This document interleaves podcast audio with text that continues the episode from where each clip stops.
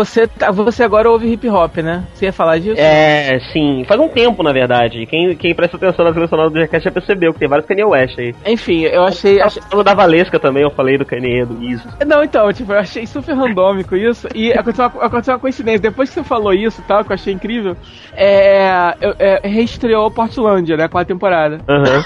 E aí no segundo ou primeiro episódio, não lembro, aconteceu. te- Teve uma sketch que me lembrou você com essa parada de. de sobre sessão de hip hop randômico. Porque o, o, o Fred Armisen, ele, ele, ele, ele tá no show com a.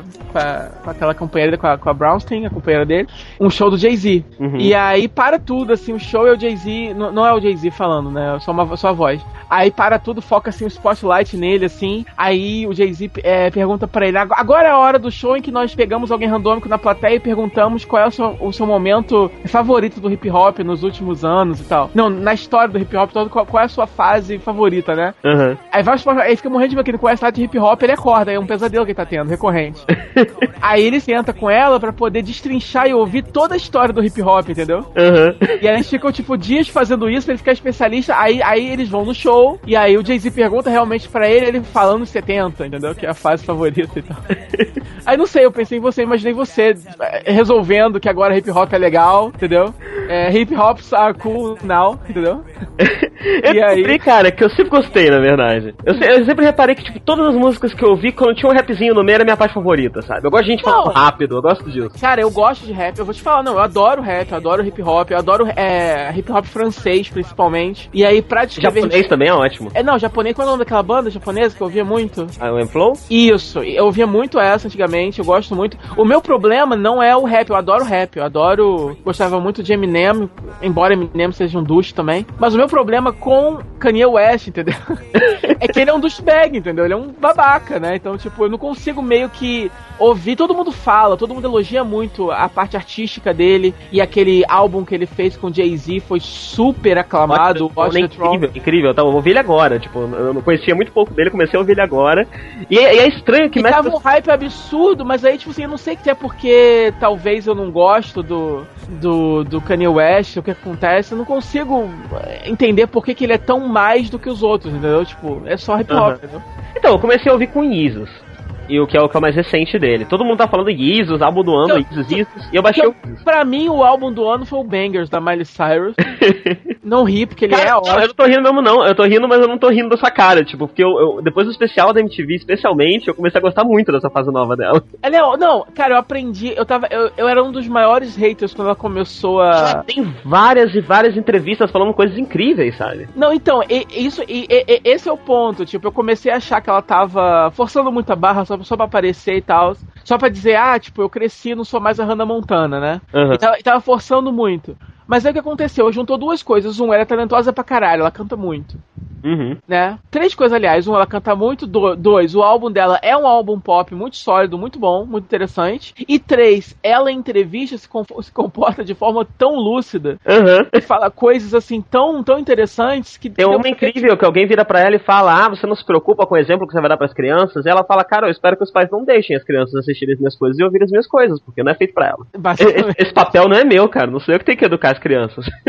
Não, basicamente, é tipo assim, cara, pra mim ela é. tipo, e, e no final das contas, quando você olha a Miley Cyrus agora, você realmente não pensa mais em Hannah Montana.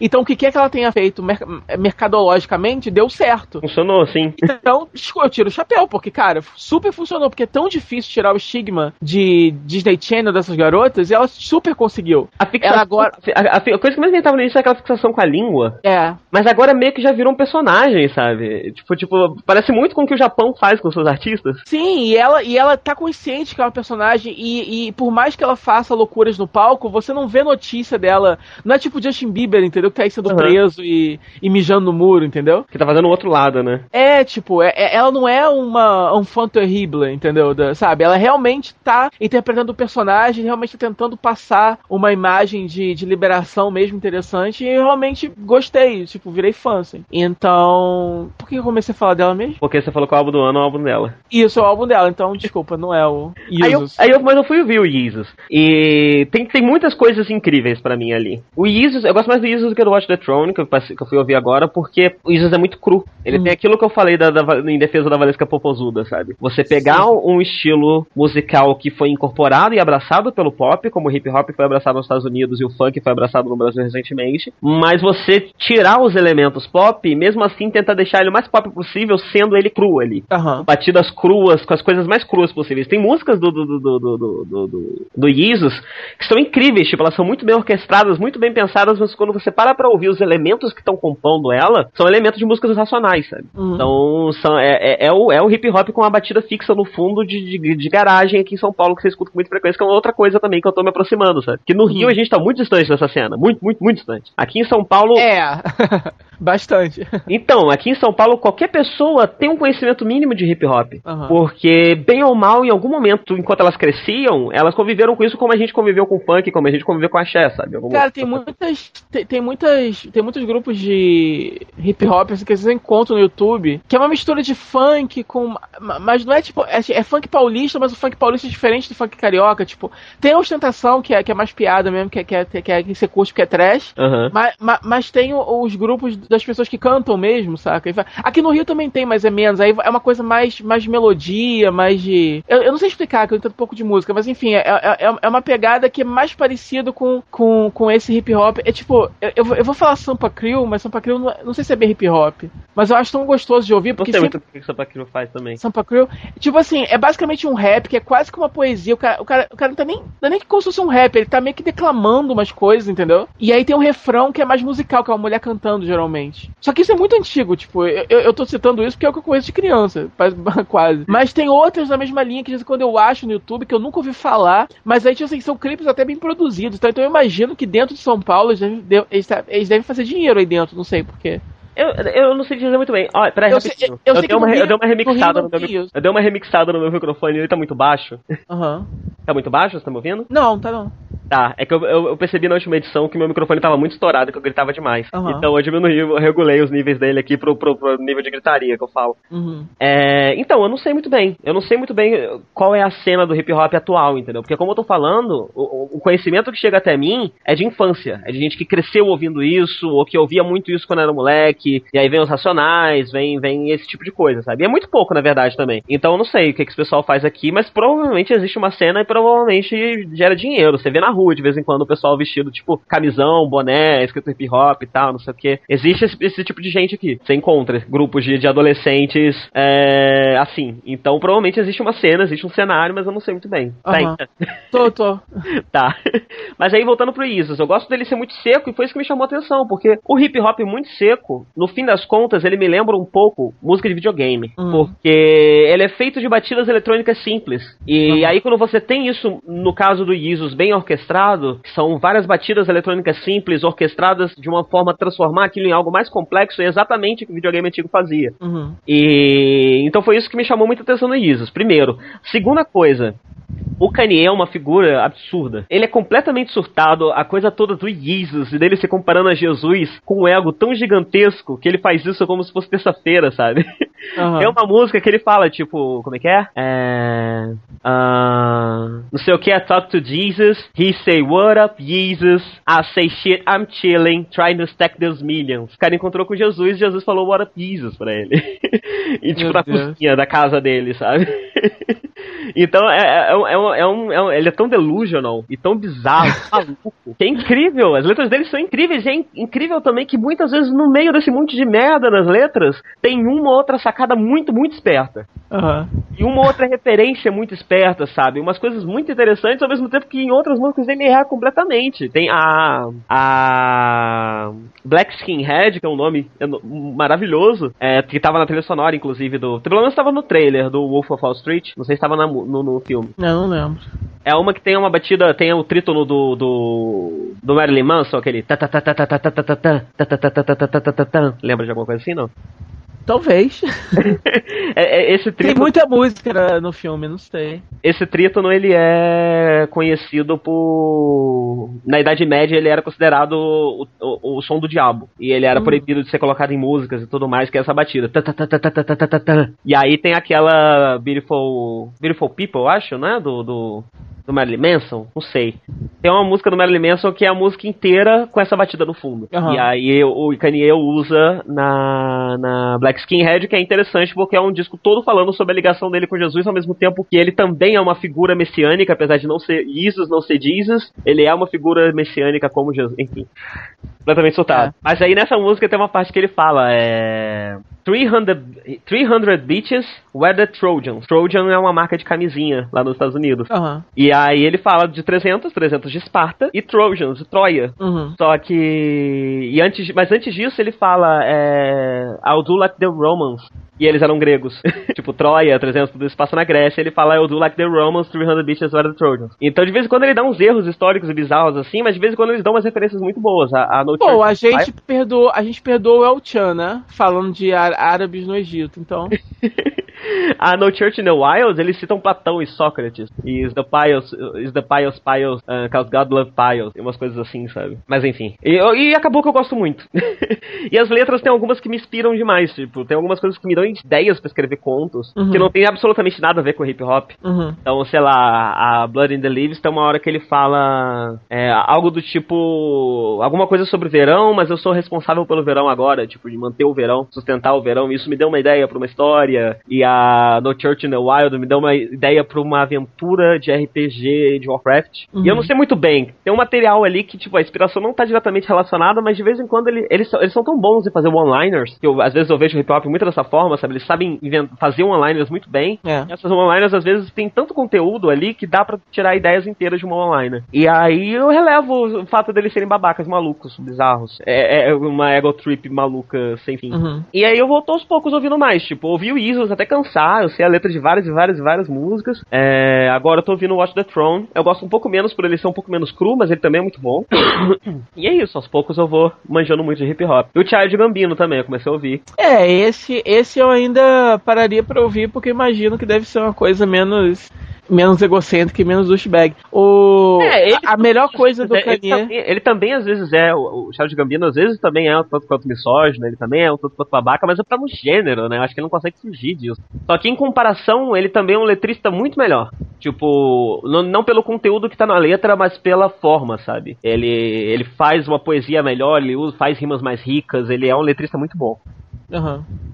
Que você ia falar?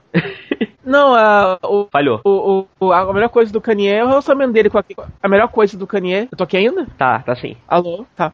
Nossa, É um lag, mas já voltou, acho. caramba. É a melhor coisa do, do Kanye é a- a- o relacionamento dele com a Kim Kardashian. E como ele quer vender a Kim Kardashian como se ela fosse tipo. se ele é Jesus, ela é Maria, entendeu? Aham. E ele sempre fala que ela é super talentosa e que ela tem camadas que ninguém viu antes e que, sabe, ela é incrível, ela é a mulher mais gostosa do mundo e ela é super talentosa e ela, tipo, sabe, ela canta, atua, escreve, faz tudo, só que ela não, ela não faz nada, entendeu? E Aham. aí a melhor coisa é uma paródia que o SNL faz, que é tipo um programa dos dois, né? Kimie, alguma coisa, sei lá. E aí, e aí é isso, tipo, brinca justamente com isso, assim, como que a, a Kim Kardashian é uma porta e como o ego do Kanye é grande o suficiente pros dois, assim. Aham. cara, enfim, cara. Ridículo, cara. Ele, ele tweetou, na época, ele tweetou a bunda dela, os dois no lua de mel, sabe? Tipo, cara. É, é, é, interessante porque enquanto o Kanye é uma figura, tipo, muito única, muito estranha, muito bizarra, a Kim Kardashian é muito sem graça, eu acho, pelo menos. Não, sim, ela, ela é completamente vazia. Porque, tipo, Jay-Z e Beyoncé, Jay-Z e Beyoncé são duas figuras icônicas, duas grandes pessoas, sabe, podemos dizer. Sim, sim. Mas, e a, e a Kim?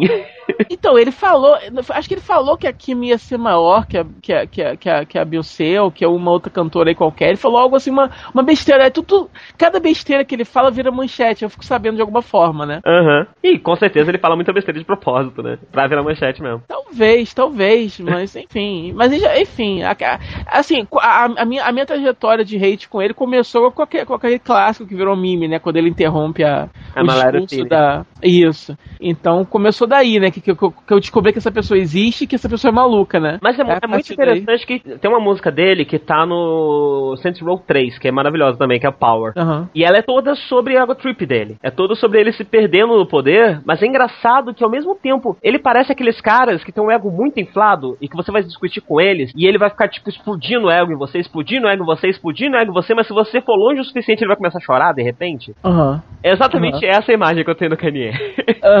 tipo, ele é tipo... é muito explosivo no ego dele porque ele é muito seguro também. e na música isso fica claro, tem umas partes das músicas que ele fica, ele tá lá no alto, tipo, explodindo no ego e anjos cantando e não sei o que, e eu sou Deus, e de repente ele cai e vira um cara deprimido no quarto escuro. E depois ele volta a subir é muito, muito. Eu acho muito interessante a figura do Kanye, sabe? E como isso é muito explícito também, como isso tá na música dele, sabe? Uhum. Enfim. É, com, com, com, certeza, o, o, ele é inseguro. Todo mundo tem um ego muito explosivo, é porque na verdade é tão inseguro que deu a volta. Uhum. É, eu queria ser assim. O, o, meu problema é eu sou muito inseguro, mas eu não dei a volta. E aí é uma merda. Porque aí você fica no rock bottom o tempo todo.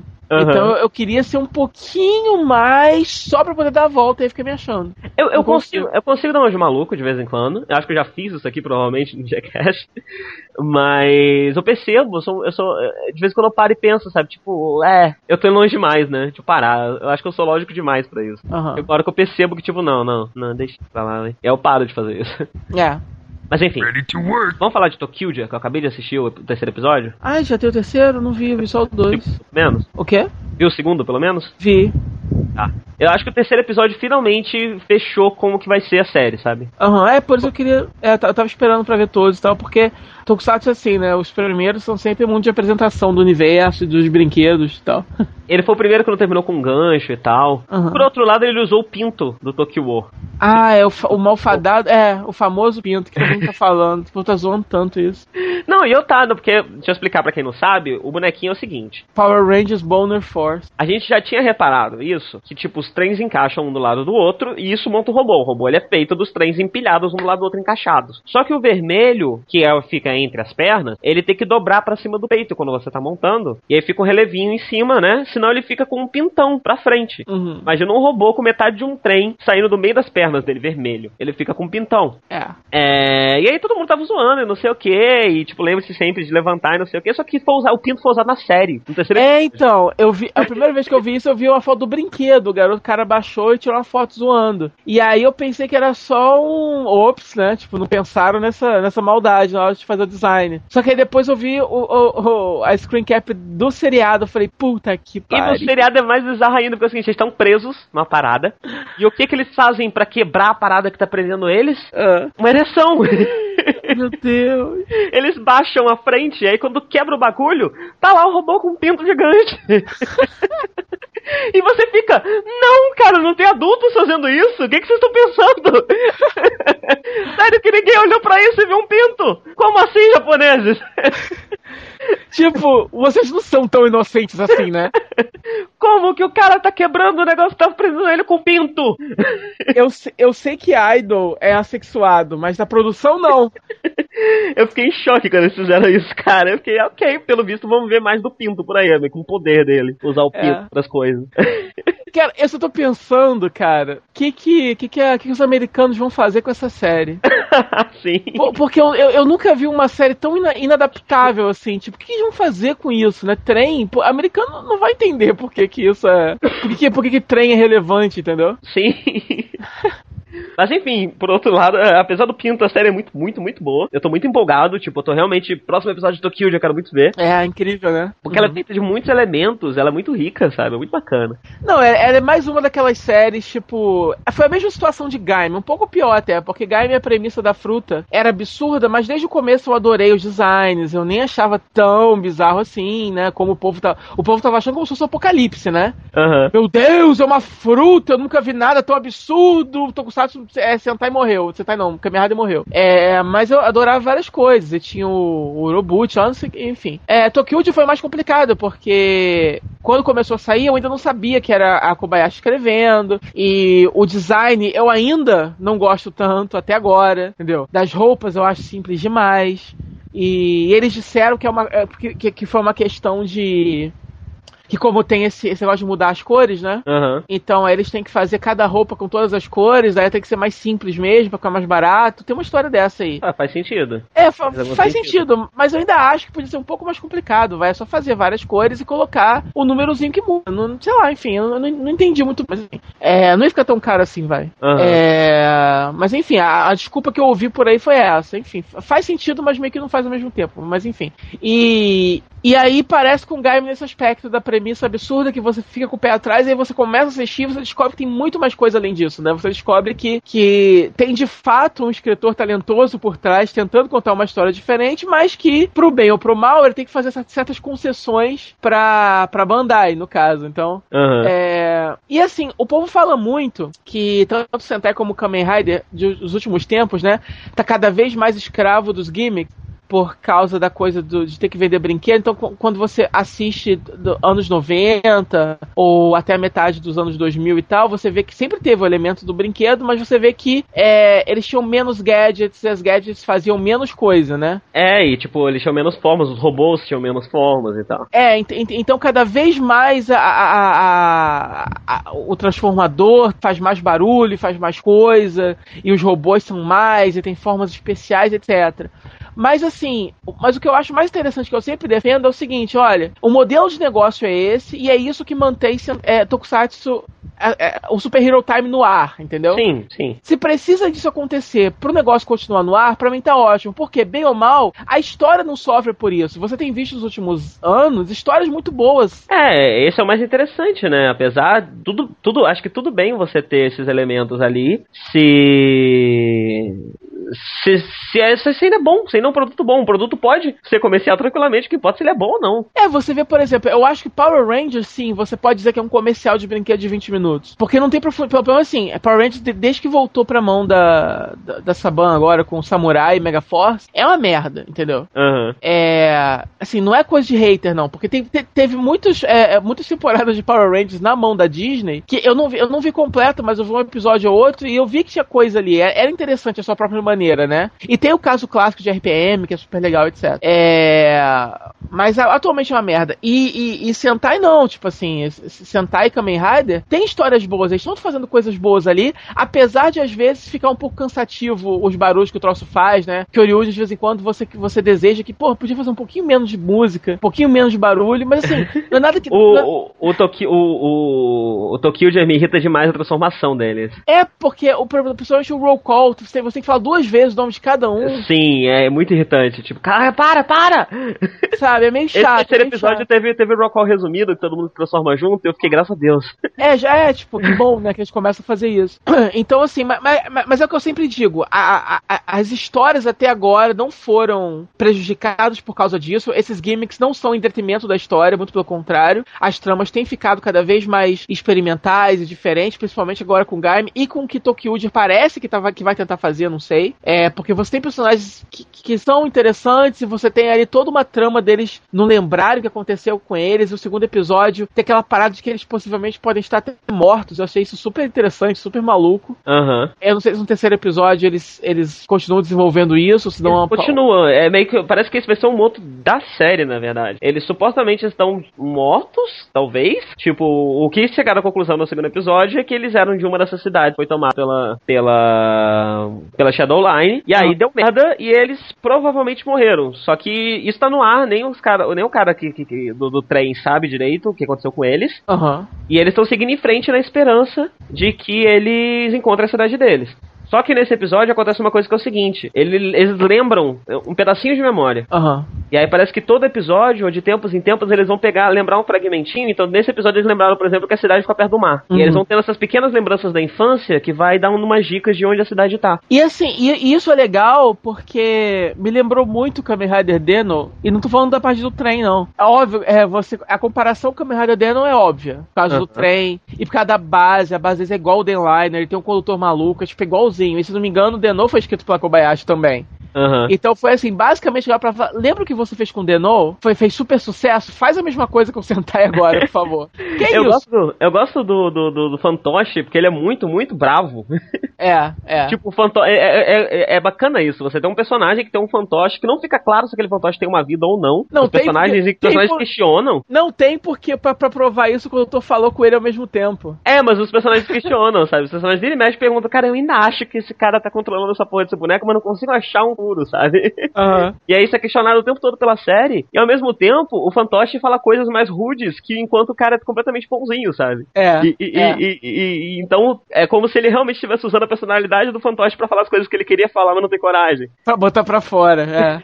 Inclusive, é o macaco que. O, o macaco avisa que, que. dá a entender que eles estão mortos, o condutor fala que não. Sim, sim. Então eles ficam na dúvida. E assim, e é interessante porque em também tinha esse elemento. Tinha a irmã do protagonista, ela tinha uma memória perdida e também ela vai lembrando aos poucos durante a série. E no final tem uma grande reviravolta que é Mind Blowing, que, que, assim, a, a- o, o mistério da temporada e a reviravolta já é comum a Kamen Rider, mas de Denou foi particularmente é, melancólico e interessante. Então é legal de Tokyo porque por trás de toda essa coisa, a premissa absurda e toda essa cor, toda essa coisa maluca, tem uma trama que é potencialmente melancólica por trás, entendeu? Sim. E, e esse, e, e esse drama te faz, enfim, conectar ali com os personagens, te faz caminhar pra frente e tal. E, e é algo que de repente faltou um pouco em Kyoryuger, né? Que por melhor que tenha sido, faltou um pouco de, de peso nos personagens, né? Então talvez, talvez Tokyoger tenha isso. Então é aquela típica série que ela é interessante pelo que tá mostrando agora e ela também é muito mais interessante pelo que pode estar por vir. E é por isso que você até comentou, né? Que te- potencialmente pode ser um dos melhores Super Hero Times aí do, em muito tempo, né? Que você tem é, tanto. você ter Gaima e Tokyo já, né? É,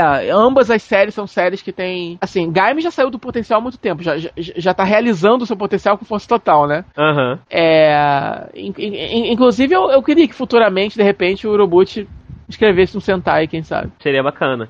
Outra coisa que, que eu sempre reclamei é o seguinte: você ter o, os vilões de Tokusatsu nunca dão muito medo, se impõem muito respeito, no geral. Os de Super Sentai mais recentes. Aham. É, pelo menos desde que eu comecei a assistir, de Gokaidia pra cá, Uhum. o- os maiores. Os vilões mais sérios pra mim, eu acho que foi o Enter. E mesmo o É. Enter não é um monstro, né? Ele é humano, então ainda não tem todo o peso de um. De um eu não vejo um império. Um império que realmente impõe respeito e medo, sabe? É. E eu acho que a Shadowline tá conseguindo isso. Parece que o tema, o tema de como eles possuem cada cada estação vai ser sempre meio pesado, Uhum. porque no segundo episódio já tem o do duelo, né? É. Que o povo da cidade é forçado a duelar. Ah, e esse terceiro ele mexe com medo da morte. E o monstro é uma- um cara de corrente que arrasta caixões. É, tipo, o, o- os nomes. Você, você viu que os nomes deles são. É, é- é a cor, é, é a cor negra em várias línguas, né? Aham. Cada um deles se chama basicamente isso. E o design deles é muito legal, o design deles todos é remetido, é, remete a gótico, steampunk e tal. E, e aquele negócio, enquanto o, o, o Devils do Kyoryuji, é, eu adorava o design, eu queria ter bonequinhos de todos eles e tal, mas porque era bonitinho, nesse eu também quero ter, mas esse realmente é, é- é assustador, né? É, é sim, sim. E o monstro da semana também. É porque você não viu o terceiro episódio. Ele Aham. é, uma- ele é. O tema dele é de corrente. é, e aí ele tem tipo que um elo gigante na cabeça. E uma parte desse elo tem tipo um rosto de, desfigurado. Aham. E um braço dele é de corrente. É muito bacana. E ele fica andando por aí arrastando um, ca- um caixão e cantando uma música assustadora. E é interessante também como eles. Também nesse episódio eles pegaram essa, essa temática sinistra dos monstros e colocaram a criança no meio. Aham. Então no primeiro tem as crianças sequestradas, no segundo tem a criança que tá chorando porque o povo fica duelando, nesse terceiro ele também pega criança, sabe? Aham. Então dá ainda mais um clima meio creepy, porque tipo, além disso ser um tanto quanto mais assustador do que a gente tá acostumado de ver no Sentai, tem criança no meio dessa parada. E tá funcionando muito bem isso. Aham. É... Eu não sei, existe, existe uma correlação entre corrente e, e- e caixão? E- Eu não sei porque isso, isso meio que sempre existiu na minha cabeça, mas eu não sei qual é a correlação entre corrente e caixão. E tá lá também o moço corrente e os caixões. Sei lá, sei é, é, sei lá, tipo, caixão e tal. tipo, corrente, fantasma. Porque tem essa coisa do, do, do fantasma que, que Fantasma e a corrente, né? né? É, É. Eu não sei muito bem qual é a relação. Tem isso. Como que é corrente em inglês? É. É. Ah, cara, esqueci. tá, eu vou roubar aqui, vou ver em inglês como é que é. Vamos continuar gravando? Depois eu vejo isso. É. É. é chain, chain. Uhum. Chain, isso.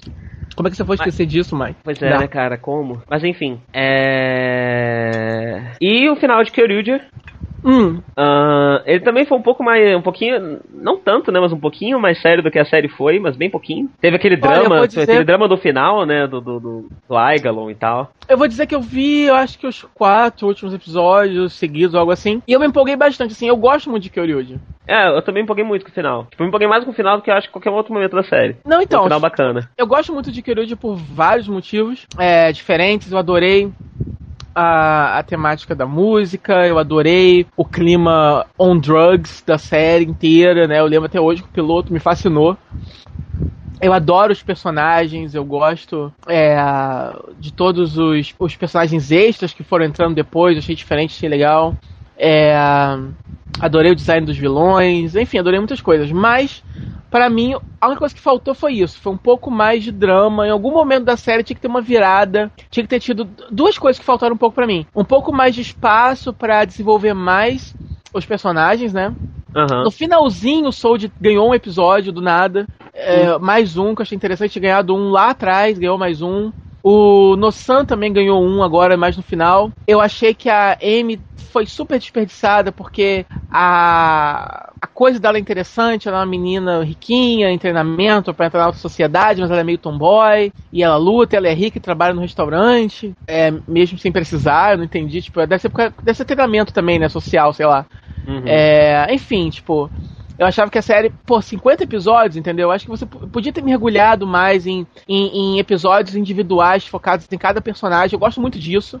É uma coisa pessoal que eu tenho. Eu costumo, eu costumo preferir é, Sentais que, que tem esse esquema, assim, que tem mais episódios focando. Cada episódio foca num deles, entendeu? E aí alguns episódios focam em mitologia, foca, é com todo mundo. Não, e eu já tenho a impressão que, que, que Tokyo vai ser menos assim. Eu acho Aham. que nesses três primeiros episódios a gente já teve mais desenvolvimento de personagem em Tokyo do que você, do que você teve lá pro meio de Kyoryuja. Aham. E eu tava pensando um pouco isso no conceito, na verdade. Foi bom ter Uhum. falado nisso que eu tava esquecendo de comentar sobre isso. O, o, o, o Tokyuja, ele, ele, ele a estrutura de conceitos dele é muito parecida de Kyoryuja. Uhum. Você tem um tema, que é trem dinossauro, né? Uhum. Você tem um, um sentimento, que é o Brave Imagination. Uhum. E é interessante que não é só um sentimento, ele é um sentimento que meio que não existe. É. Porque, tipo, ima- Imagination não é só imaginação, ele é uma, uma coisa um pouco maior do que imaginação, por isso que eles usam Imagination e não a palavra em japonês pra imaginação. É. Mesma coisa o Brave. E também tem a fonte dos poderes Que- dele, que um é Que música e como outra é se, cor. é, é como se você transformasse esse conceito numa marca, assim, né? Sim, Em sim. algo mais do que só o sentimento, assim, vi- vira uma brand, assim, tipo Bravery, ou então Imagination, uma coisa assim que você transforma aquilo numa entidade, assim, digamos assim. É, e que vai além do seu conceito, porque, É. o, o- o- por exemplo, eu acho que um problema. O, Brave atrapalha um pouco o desenvolvimento de personagens de, de porque o Brave é meio que sobre eles serem realmente muito fortes, sabe? Aham. Eles são todos já muito fortes, eles, eles têm uma, uma, uma força, não só uma força física, mas uma força emocional muito grande. Aham. Então fica difícil você ter um, um desenvolvimento de personagem, e o ápice disso é o King, que é perfeito, Aham. é, quando os personagens já estão mais- muito próximos da perfeição, eles são muito pouco humanos no fim das contas. Aham. É, e eu acho que o conceito de Imagination já vai pro outro lado. O conceito de Imagination é mais o seguinte: eles são pessoas comuns, eles são muitas vezes fracos. A, a, a Pink ela é medrosa e é fisicamente fraca. Eu adoro, Porém, com eu, o poder da adoro. imaginação, com o poder da imaginação, ela consegue ter força pra superar, sabe? Eu adoro que ela usa o segredo, né? Ela se visual... Basicamente, ela visualiza na cabeça dela, ela fazendo tudo fodasticamente, ela vai e faz. Uhum. Eu adoro ela, sabe? Tipo, eu O que vibrei muito com ela ela- nos dois episódios. O que transforma ela, já que o poder deles é Imagination, em provavelmente a mais forte deles. É. Porque ela pode, ela consegue imaginar uma força que os outros não conseguem. Aham. E esse terceiro episódio é focado nela e tem muito disso, sabe? Então, uma hora que ela vai usar esse poder dela e, e- e as crianças estão perto e o Red fica preocupadíssimo, sabe? Ele, não é Red, né? Ichigo. É. É, o Ichigo fica preocupa, preocupadíssimo e fala: Não, crianças, peraí, se afasta que agora vai ficar perigoso. Fica aqui, calma. e ela usa o poder dela e sai quebrando tudo e tal. É mó bacana isso. E aí eu acho que pelo Imagination, é, tá mais diretamente ser mais humano, sabe? Ser mais sobre pessoas comuns que com o poder da imaginação conseguem fazer coisas incríveis. Você tem mais espaço pra desenvolvimento de personagem. É. Então eu acho que a gente vai ver isso mais em Tokyuja do que em Kyoryuja. Kyoryu- Eu acho que é um problema seríssimo dos personagens de Kyoryuja, eles serem já todos muito perfeitos, que é a ideia do Brave. Que é todos eles já serem muito fortes e muito incríveis. Aham. É. é, principalmente o King. Se bem que o King a gente perdoa porque é o líder, sei lá, de- deixa ele, né? Pelo menos os outros, né, poderiam. Porque você tem, assim, você, você teve tramas assim pessoais em potencial ali, o o Nosan com as inseguranças dele, porque ele é um ancião de 30 anos de idade. é incrível, né? Tem dor nas costas e é patético, porque tem um emprego de merda. Enfim. É, o, o Sold também, com a coisa do pai dele. Mas, Uhum. mas a, a única coisa é isso, é porque eu, eu, eu realmente não entendi por que diabos em 50 episódios vocês não podiam ter. Porque isso foi uma decisão. Uma, uma decisão racional da equipe, entendeu? De produção, sei lá. Porque você tem os personagens, você tem tempo pra desenvolver, não desenvolver porque não quis. Aham. Eles realmente acharam mais interessante construir esse mundo da mitologia e tal. E Kyoryuji, outra coisa que me incomodou também, inf- infelizmente, foi a mitologia da série, ao mesmo tempo que é simples, eu achei tão confusa. Eu vou te falar que até hoje eu não sei de onde saíram os poderes deles. E assim, meio que foi surgindo no meio, né? Tipo, É, já, tipo tinha assim- rolado, já tinha rolado muita história quando eles começaram a falar que ah, tem a música e tem não sei o que. Gente, de onde está vindo? E o poder da terra e a música da terra. É a melodia da Terra. E cara, do, do que vocês estão falando? Ninguém falava disso até ontem. De onde vocês tiraram? Que, que livro que vocês leram? Vocês não contaram pra gente. Não, e tipo, por exemplo, até hoje eu não entendi exatamente da onde vem o, o- a parte mística dos poderes deles e aonde vem a parte tecnológica dos poderes deles. Porque você, por um lado, tem. Você tem aque- aqueles mechas que aparentemente são essas criaturas místicas, né mesmo? E. Mas ao mesmo tempo você tem o cara que. O cientista maluco lá que desenvolve o Gabo Revolver e faz os barulhos. Mas no começo da série, o Gabo Revolver ele era uma coisa. Ele era um fóssil.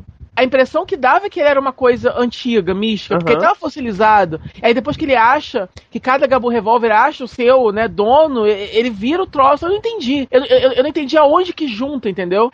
E, a- a- esses três elementos, a parte mística, que é a parte dos dinossauros, da brutalidade, da, da bravery, com a parte tecnológica, com a parte da música. Aham. Eu, eu, eu não entendi muito bem como que essas coisas convergem em, em- no, no sentido de dar os poderes pra eles, entendeu? Sim, sim, é muito Eu achei, eu achei que eles, eu achei que sim, eles brincaram bem com os diferentes elementos, mas eu só quero saber isso, meu filho, da onde saiu os seus poderes? Ponto, entendeu? E é por isso que eu tenho essa- impressão, sabe? Que essas coisas foram surgindo no meio da série. No meio da Aham. série eles foram, sei lá, pensando que, tipo, tá meio fraca essa mitologia, vamos inventar uns negócios alguma coisa Aham. assim, sabe? E eu acho que o filme, o Gaborint of Music, foi um marco, porque a coisa da música surgiu depois desse filme. Aham. Antes disso você tinha o samba, eles sambavam e tal, mas ninguém falava que o poder deles era na música. É. Aí teve o filme e eles inventaram esse parado. Não, eu até achei interessante, ah, legal, é tudo que eles fazem faz muito barulho, mas de fato é um tema da série. Eu achei interessante, entendeu? Uhum. Então, assim, não é que eu tô reclamando do, do excesso de temas, eu achei interessante. É. Eu só achei que faltou explicação, entendeu? Faltou você deixar claro pra mim exatamente. Por exemplo, o pai do King, exatamente o que, que esse cara é, entendeu? Aham. Não, beleza, ele foi exposto à melodia da terra, daí ele virou um cara maluco que anda por aí e abandona o filho. É, entendeu? e, e- e por algum motivo abandonar o filho é bom. Mas É, em um momento o King todo mundo tem que todo isso. mundo tem que ficar muito grato por ele ter abandonado o filho, inclusive o próprio King. O King, sabe, em, em nenhum momento ele teve que lidar com a consequência de que, cara, você abandonou seu filho criança, seu filho cresceu órfão por aí. Viajando pelo mundo, né? E trepando com todo mundo, porque É, é, nada é- tira da minha cabeça que o King trepou com o mundo inteiro. Ele é comedor. E aí tem isso também, né? É- É, eu acho que Kyoryuja, a gente já comentou aqui que eu achei que Kyoryuja é uma série muito sexual. Tokyuja É. não é, mas toda essa sexualização tá concentrada naquela robô. Você reparou isso? Ela é boazuda, né? Ela é gostosa, quando ela cai, ela faz sempre uma pose com a bundinha pro alto. Ah. É, nesse terceiro episódio, nesse terceiro episódio, a, a, a Pink chega na sala e ela tá tirando uns selfies sexuais, sabe? Sensuais, assim, com deitada, mostrando a bunda, tirando uns selfies e tal. E aí a Pink chega ela fica nervosa, tipo, não, não é nada disso que vocês estão pensando. Então a sexualização de Tokyo já tá na robozinho e no pinto do, do robô gigante. É. Então, por esse lado, a sexualização de Tokyo é até menos sutil do que a de Kyoryuji. Sim, mas me faz pensar que, tipo, GoBusters e Gokaiger não tinha isso. O que que aconteceu? Parece que eles, descobriram que vende um pouquinho, sexualizar um pouco os Sentais. Talvez. Não, a, a melhor parte é quando o Kyoryu Red vira o Carnival, que ele começa a lembrar da- das férias que ele teve no Brasil. Sim, sim. E aí aparece ele, cara, metendo o pé na jaca. No Brasil, ele sem camisa, suando, numa, sabe, tipo, num bacanal no meio da rua, a galera dançando. Ele deve ter feito muita merda, ele deve, ter, ele deve ser cheio de DST. Coitado da M, cara. Ah, e aí você associa, tipo, o superpoder dele, sabe? A, a encher a cara e sair no carnaval. Isso é muito bacana. Aham, aham. Tipo, o poder deles não vem só da música, o poder deles vem de aproveitar a vida, sabe? De encher a cara, É. de, de dançar, de fuder, de fazer tudo isso, sabe? É. Então é bacana você ter um Sentai que, que o poder deles vem da trepação. Então é por isso que eu falo, entendeu? Que eu gostei muito, tem muitos temas legais em potencial, mas infelizmente alguma coisa aconteceu que é, não foi desenvolvido bastante. E é uma pena. E apesar disso tudo, o final me empolgou muito. Fiquei muito, fiquei pulando na cadeira, enfim, porque Sim, eu sim. sou um sucker mesmo. E, e eles sabem fazer um negócio legal, sonante. episódio, eu já dei uma choradinha. Eu também, lógico. Quando lógico, eles estão juntos, sabe? Eu fiquei, ó. É meu Lógico. fraco, sabe? Nego cantar junto, então eu fiquei, não. lógico, lógico. Foi muito legal. E, e- e a e o final, a coisa da, da, da Candelira e o Lukiuro ficarem, né?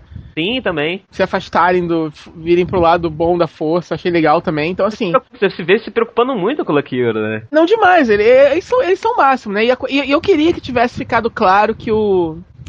Que o. É o Nosan que, que tem um que tem o crush com a. A delira. Eu queria que tivesse, eu queria que eles tivessem ficado oficialmente juntos mesmo, assim. É, então, eu fiquei, o chip ficou no ar, tipo, Ficou ó, muito no ar, né?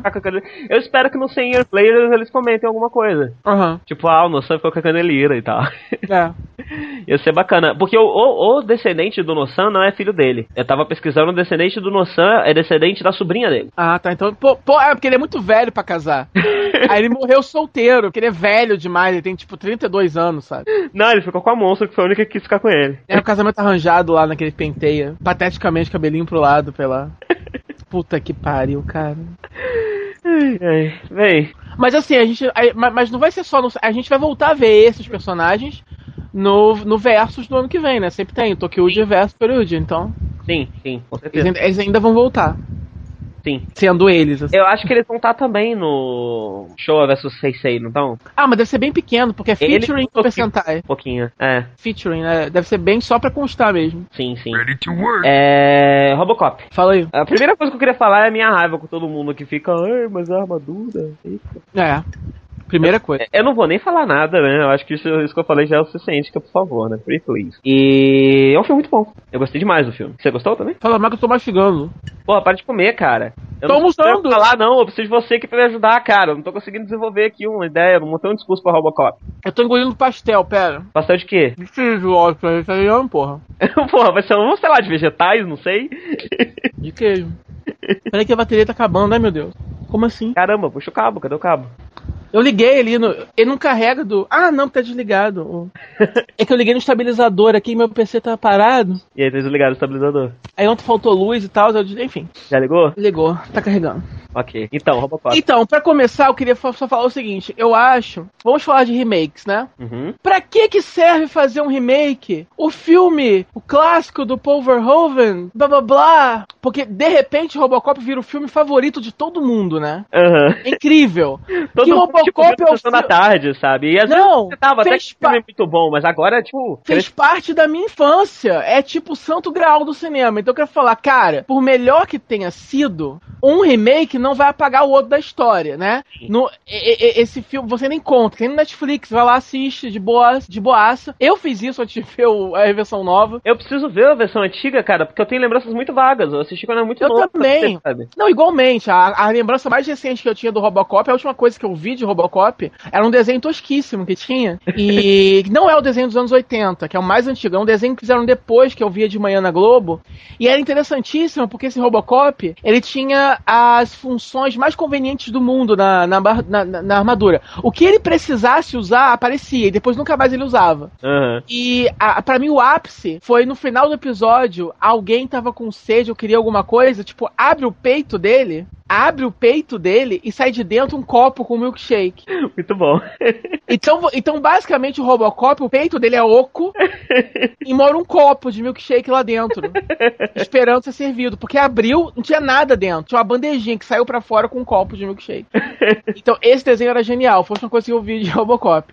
É, e eu lembrava só por causa do robô grandão que ele enfrentava e era aquele stop motion, que CG é uma coisa que envelhece pior do que os efeitos mais práticos de antigamente Sim. que é animatronics e tal, né? CG fica mais fake do que animatronics, por exemplo. Uhum. Mas tem uma coisa que pra mim sempre foi fake, até na O época, stop motion? que é o stop motion no live action. Sim. Eu acho horrível, acho feio Ele tem, demais. ele tem um tempo diferente, né? Ele parece que tem menos. Ele tem, ele tem menos quadros, na verdade, né? E É, aí dá então. aquele choque. E fica muito fake. E tudo bem que esse, em Robocop, o, o bicho era um robô. Mas, cara, quando dá uns closes, assim, é muito fake, é muito ruim. E eu, e eu sempre achei engraçadíssimo. Eu, eu adorava e ainda gosto até hoje, revi e gostei de novo pelo motivo errado. É porque aquele robô é divertidíssimo, né? Aham. É, somente na hora que ele vai descer a escada pra ir atrás do Robocop e ele não consegue descer a escada porque ele é muito grandão e o pé dele não cabe no degrau. Aham. Aí ele cai, tipo, é incrível. Porque, enfim, o primeiro Robocop ele tem muito humor. Ele é uma sátira. É, esse segundo não é uma sátira, ele não tem humor. Mas isso não faz dele um filme ruim, pelo contrário, é só um filme diferente. E que bom que ele é um filme diferente, porque esse é o ponto, tipo, não serve pra nada você fazer um filme que é uma cópia do outro filme. Agora, o remake, por que, que serve um remake? Bom,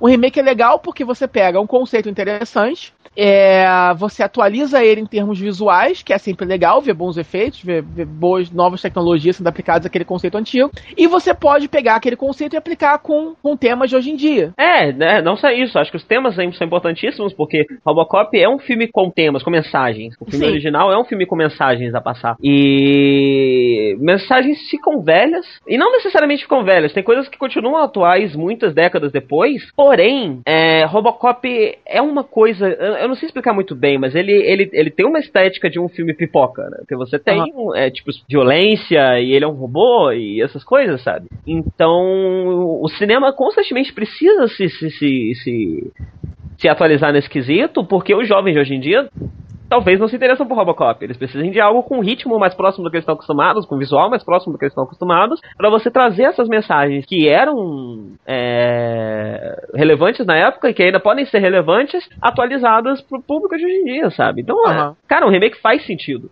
Claro que um remake faz sentido. É, tipo assim, é, é, é o que eu sempre falo. Porque, pra que, que, pra, por que, que fazem remakes? Por vários motivos. É, da- do ponto de vista do estúdio, porque é pra ganhar dinheiro em cima de um conceito que já foi provado que já vai dar certo. Ao Sim. invés de arriscar investindo E em algum conceito que- novo. E você sabe que mesmo todo esse pessoal que xingou foi assistir, então foda-se. Já deu É. um box office. É.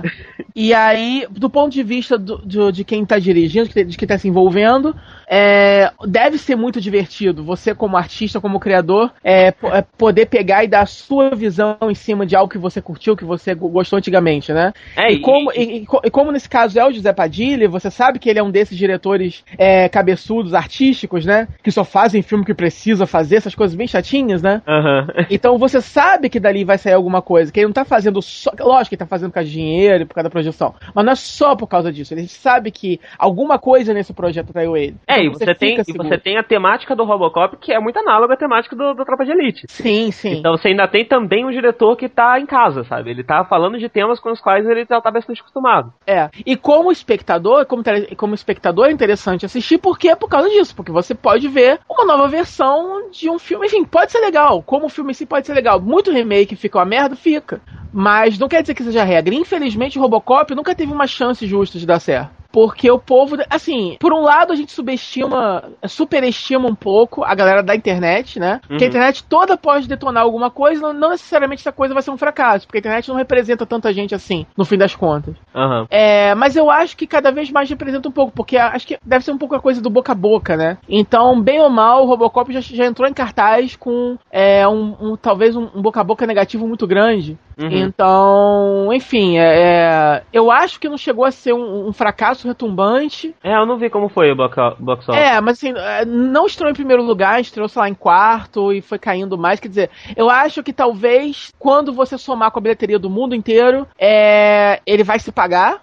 Aham. Mas não vai ser, obviamente, nem metade do boom que o estúdio esperaria que fosse. É, eu- eu Então, acho que infelizmente a gente vai ter um juiz Dredd de novo. Você viu o Dredd? Vi que é incrível essa. É, é, é, é. E, tipo, novamente vai ter um filme que vai barely se pagar e aí talvez ele não tenha uma continuação por causa disso, Aí infelizmente. vai, aí, vai- aí vai virar cult, vai ficar esse climão. O, o, o Dredd, aliás, o Dredd ainda é mais amado pela internet do que o Robocop, porque o Dredd, pelo menos, não é remake de nada. Aham. Ele, ele é uma nova versão, mas uma versão, mas o primeiro filme do Dredd ninguém gosta. Sim, sim, Então- ele, ele é mais fiel à ideia do Dredd original do que o- os outros filmes eram. né? Nem O tanto, primeiro porque filme era. não tem nem tanto, porque o Dredd original, ele também, ele é humor, né? Ele é, ele tem uma pegada de exploitation. Hum, sim, sim, só que, só, que, só que esse shift dele deixar de ser isso já aconteceu nos quadrinhos mesmo. Ah, tá. Não foi em o- outros meios que fizeram isso com ele, entendeu? É isso que eu quero dizer.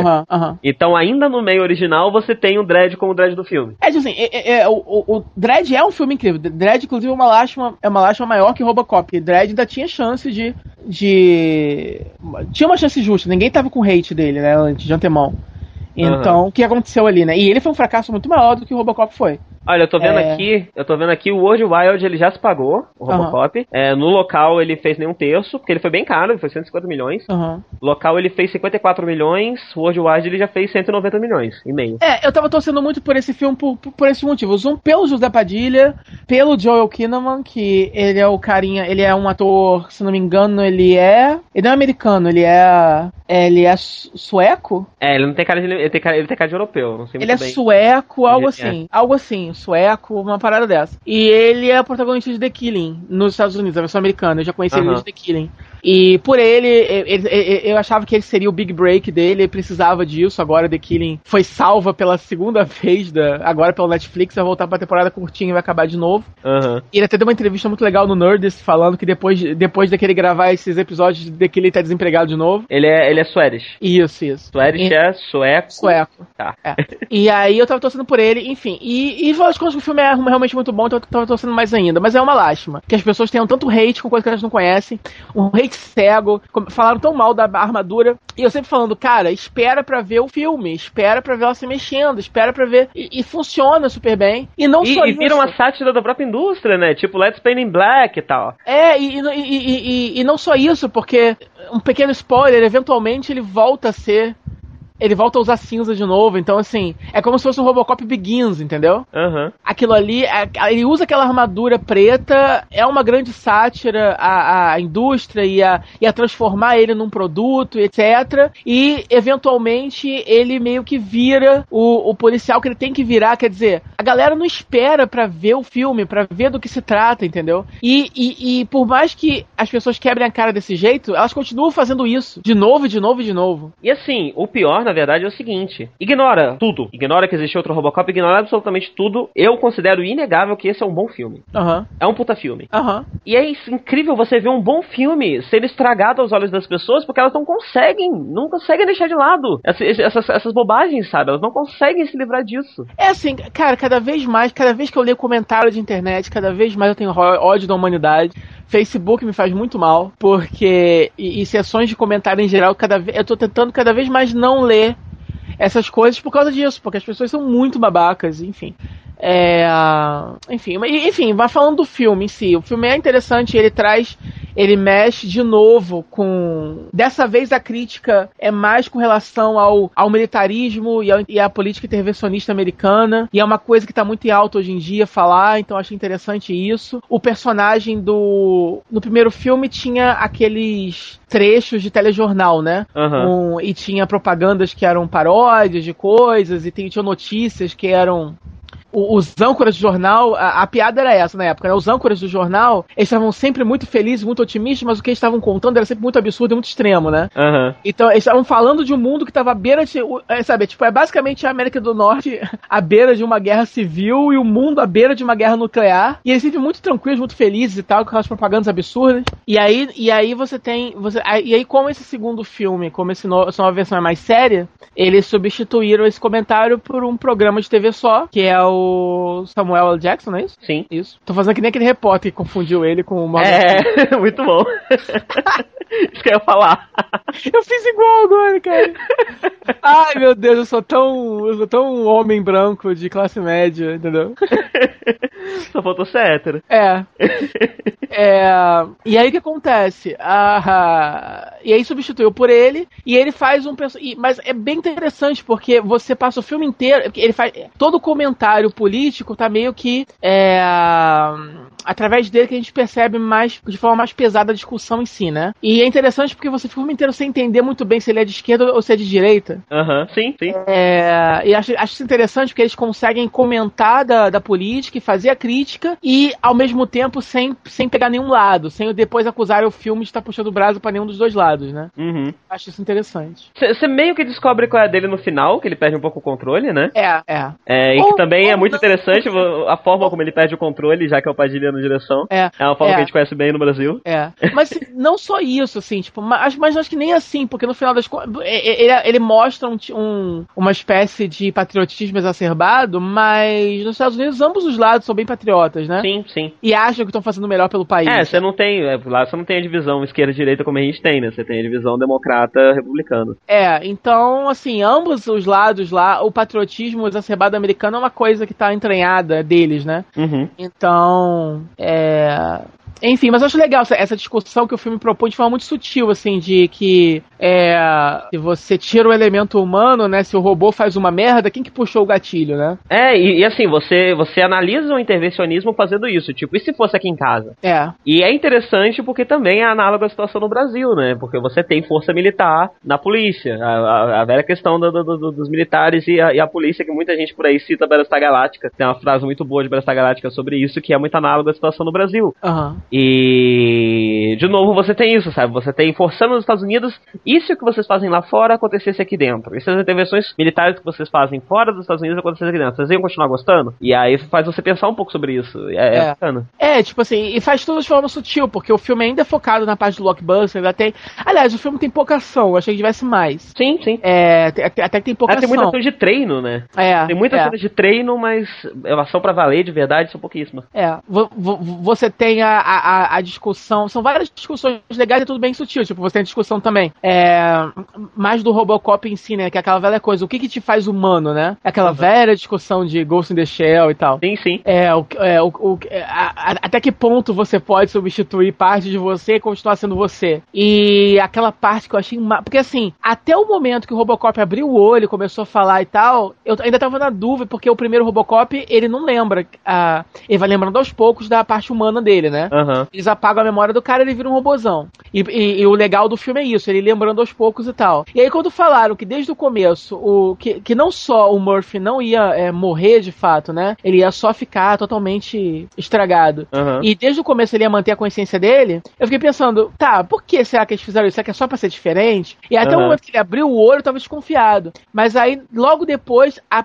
daquele momento, quando, quando e- eles tiram, né? Cena é toda, fortíssima, sabe? Você fala, Cara, eu lembro você- ela visualmente. Cara, essa cena, eu tô, arrepiado aqui de lembrar, sabe? Que ele olha, ele vê que sobrou basicamente a cabeça, o pulmão e uma mão. E aquela mão é tão irônica, né? Aham, sim. É tão irônica, todo mundo. rec- Não, e, aí eu lembro de novo dos babacas da internet. Ui, nada a ver, tem uma mão, bababá, mimimi, mimi. Cara, mas é tão irônico, porque você tem a cara do cara, você tem o cérebro dele, você tem o pulmão e uma mão. Sim, e ao mesmo tempo que é irônico, também tem a coisa do humano, sabe? É. Porque é, o tato é algo mu- muito humano. É. A ação do tato é algo que faz você se sentir mais humano. É. Então ele tem o tato em uma das mãos. Só que, tipo, isso é bizarro, porque ele é uma máquina de matar, que tem uma família, mas ao mesmo tempo ainda tem aquela mão ali pra quê, sabe? É. Pra que a sensação tátil? É, é- chega a ser até um pouco cruel, sabe? É. Vamos E transformar esse cara e em máquina, mas vamos manter esse, esse- um pouco de humanidade neles, nele aqui, sabe? É. De propósito, só pra rir da cara dele. E aí, e aí, e aí quando ele, quando ele se olha e começa a chorar, entendeu? Sim. Cara, aquilo é muito louco, é muito louco. E a cena é muito forte, porque, tipo, tá acontecendo alguma coisa e corta pra ela, ela tem um clima É. de sonho, sabe? É. Ele parece, e ele parece estar meio dopado, e como a edição também faz você se sentir um pouco dopado, que veio meio de repente, aquele choque na tua cara de repente. É. É, é muito. E eu, eu, eu- eu- o, eu achei, silêncio, não tem música também. o que eu achei interessante nesse filme é que isso eu só descobri nos créditos finais. Não só o Padilha foi, como o diretor de fotografia que trabalha com ele foi também. Aquele Lula alguma Ah, coisa. legal, legal. E eu não sabia disso. Na hora, lendo os créditos que eu li. Então, o diretor de fotografia do filme é o cara que trabalha com o Padilha. Faz sentido. Eu, eu, de reconheci, eu reconheci visualmente várias questões ali, várias coisas, sabe? E eu fiquei até me questionando, tipo, qual a influência do diretor nisso tudo, sabe? É. Faz mais sentido. É, é. Assim, o Padilha reclamou, tem, tem aquela, aquela reclamação clássica dele que vazou logo no começo, né? De que ele, fala, de que ele falou que era um pesadelo, de que ele Aham. não Eu imagino que ele deve trabalhar ter tido um trabalho da porra, né? Pra É, ele conseguir ficar desse jeito. E aí, como o resultado do filme não foi o esperado, eu imagino que vai demorar um pouco pro Padilha voltar a fazer alguma coisa lá fora, não sei. Mas assim, parabéns. Mesmo não sendo esperado, ele ainda conseguiu fazer muito mais, sabe? Ele conseguiu Sim. forçar ali um filme muito melhor do que talvez ele fosse na mão de outra pessoa. Com certeza, com certeza, com certeza. E, enfim, é, é um ótimo filme, é muito chato porque ele é foi muito injustiçado. E, enfim, tipo. É. E é isso, só que quem não assistiu ainda, toma vergonha e assiste, pelo amor de Deus, Sim, vamos dar um pouquinho sim. de dinheiro pra ele. Esse filme precisa, vamos fazer um Kickstarter. Vamos. Pra doar pro filme. Não é pra fazer outro, não. Um Kickstarter pra doar dinheiro pra dar pra eles, entendeu? Pra poder juntar mais no bolo, não sei. Aquele vaquinha. Por quê? Porque aquele negócio, en- enquanto o Dredd, por exemplo, vira um clássico cult, eu tenho medo que Robo- Robocop nem um clássico cult talvez vire, porque Estigma, né? por causa do estigma, né? porque quem faz o clássico, quem faz um clássico cult virar um clássico cult é justamente o povo, povo chato, esse mesmo povo chato de internet, o povo de nicho, né? Aham. Então, se esse povo não parar. Se bem que assim, as críticas do filme foram positivas, todas elas, não não nenhuma crítica assim, mu- muito É. negativa. Também. E mesmo a galera da internet, muitos deram o braço a torcer. Aham. Então, vamos ver, né? Só o tempo vai dizer. Mas pelo menos é isso. O filme existe, tá lá e é um filme bom. Sim. Então, pelo menos É um isso. filme. Talvez não renda uma franquia, mas vai que o 2. Vai ver se fizesse um 2 seria ho- horrível, então. Sim, é, é difícil imaginar exatamente como seria um 2. O, É, Robo- o Robocop, o Robocop 2 já não é tão bom, do antigo, 3 é um cucu, é, cocô, uma continuação desse Robocop pra mim, ele é praticamente um filme de super-herói. É, porque não tem muito, né? Vai falar o quê, né? E assim, na verdade, esse filme é um bom exemplo de como fazer um filme com temáticas sérias, com personagens Aham. bem escritos, mas que ao mesmo tempo é PG-13 e é bastante leve ao mesmo tempo. É. Pô, e- e- ele tá muito na borderline ali, mas ele não tá na borderline. é, E muita gente reclama do PG-13, né? Porque há muita violência no primeiro Robocop e agora não pode explodir nenhuma cabeça. Foda-se que não pode explodir nenhuma cabeça, cara. Tem como ser mais adulto sem você precisar de gore. Tem como ser adulto sem É. precisar de sexo. Isso não mesmo, é, não é adulto. mesmo, é porque, mesmo porque o Gore não ajudaria. O Gore não. Assim, esse filme, talvez se não fosse pedir, também não seria Gore. Sim, sim. Porque esse filme não combina com Gore. Gore é uma coisa mais de, de, de humor, assim, é uma coisa mais extrema. Esse filme não é assim. Então talvez se esse filme não fosse pedir, fosse, fosse R, talvez no máximo a gente veria só mais sangue, assim. ah, Teria uma coisa. Mas assim, no, Gore, não, Gore não seria, com certeza. nem não é essa a Ele nem visão. precisar, ele não precisa. É, não precisa. Não, não, essa não é a visão do Padilha, não é a visão do, do roteirista também. Sim, sim. É, então não, não aconteceria. Então, garoto, cara, a galera precisa crescer, entendeu? A gente pode ser criança em alguns pontos, mas nossos gostos precisam evoluir um pouco, entendeu? Aham. Então, sabe, esse negócio de ah, você é foda pra caralho, tem cabeça de cérebro explodindo, cara, relaxa, não é todo filme que precisa disso. É, e crescer também no sentido do get over it, sabe? É. É, cara, es- esquece. Seu, seu microfone continua zoado. Ah, caralho. Inferno. Pera aí. Oi? Oi. Tá, melhorou. É, get over it no sentido de. Cara, es- esquece um pouco a sua adolescência. Aham. Esquece um pouco as coisas que você gostava quando você era mais novo, sabe? Se livra um pouco disso. Para de achar que qualquer coisa baseada em alguma coisa que, é, que veio da sua adolescência, da sua infância, é uma heresia, porque É. não é, É. E não faz muito sentido esse pensamento, sabe? Tenta analisar as É, coisas co- pelo é- que elas é são. como se o passa, é como se o passado de todo mundo fosse essa utopia onde os artistas faziam arte por arte. Aham. Entendeu? E não sei o que. Cara, tipo.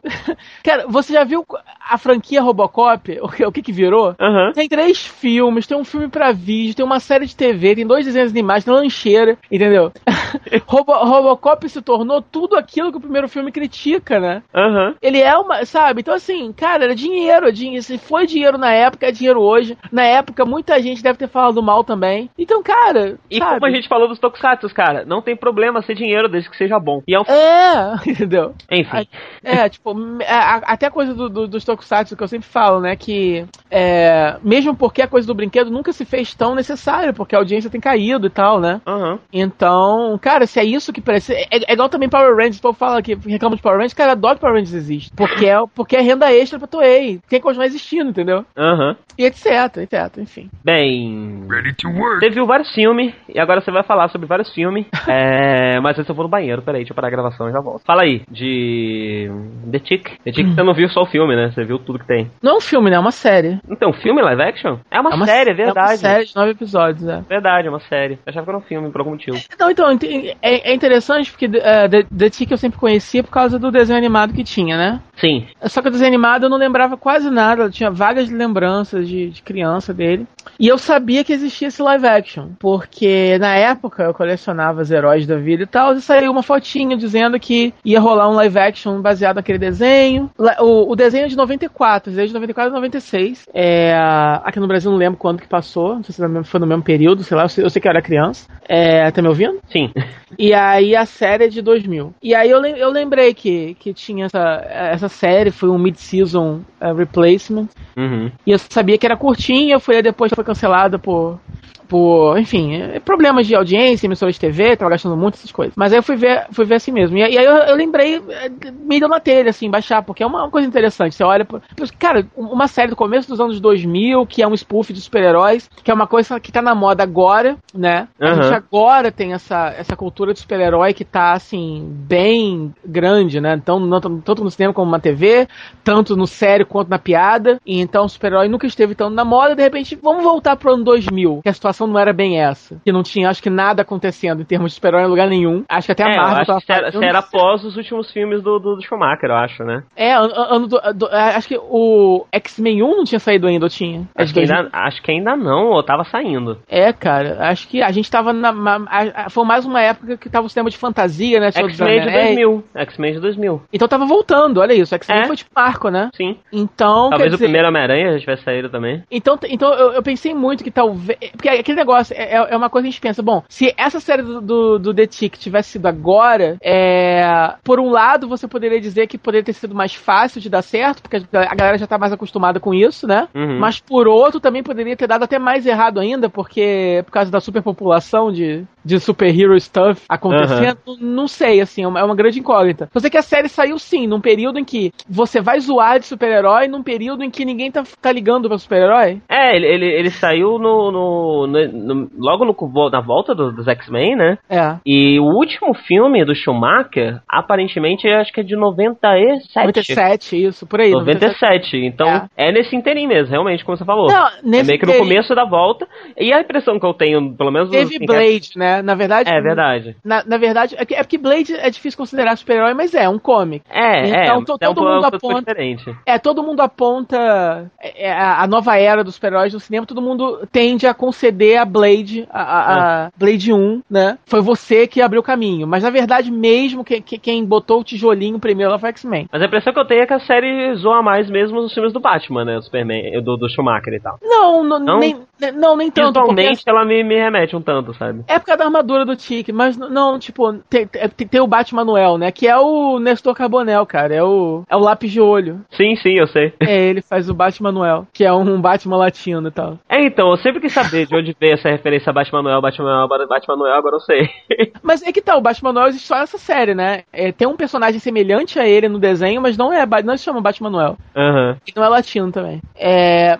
Mas então, tipo, o, na verdade, assim, o, o The Tick ele é um quadrinho, ele começou como quadrinho, ele é um personagem criado pra uma newsletter lá, de uma, de uma editora, de uma, de uma rede de, de comic shops lá de Boston, se eu não me engano. É, eu tava lendo sobre esses dias. Uhum. E aí esse cara inventou o, o The Tick, eu li a primeira tirinha que saiu dele. É, então, na verdade, ele tá. é, Na verdade, é um cara que fugiu de um hospício. A- a- a- as eu, eu li duas primeiras tirinhas, são bem assustadoras até, tipo, porque ele é literalmente um cara que tá com aquela fantasia ridícula numa camisa de força. Aham. Porque ele tá delusional, ele acha que ele é um super-herói. E aí ele foge, quebrando tudo. Ele tem, um, ele tem super força mesmo, né? Ele é invulnerável, tem isso. Aham. E aí, eu, eu, eu não sei, eu, eu, eu- me leva a crer que ele é invulnerável só porque ele acredita que ele é Aham. mas talvez ele não seja, aí depende, porque cada, cada, cada meio é, diferente usa ele de forma. Por exemplo, essas primeiras tirinhas vai, vai, vai ser um pouco uma coisa um pouco mais adulta, um pouco mais assustadora, né? Aí depois eu li algumas edições do primeiro volume da revista dele mesmo, que saiu logo depois dessas tirinhas iniciais, uhum. que saíram em 88 também, parece. E aí já é uma coisa assim, já assim, a coisa de, de, de, dele ser um doente mental meio descontrolado já fica mais subentendido, porque ele é, ele realmente se acha fodão, mas ele é extremamente estúpido e extremamente burro, entende tudo errado, mas agora ele já é um pouco mais, assim, um, um, um, um bobão, mas um pouco mais likable. É, é, é, é, aquele bobão que faz merda, mas que acaba salvando o dia de qualquer forma no final das contas, entendeu? Uhum. Então já, já é uma coisa um pouco mais é, é, tranquila e já, já tem uma referência à paródia de, de comics mais pesada. Então você tem um personagem que ele é o Clark Kent, né? Uhum. E é, você tem uma outra personagem que ela é claramente a Electra. E não, não é nem uma coisa muito sutil, não, assim, tipo, ele usa, ele usa nomes que são quase iguais e tal. Uhum. Só que é tudo na comédia. Esses quadrinhos é, foca, assim, de forma bem pesada em parodiar os cómics existentes. E é bem interessante. O traço é legal, o humor é bem interessante também. Ele é todo em preto e branco. É...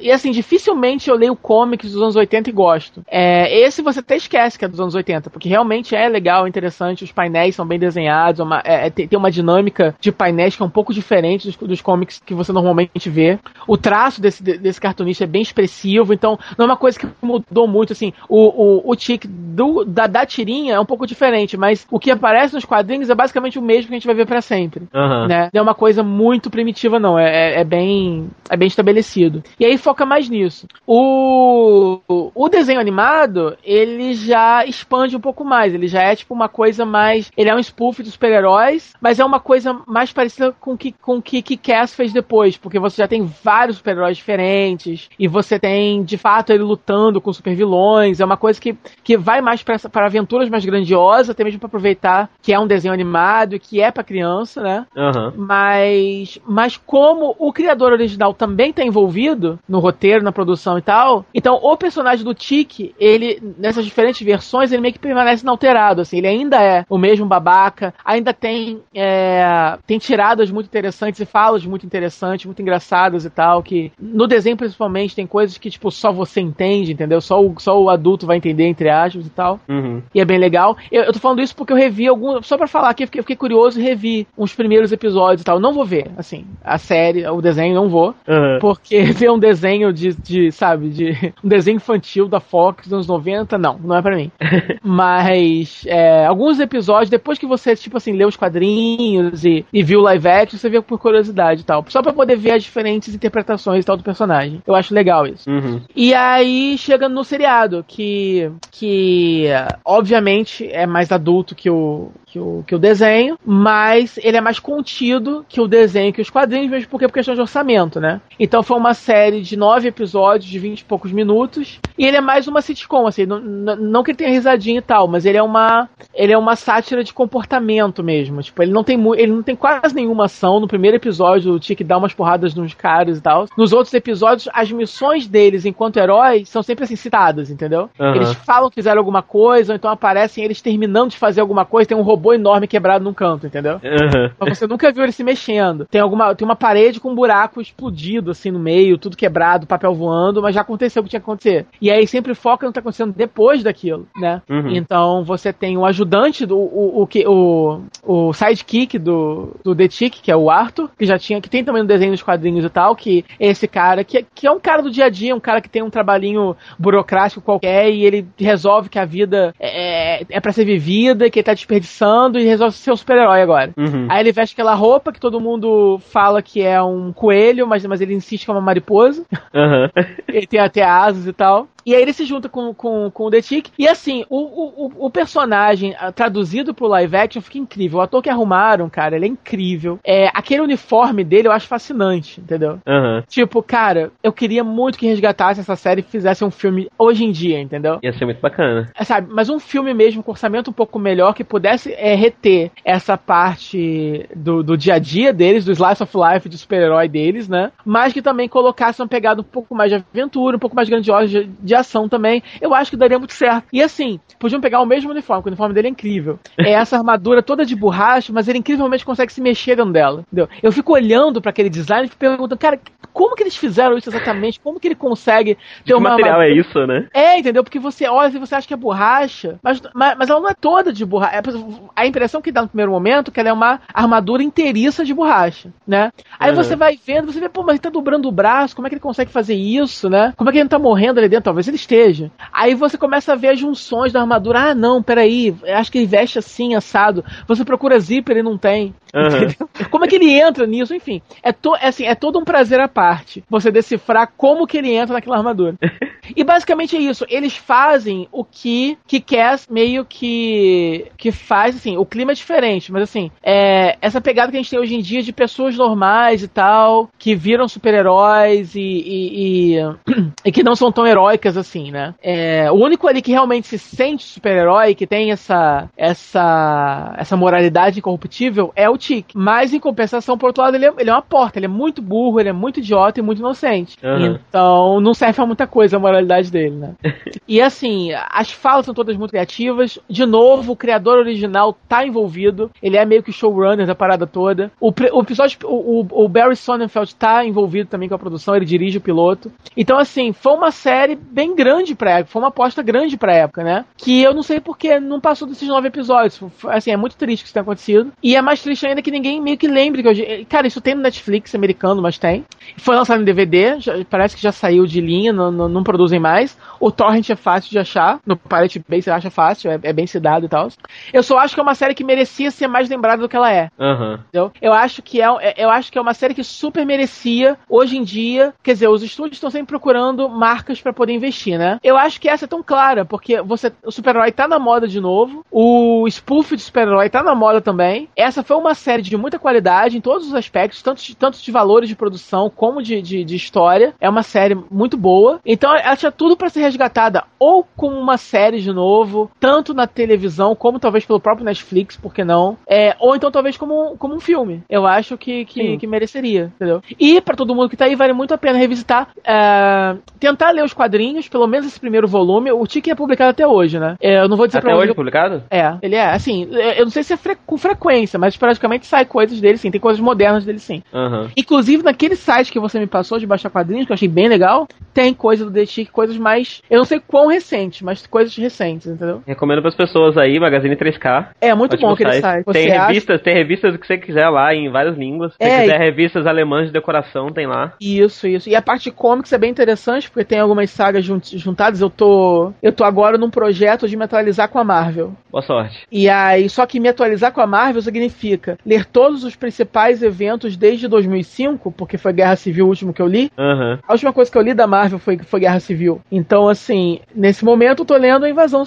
eu pulei a iniciativa. Eu- Assim, a- o meu critério foi: eu vou ler os eventos principais, mas obviamente eu não vou ler esses semi-eventos que saem depois, que não são bem eventos, são, por exemplo, a, a iniciativa é uma marca que sai em várias revistas, né? Aham. Então, assim, não é, um, não é um, um- um crossover event, mas é todas as revistas lidando mais, mais ou menos com a mesma temática, que é o aftermath daquele evento. Uhum. Mas não dá pra ler isso porque são muitos títulos, né? E vamos ser realistas. É, então, assim, eu peguei os eventos principais. Eu fui na, na Wikipedia, falei List of Marvel Events.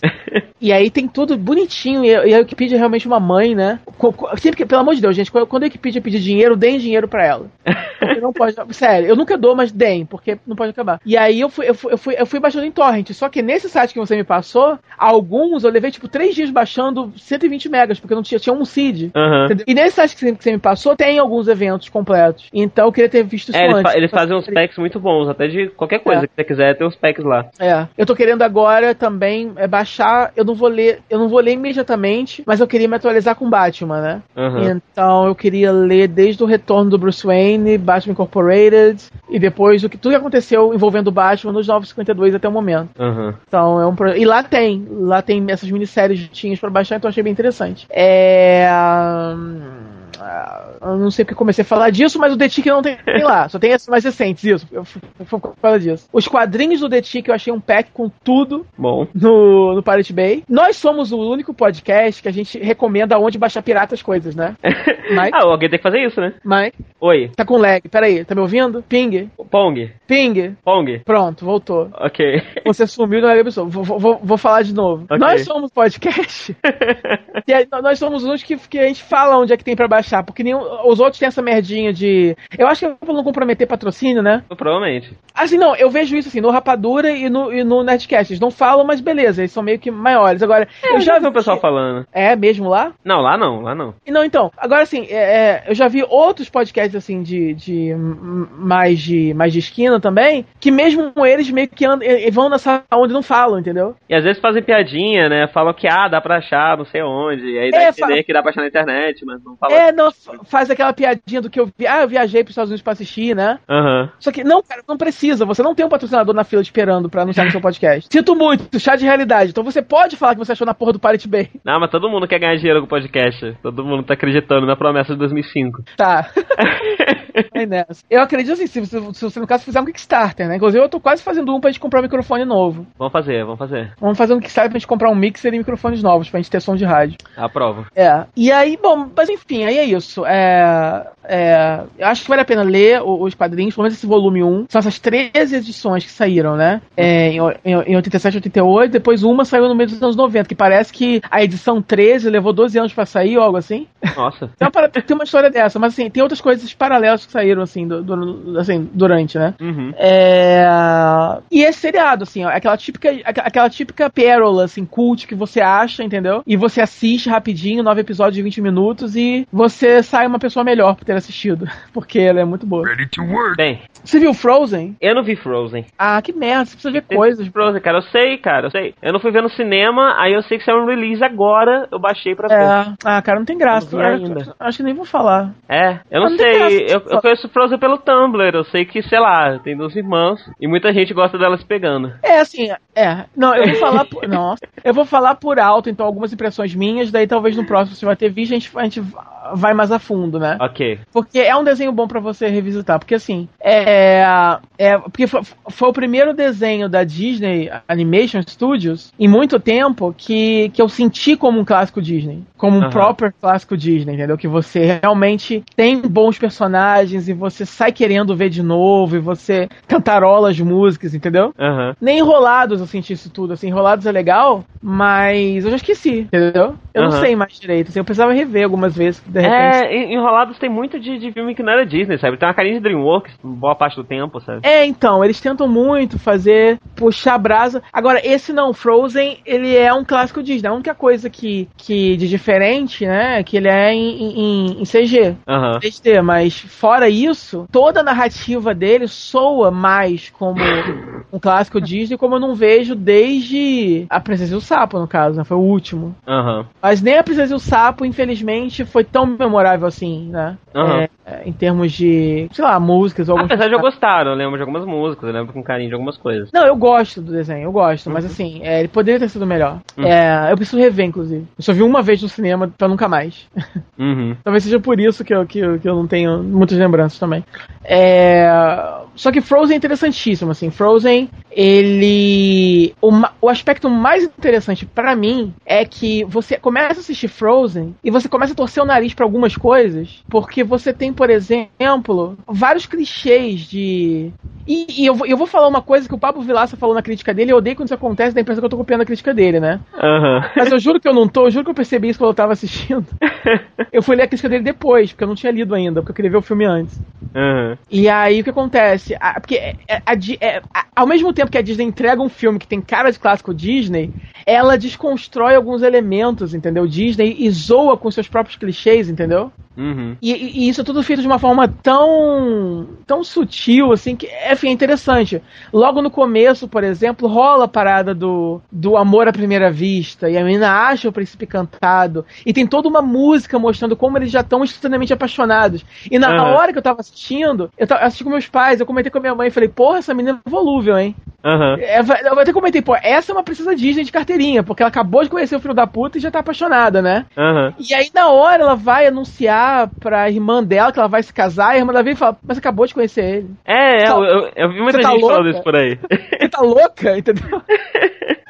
Cara, quando isso aconteceu, eu falei, cara, esse desenho tem algo mais, sabe? Aham. Então, ao mesmo tempo, entendeu, que ele lida com os temas Disney, ele ele, ele desconstrói, deturpa pro melhor, entendeu? Uhum. Ele zoa de leve, é como se ele falasse pra você, olha, esse aqui é um clássico Disney pro século XXI, entendeu? Essa aqui é uma princesa Disney, mas não é uma princesa Disney, é... a história dela não é movida pelos homens da vida dela, entendeu?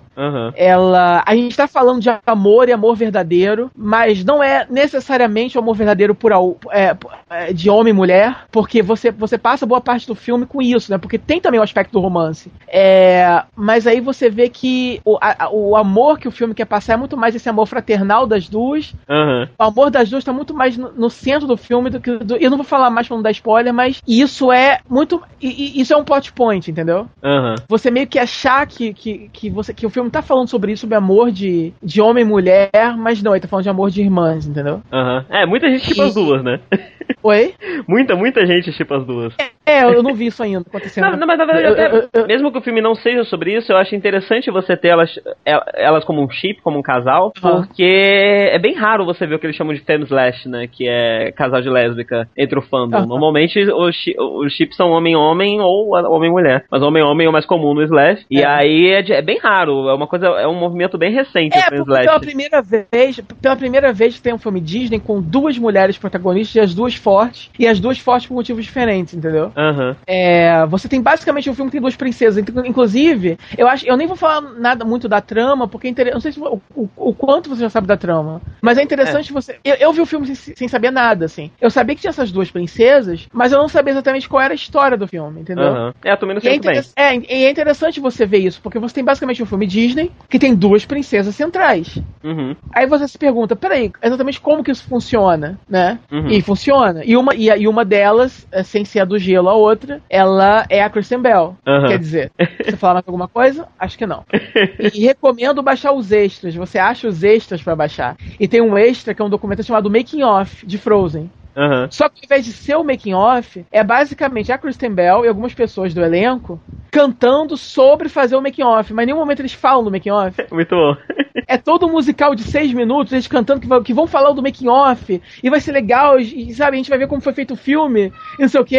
Aí acaba a música e ninguém fala do making off. É muito Bom. legal. E assim, é, e é por isso que eu digo, tipo assim, é, é- é- a, a Disney já entregou personagens, é, princesas é, fortes, né? É, mas nenhuma como essas duas, entendeu? N- Sabe? Esse realmente eu acho que é o clássico Disney talvez mais é, é feminista de todos, né? Inclusive no post que eu fiz até a, a, a Dianara comentou, ah, mas e Brave? Aí eu falei, bom, Brave é da Pixar. É, tô Brave é falando da de Pixar, Disney- sim. É, falando de- em termos de Disney Animation Studios, porque ainda que o John Lester esteja no, no comando dos dois, né? É, eles a, são a- a- diferentes. é, a ideia, o, o- a marca é diferente, né? É. São pensados de uma forma diferente porque eles A, a Mérida, ela não é uma princesa Disney. Sim, sim. É. Ela é a primeira princesa Pixar, é diferente. Aham. E mesmo assim, e e mesmo assim, como filme, eu gostei mais de Frozen do que Brave. Brave tem esse- eu tenho esses mixed feelings até hoje, né? Ah, gosto muito de É. cara. É, eu gosto, mas é, foi o que eu falei até no, no podcast sobre. Eu participei do podcast sobre Brave. Acho que sim. É, sim. Inclusive, É. eu era, eu era o a visão hate da parada, isso, né? isso. Essa foi a minha função no dia. Foi. Porque, apesar apesar de eu gostar de Brave, eu acho que a história já, tinha- já tinha sido feita, tava batida. A coisa do, do, do- de você virar bicho pra virar, a Disney já, já teve a nova onda do Imperador, e já teve Irmão Urso. É, enfim, Frozen eu achei um filme mais original, assim, entendeu? Mais. É... E a Elsa, a princesa lá, a, a X-Men lá do gelo, né? Ela é uma personagem incrível. E assim, aquela música Let It Go, todo mundo fala muito dessa música, né? Aham. tem um milhão de covers, ela ganhou o Oscar, mas quando você vê ela em contexto, ela é de arrepiar. Aham. Quando você entende o, momen- o- o momento que a música representa na história, todas as músicas representam momentos muito bons, nenhuma música tá ali gratuitamente, e, é de arrepiar, porque a, a- a- o arco da Elsa, ele é muito assim, você, você se identifica na hora, né? E a mensagem que ela passa é muito legal. E a mensagem que a música passa é interessante. E Eu sempre digo que. Todo mundo fala que, mesmo que não goste de dublagem, né? Costuma dizer que aplicado em desenho da Disney pode. Aham. Eu digo pra você o seguinte: as músicas da Disney sempre são muito bem adaptadas e muito bem traduzidas. Uhum. E cantadas e tal. E eu realmente, dos desenhos que eu tenho quando criança, né? Que eu vi quando criança, eu adoro as músicas em português. Adoro a trilha sonora de Tarzan em português. Eu adoro a trilha sonora do Rei Leão em português. Quando eu fui ver Rei Leão agora no cinema de novo, eu cantei junto. E é ótimo. Então eu não vou falar pra você que eu só gosto por- porque é nostalgia. Que seria injusto. São boas músicas, entendeu? Uhum. Então, fica muito complicado julgar. Bom, agora eu sou um adulto, eu vi Frozen primeiro legendado. E aí depois eu fui rapidinho. Eu, amigo meu, achou pra mim. Olha que incrível. Ah. Ele foi todo feliz, foi todo feliz de falar que, ah, vi Frozen. Achei Frozen pra assistir. E aí eu não, eu não tinha achado, não tinha release ainda. Eu falei, ué, como é que você viu? Aí ele mandou um link do cinema hip dublado no YouTube. Ok. Em 360p. ok. Foi assim que ele viu, todo feliz me passando.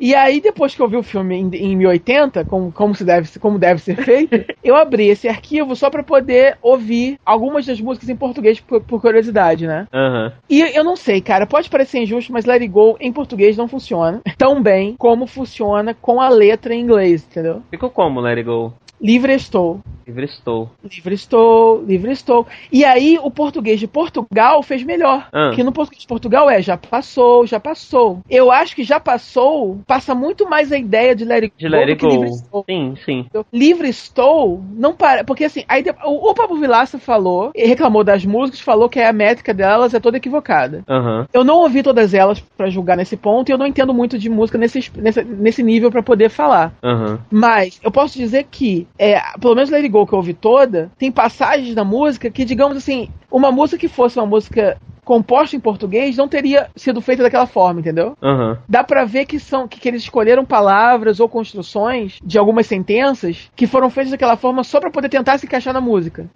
Sim. Que é, que, que, é, que é característica de uma versão mal feita. A versão bem feita é aquela versão que você escuta e a impressão que você tem que aquela, que aquela música sempre foi em português, no caso. Aham. Mas, Eu- mas mesmo, mesmo Enrolados tinha uma adaptação terrível, né? A dublagem não foi, não foi bacana. Ah, não lembro. A- eu só lembro do Luciano Huck, que estreou. Mas além do tudo. Luciano Huck, a, não, a dublagem não tava muito boa, não. É, a, a, a escolha polêmica de dublagem dessa vez foi a escolha do, do, do Porchat pra fazer o alívio cômico do filme, que é o Bichinho de Leve, de Ah, neve sei. Não sei se ele fez um bom trabalho, não. Todo mundo tá falando mal, não sei. Eu realmente não posso julgar. Eu não gosto do Porchat. É, É, também. at all. Like, at all. Então não sei. Mas, é... Mas enfim, Nunca, vamos... nunca falou mal de Porta dos Fundos aqui, né? Já falei, já. Eu, eu acho que eu já falei que Porta dos Fundos. Eu já falei que, que Porta dos Fundos é pros, pros fãs de comédia o que Inception é pros fãs de. Pro povão, não é? Não é isso que eu falei? Não, não sei se você já falou isso, não. O que, que você Eu falou? falei isso. Porta dos Fundos é pra comédia o que Inception é pros filmes cabeça. Ah, Entendeu o que eu quis dizer? não, eu não consegui entender o, contexto disso aí. Você lembra de Inception? Eu lembro de Inception.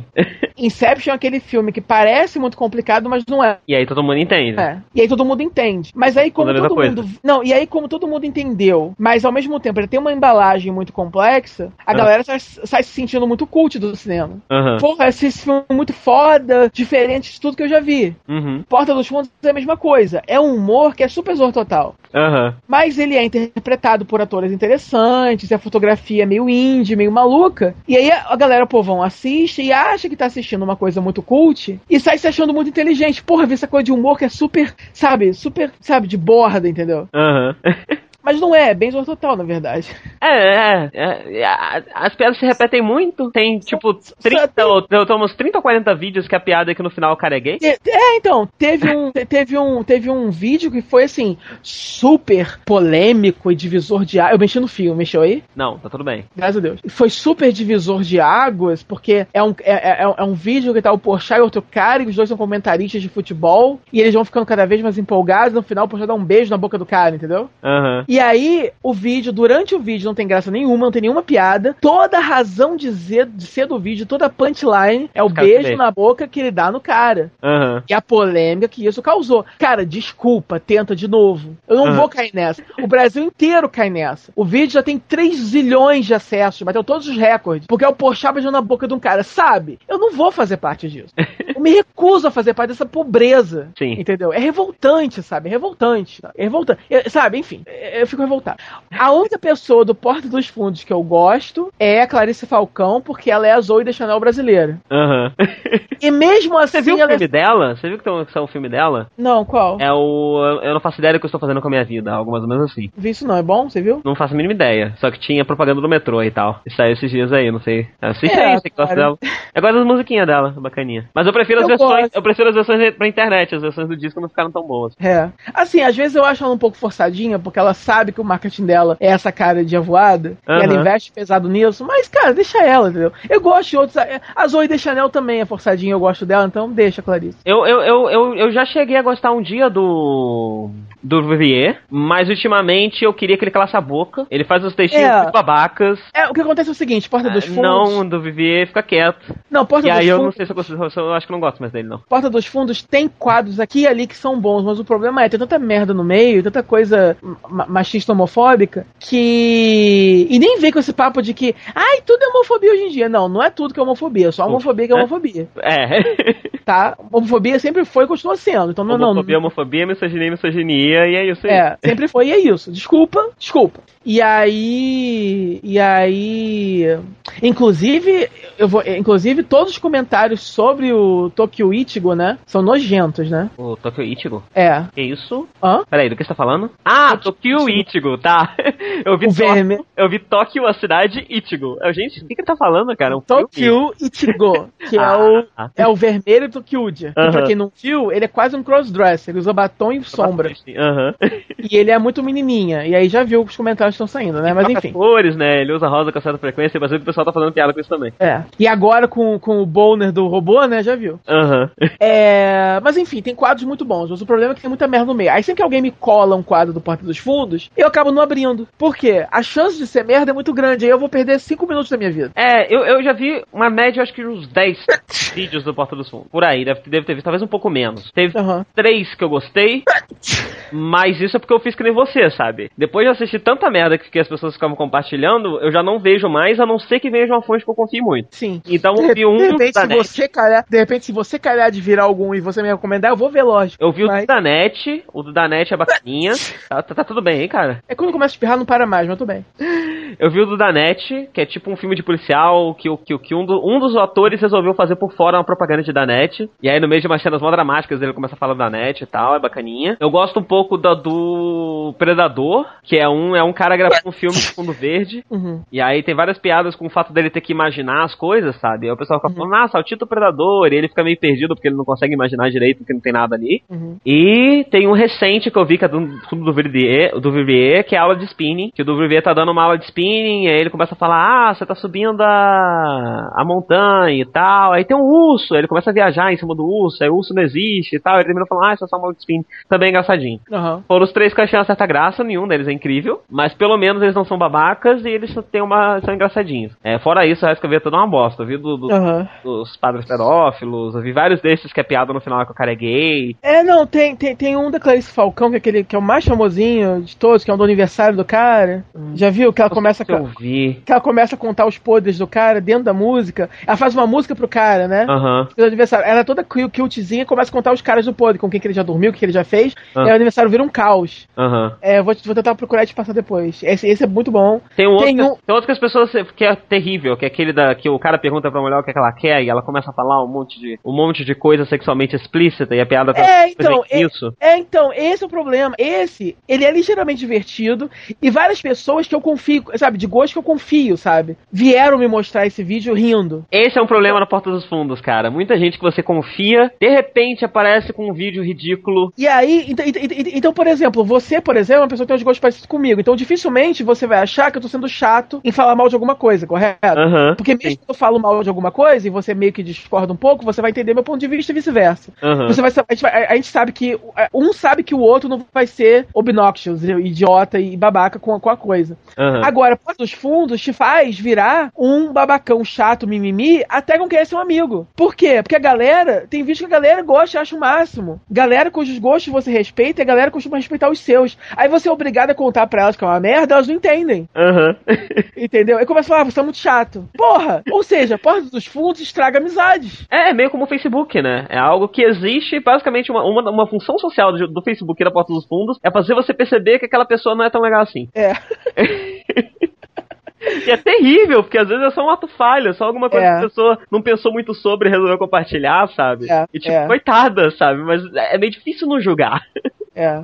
Eu tenho feito esse esforço pra não julgar tanto. Principalmente, principalmente quando você começa essa parada do, do, do Justin Bieber ir preso e fazer merda, né? Aham. Aí, aí na hora de zoar o Justin Bieber, ao invés do povo postar, sei lá, aquelas imagens engraçadíssimas, engraçadíssimas fazendo a fusão dele com a Dilma, que eu acho o máximo, ele é a cara da Dilma, a- a- o mugshot dele da prisão é igual a, a uma foto da Eu, Dilma, eu, eu gosto daquele mugshot que eles fazem com a, com a foto da Miley Cyrus. que é igualzinho também. Eu, Não, eu, acho, eu acho até meio erótico por algum motivo. Não, é incrível, porque é, é, sim, sim, sim. Dá vontade de dormir com a fusão dos dois. Sim. É. Meu Deus. É, agora, muita gente começa também. A, a, a única piada, a única ofensa, entre aspas, que sabem fazer dele é dizer que ele é viado. Sim. Ou dizer que ele parece menina. Como se ser viado e parecer menina fosse algo ruim. Aham. E aí, galera, e aí isso tá tão entranhado na cultura das pessoas que a galera zoa disso sem pensar no que tá fazendo. E aí você vê muita gente legal, muita gente que você acha bacana, compartilhando coisas é, cuja punchline é essa. A, a- o Justin Bieber parece uma garota. E isso é ruim e vamos rir disso. Sim. E aí, se você reclama disso, o povo começa. Ai, começou. Ai, mimimi. Ai, tudo é isso agora. Aham. É esse o mundo que vivemos. Bem-vindo ao planeta Terra no ano 2014. Ai, ai. Às vezes eu sinto falta de saudade do Orkut, olha só. Eu também não tinha isso no Orkut, né, cara? Tinha aquelas comunidades.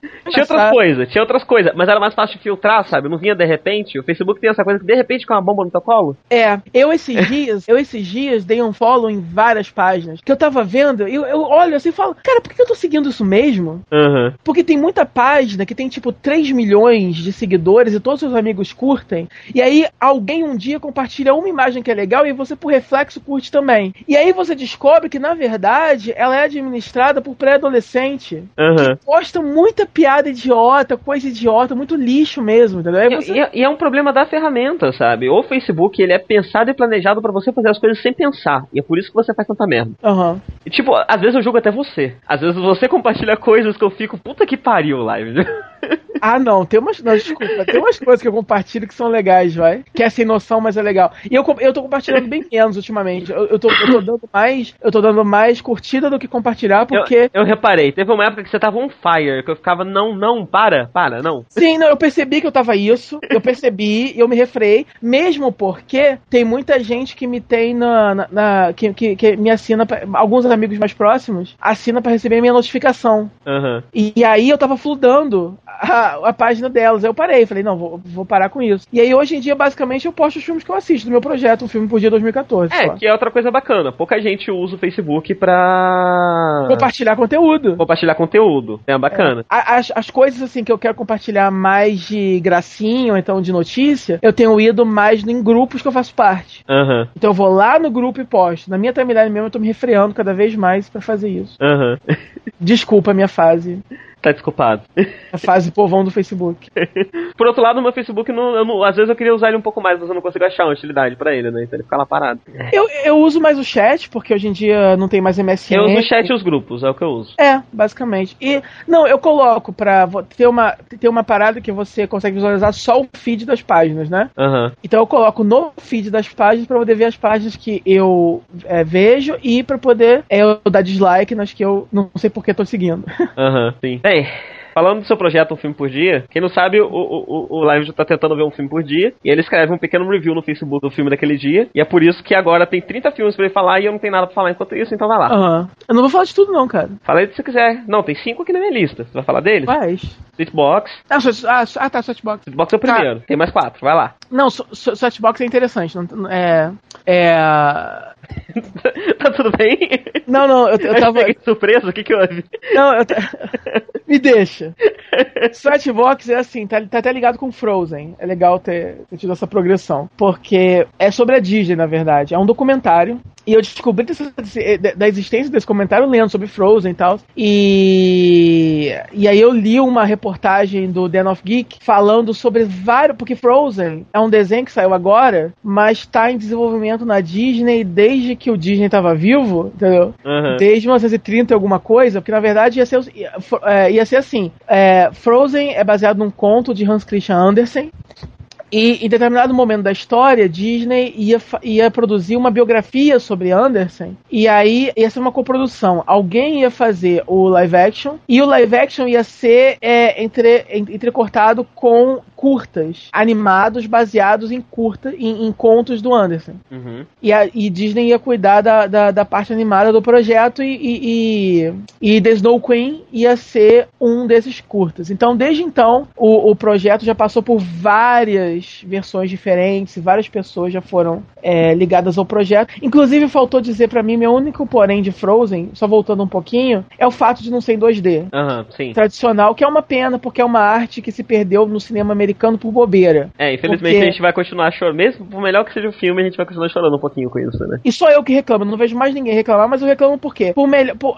Lógico, CG também é uma arte, também é um tipo de animação. Uhum. E Frozen, enfim, é, é, não tem um valor artístico reduzido por conta disso. Mas pelo contrário. Porque para ficar um CG bom, acho que é até mais complicado. Uhum. É, mas. Mas Disney só tá fazendo isso porque eles acham que é comercialmente melhor fazer isso. Eles acham que 2D não vende mais. Uhum. Porque, porque esse é o trend de animação é, em longa-metragem de Hollywood no momento, é fazer CG. Então, eles estão fazendo CG pelos motivos errados. Eles estão fazendo porque a história pede que seja, que seja CG. Eles estão fazendo porque é o que vende agora, na cabeça deles. Então, isso eu acho uma pena. Porque, porque eu, eu gosto de, de tradicional, não tem mais tradicional em Hollywood, e Frozen teria sido lindo. Tradicional, eu vi umas sketches da. Porque o legal é que esses desenhos em, em, em CG do Disney Animation, eles usam o clássico, o, o traço clássico da Disney aplicado em, em, em CG. Uhum. Então tem os sketches das personagens do character design, que são elas, e aí você vê como elas seriam se fossem desenho animado. Seria bem legal, bem bonito, né? Mas enfim. E aí eu vi uma série de. Uma, uma reportagem, um artigo bem interessante de uma série de projetos engavetados da Disney. Alguns bem interessantes. E aí você tem esse projeto que, assim, é, aquele desenho A Nova Onda do Imperador, eu já sabia que a, a produção desse desenho foi conturbada. Uhum. E eu já sabia que o resultado final foi um desenho que é completamente diferente do projeto inicial que tinha começado a ser desenvolvido. E aí eu, aí eu descobri que uh, existia um documento, porque na época o desenho era um projeto chamado uh, The Kingdom, Kingdom of the Sun, e era uma aventura, e, e, e era um projeto do, de, de, um dos diretores de O Rei Leão, e o Sting foi contratado para fazer a trilha sonora. Uhum. Então, assim como o Elton John tinha trabalhado com o Rei Leão e tal, eles queriam um outro nome grandioso para fazer que a ideia realmente era fazer um puta épico Disney do mesmo patamar que o Rei Leão foi. E aí chamaram o Sting para fazer. Uma das cláusulas que o Sting é, estipulou foi permitir que a esposa dele, que é uma cineasta, né, de uma documentarista e tal, permitir que ela documentasse todo o projeto, todo, todo o, o, todo o projeto, todo o making off do filme. É, e ela documentou todo o, o, o rise and fall dessa produção. E esse documentário se chama The Sweatbox. Sweatbox se refere a, a é o nome que eles davam à sala que a Disney tinha para poder passar, para poder o, o, os criadores exibirem, né, a, a, o filme, o rascunho do filme para os executivos da Disney. E uhum. essa sala não tinha ar condicionado. Uhum. Então eles já estavam nervosíssimos, suando frio e suando também porque estava fazendo muito, porque era muito quente. Uhum. Então o apelido que essa sala ganhou é o Sweatbox. Então o nome desse documentário é Sweatbox. Esse documentário, a Disney tem os direitos desse documentário, ele nunca foi lançado. O que você acha dele é um torrent vazado por alguém, que é uma work print, muito vagabunda, sabe? Com um reloginho contando o tempo, assim, grudado na, na tela, assim, totalmente tosco. É, o seu post no Facebook tem um pôster fanmade que é assustador. É o quê? o pôster fanmade no seu post no Facebook é assustador. Sim, não, não existe nem post oficial. Aquele, aquele pôster eu achei como ilustração que alguém fez num blog falando sobre isso, entendeu? Sim, mas ele tem um clima meio assustador. O, o, é, esse é o clima do documentário? É, porque é, já é obscuro, Você é bootleg? Né? Sim, sim, sim, sim. E eu vi de madrugada. Nossa. Morrendo de medo. E é assim, e é interessante por causa disso. Você vê, primeiro de tudo, você vê todo o, o o conceito inicial, você vê como é bagunçado, porque, porque eles contratam o Sting para fazer as músicas, só que o Sting em vários momentos fala que tá meio perdido, porque ele tá fazendo músicas baseado em situações que dão para ele, e ele tá desenvolvendo personagens com as músicas. Só que ele não tem nenhum roteiro na mão para saber se os personagens se batem. E uma hora que ele fala, ah, ele, eu, eu, eu tô me sentindo meio perdido, porque eles estão desenvolvendo personagem lá, e eu tô desenvolvendo aqui, entendeu? Uhum. E aí, e aí você começa a perguntar, porra, será que esse método é assim com todos? Tipo, teoricamente não era pra ter um roteiro antes? Mas esse filme é mais ou menos da mesma época da Nova Onda do Imperador? Não, Nova Onda do Imperador saiu em 2000. Esse filme ficou seis anos nesse lenga-lenga. É, porque assim, eu, no final dos anos 90 e início dos 2000, a Disney realmente tava num, num momento bem negro, né? Tava, tava, tava. Mas é tipo, tá. como era aquele outro momento do passado dele, da época do, sei lá, o, a Espada era Lei e tal, que também foi uma É, época mas aí que tá. Esse filme é fácil você botar a culpa nos executivos, porque o que acontece assim, a a storyline básica é essa, você tem essa, essa parte inicial e você tem essa visão do cara do Rei Leão que é super ambiciosa, que é uma que é uma versão do, do baseada no na- no príncipe mendigo, né? Uhum. Do, do, do príncipe e, e do, e do cara mais pobre, que são iguais e trocam de lugar. Só que é isso é, é incorporado no, no, no, no, no- tempo lá dos Incas. E aí rola uma parada de, de, de mitologia. Qual a mitologia inca, inca de criação do universo e tal? E tem uma feiteira que, que, que rola a parada de transformar o cara em, em- em- numa, numa lhama. Já tinha isso desde o primeiro Aham. da primeira versão. Só que era mais um- um- uma coisa mais épica, né? Menos de humor. E, e- e- e o tema básico da, do filme era um, um cara comum ensinando um cara poderoso a governar. Eles Uhum. toda hora falam sobre esse tema central do filme. E aí o filme tem também um interesse amoroso e tal. Ou seja, é um filme que tem muitos elementos diferentes. Isso você percebe. E você percebe pela, pelas filmagens desse cara, do é, Roger Allers, o nome dele, que é o, o idealizador desse projeto, que ele tava assim, com uma explosão de criação na cabeça dele, entendeu? Aparece ele lá da sala com a equipe de criação, com papel, com storyboard pra todos os lados, e falando da visão dele. Então é, um- é uma daquelas coisas que você olha e você fala, cara, ou isso ia ser genial, ou isso vai ser uma bagunça. Aham. Na opinião dos. Aí, aí eles vão, montam um- um- uma prévia, passam pros executivos da Disney. Os dois executivos chegam e falam: olha, isso aqui tá uma bagunça, a gente não gostou. Esse filme é o quê? A gente não sabe se esse filme é um drama, se esse filme é uma comédia. Esse filme não tem um protagonista claro, a gente não sabe por quem que a gente se importa, qual é o centro. Eles, assim, basicamente detonaram o filme inteiro. E isso com três anos de produção. Uhum. E aí você pensa, bom, a parte mais fácil agora é, é odiar esses, esses executivos, correto? Porque Uhum. são os executivos que estão chegando e estão jogando uma pedra em cima de algo que pode ser um genial. Mas ao mesmo tempo eu penso, cara, o que, que esses caras ficaram fazendo três anos que eles só tem tipo um rascunho do filme, vocês não tem um roteiro? Tipo, como que os executivos não perceberam desde o começo que esse negócio não tava dando certo, entendeu? Uhum. Então é, é, é uma coisa que você fica assim, vo- você meio que não consegue tomar partido e você fica de camarote vendo esse troço, assim, falling apart, entendeu? Uhum. Porque você vê os, o- os criadores completamente deprimidos num canto, o Sting puto, porque todas as músicas que ele fez foram pro saco, porque vai ter que mudar tudo, e as músicas que ele fez, que a gente escuta, estavam muito legais. a, principalmente a personagem da vilã do filme, que continuou na versão final, mas foi totalmente simplificada, né? Na versão original, ela era uma personagem super complexa, pelo que a gente vê com a entrevista com a dubladora, com a Eartha Kitt, e com, e com a música que a gente ouve ela cantando. Seria uma vilã Disney clássica, daquelas top, entendeu? Aham. Eu ainda gosto muito, da- é porque eu não vi mais velho, né? Mas eu tenho boas lembranças da Nova Onda do Imperador. Então, Não, sei lá, talvez é que seja tá- interessante de ver o filme e ver esse documentário pra. Sim, eu, eu vou ver, vou rever o, Novo Ano do Imperador, mas o que acontece é o seguinte: é um filme divertido, é, mas é só. Não, é então, uma... eu, te- eu tenho a impressão que apesar dele ser um filme meio escrachado, eu conseguia perceber em algum- alguns pontos dele um, um resquício dessa coisa um pouco mais pesada, sabe? Acho que sobrou um pouco disso no, no resultado final. Não, o que, aconteceu, o que aconteceu depois disso é, é isso. O diretor se demitiu, ficou puto, porque aí o filme já tava super atrasado pra ser lançado e nada tinha sido feito ainda. E aí a Disney começou a pressionar porque precisava do filme pronto, porque já tinha acordos de, de marketing firmados e tal. E aí o que aconteceu foi isso. Eles tiveram que jogar, é, assim, jogar tudo fora, começar do zero, from the scratch, chamaram outro cara pra fazer. E aí saiu a Nova Onda do Imperador. E aí é engraçado, tem uma parte que eles contam pro, pro Sting qual vai ser o novo título do filme. Aham. E ele dá uma risada e fala: É, me falaram, né? Que, é, eu acho que até que é legalzinho, não sei o quê.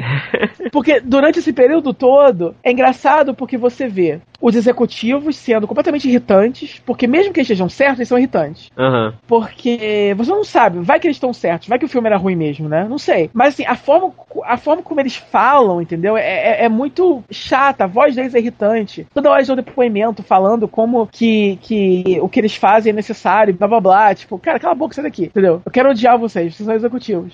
E aí você vê os criadores é, tentando fazer uma limonada daquele limão, entendeu? Tentando falar que, que foi pro melhor e que vai ser legal e não sei o quê. Mas você vê que eles estão sofrendo. Você vê que eles estão suando frio, inclusive quando eles mostram a nova versão os caras gostam, o cara, o cara dá uma entrevista falando: Não, vocês não conseguem imaginar como o alívio que a gente sentiu aquela hora, como a gente tava nervoso. Então, cara, tipo, esse cara deve sofrer muito, entendeu? E aí no meio disso tudo você tem o Sting com uma voz da razão, entendeu? Uhum. Falando que, olha, eu tava gostando como era, pra mim era super legal, eu fiz as músicas. Agora, tá legalzinho também, mas não é tão épico, tão grandioso como tava antes. Uhum. O, título, o título novo, é, até que é legal também, se, sabe?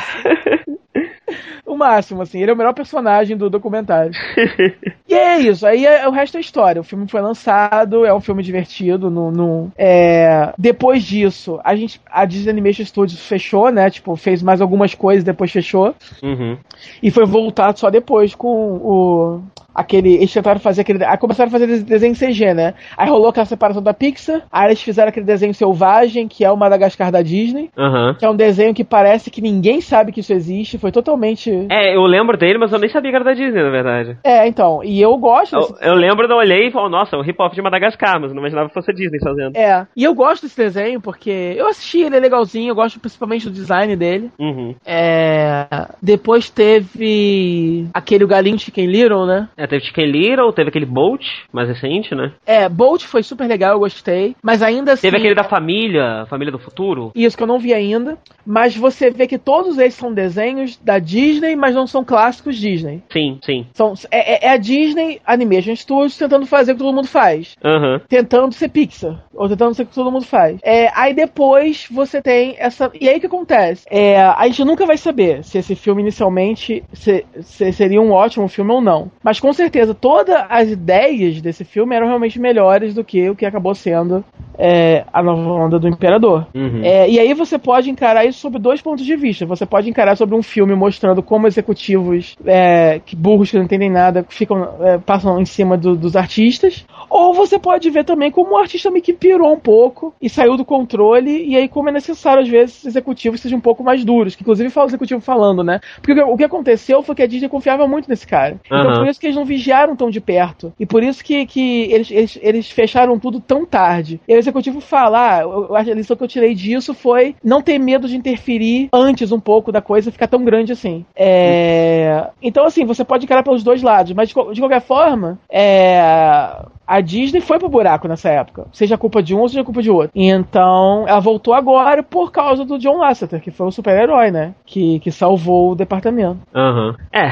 ah, Eu sei que é um documentário, assim, é, é interessante e também você acha no Pirate Bay. Dessa vez eu acho que até o- os podcasts grandes recomendariam, porque não tem lançamento comercial disso. Aham. Então, Eu vou assistir junto com a Nova do Imperador. Eu tava pensando em reassistir alguns filmes da Disney e assistir alguns que eu vi, especialmente daquela época negra, do, do Caldeirão Negro e tal. E eu lembro que eu assisti alguns quando eu era criança, eu lembro da, da Raposa você sabe, sabe que. Tá bom, vou eu não ia falar disso agora porque eu não terminei de ler. Eu ia terminar de ler, o- ler, o- ler o livro e trazer isso à tona, talvez no próximo. Aham.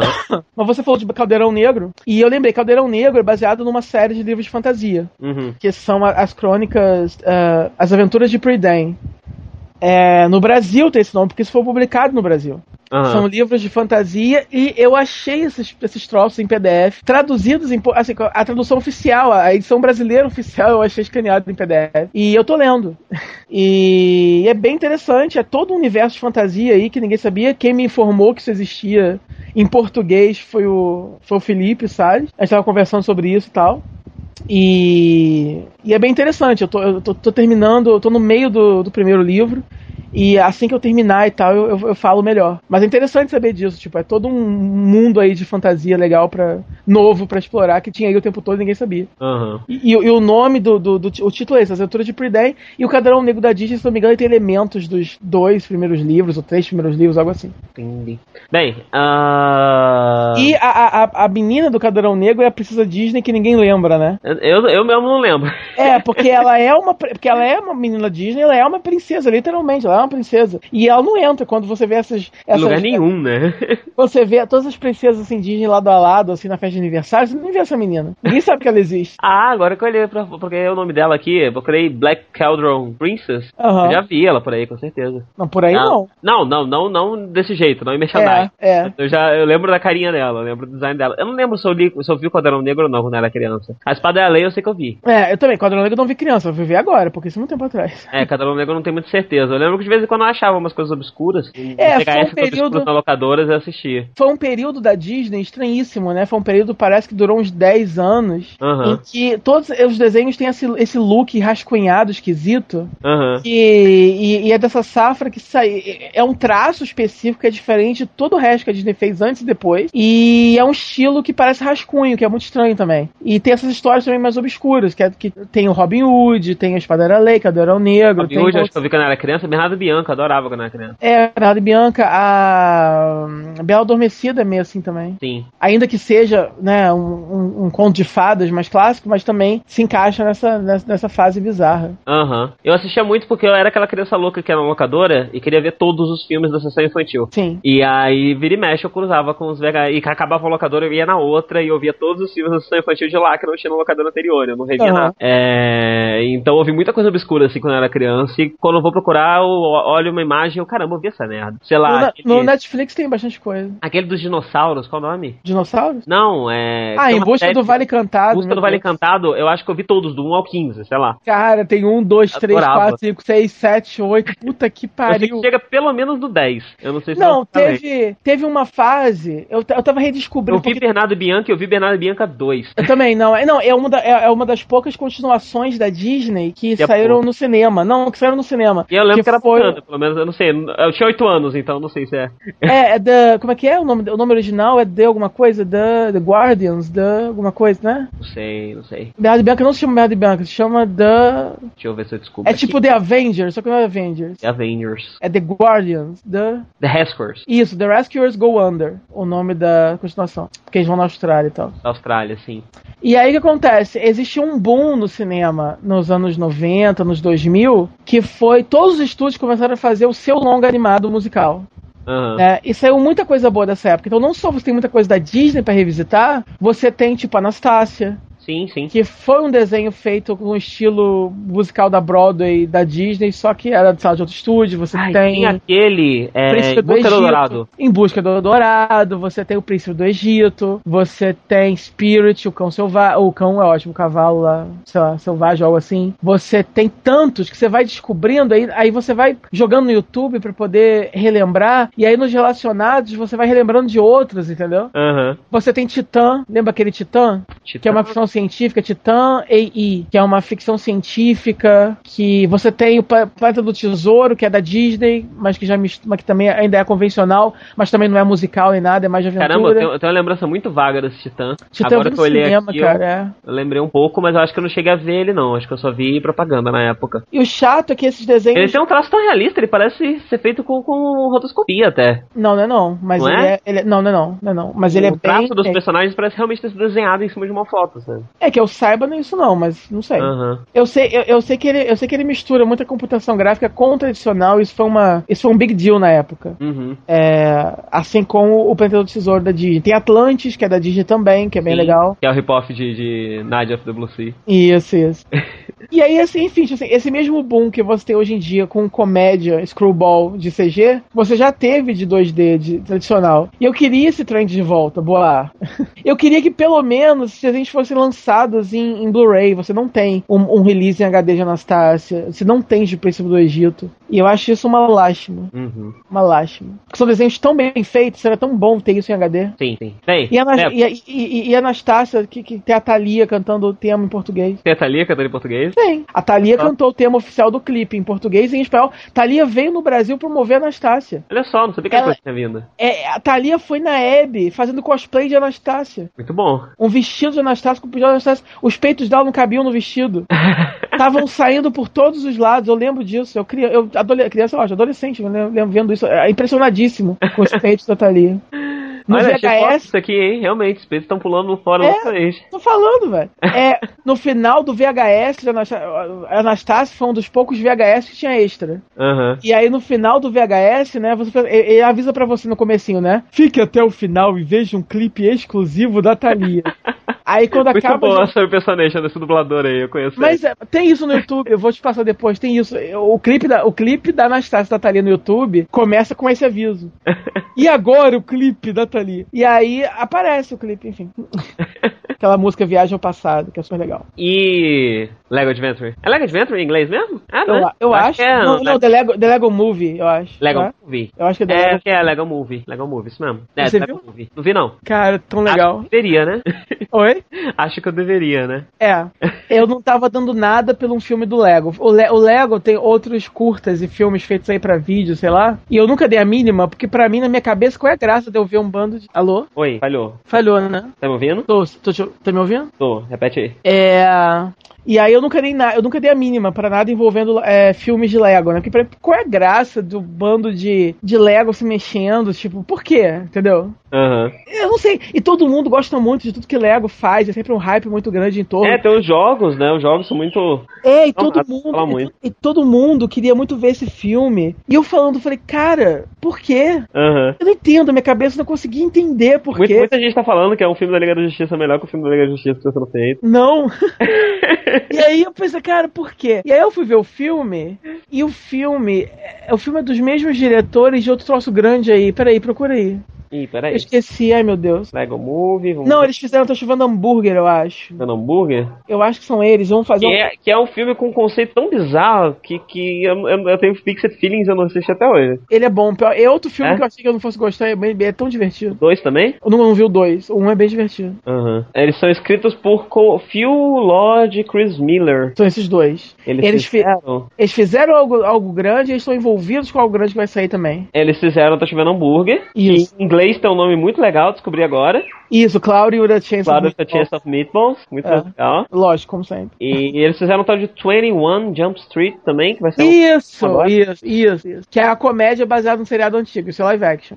É, e vai sair agora o 22 Jump Street. Isso, é o, e esse é o troço grande que estavam envolvidos, que eu queria lembrar. Aham. Então, assim, eles são bons cineastas e, assim, o filme, ele é bem interessante, ele, visualmente, ele é legal, né, porque os, isso que é legal, é, os Legos, eles meio que sabem que são Legos, então, e o filme brinca com o fato deles serem Legos, entendeu? Aham. Tem as diferentes coleções de Lego, que são os diferentes mundos, então, assim, isso já me ganhou. Aham. Porque tava- a grande questão pra mim era, pra que que serve eles serem Legos? Ah, agora entendi, entendeu? Aham. O, filme, o- filme- o filme me responde isso. Não, eles são brinquedos. Tem uma vibe até meio Toy Story em certos momentos. Depois Então, de você querendo questionar, né? O filme virou pra você e fala, mas por causa disso aqui, você é legal. beleza, acabou. Era só Eu pensei assim, tipo, cara, era só isso que eu queria saber. Agora você me ganhou. Agora eu posso curtir o filme. Vamos ver se o filme é bom. E o filme, como filme, é muito bom, entendeu? Aham. É, imagino que é, o original deve ser melhor, porque ele é cheio de piadinha, né? Uhum. Então deve ter muito trocadilho ali que se perdeu. E a mensagem dele é extremamente interessante, porque você é o protagonista, você tem os Legos diferentes, de diversas coleções, e é incrível porque você realmente tem, é, sei lá, o Batman como personagem, um dos protagonistas, Quais e outros as franquias? Eu sei que Senhor dos Anéis chega a aparecer, né? E Acho Liga da. Justiça, DC também, né? Sim, não, todas que eles têm aparecem, mais ou menos escala aparecem. Não, porque eu acho que eles estão ali da Marvel. Tem Marvel? Ah, Não sei se tem Marvel. Tem Marvel, não? Não sei, acho que tem. Star Eu- Wars deve aparecer também, né? É, enfim. O que, o que eles usam, o que eles usam nos jogos é Star Wars, DC e Seus Anéis. São que tem jogos Lego dessas franquias. É, você tem. Você tem. Você tem. E piadinhas, né? Você tem o, o, o Michelangelo do, do Tartarugas Ninja junto com o Michelangelo, o artista, né? Ah, muito bom.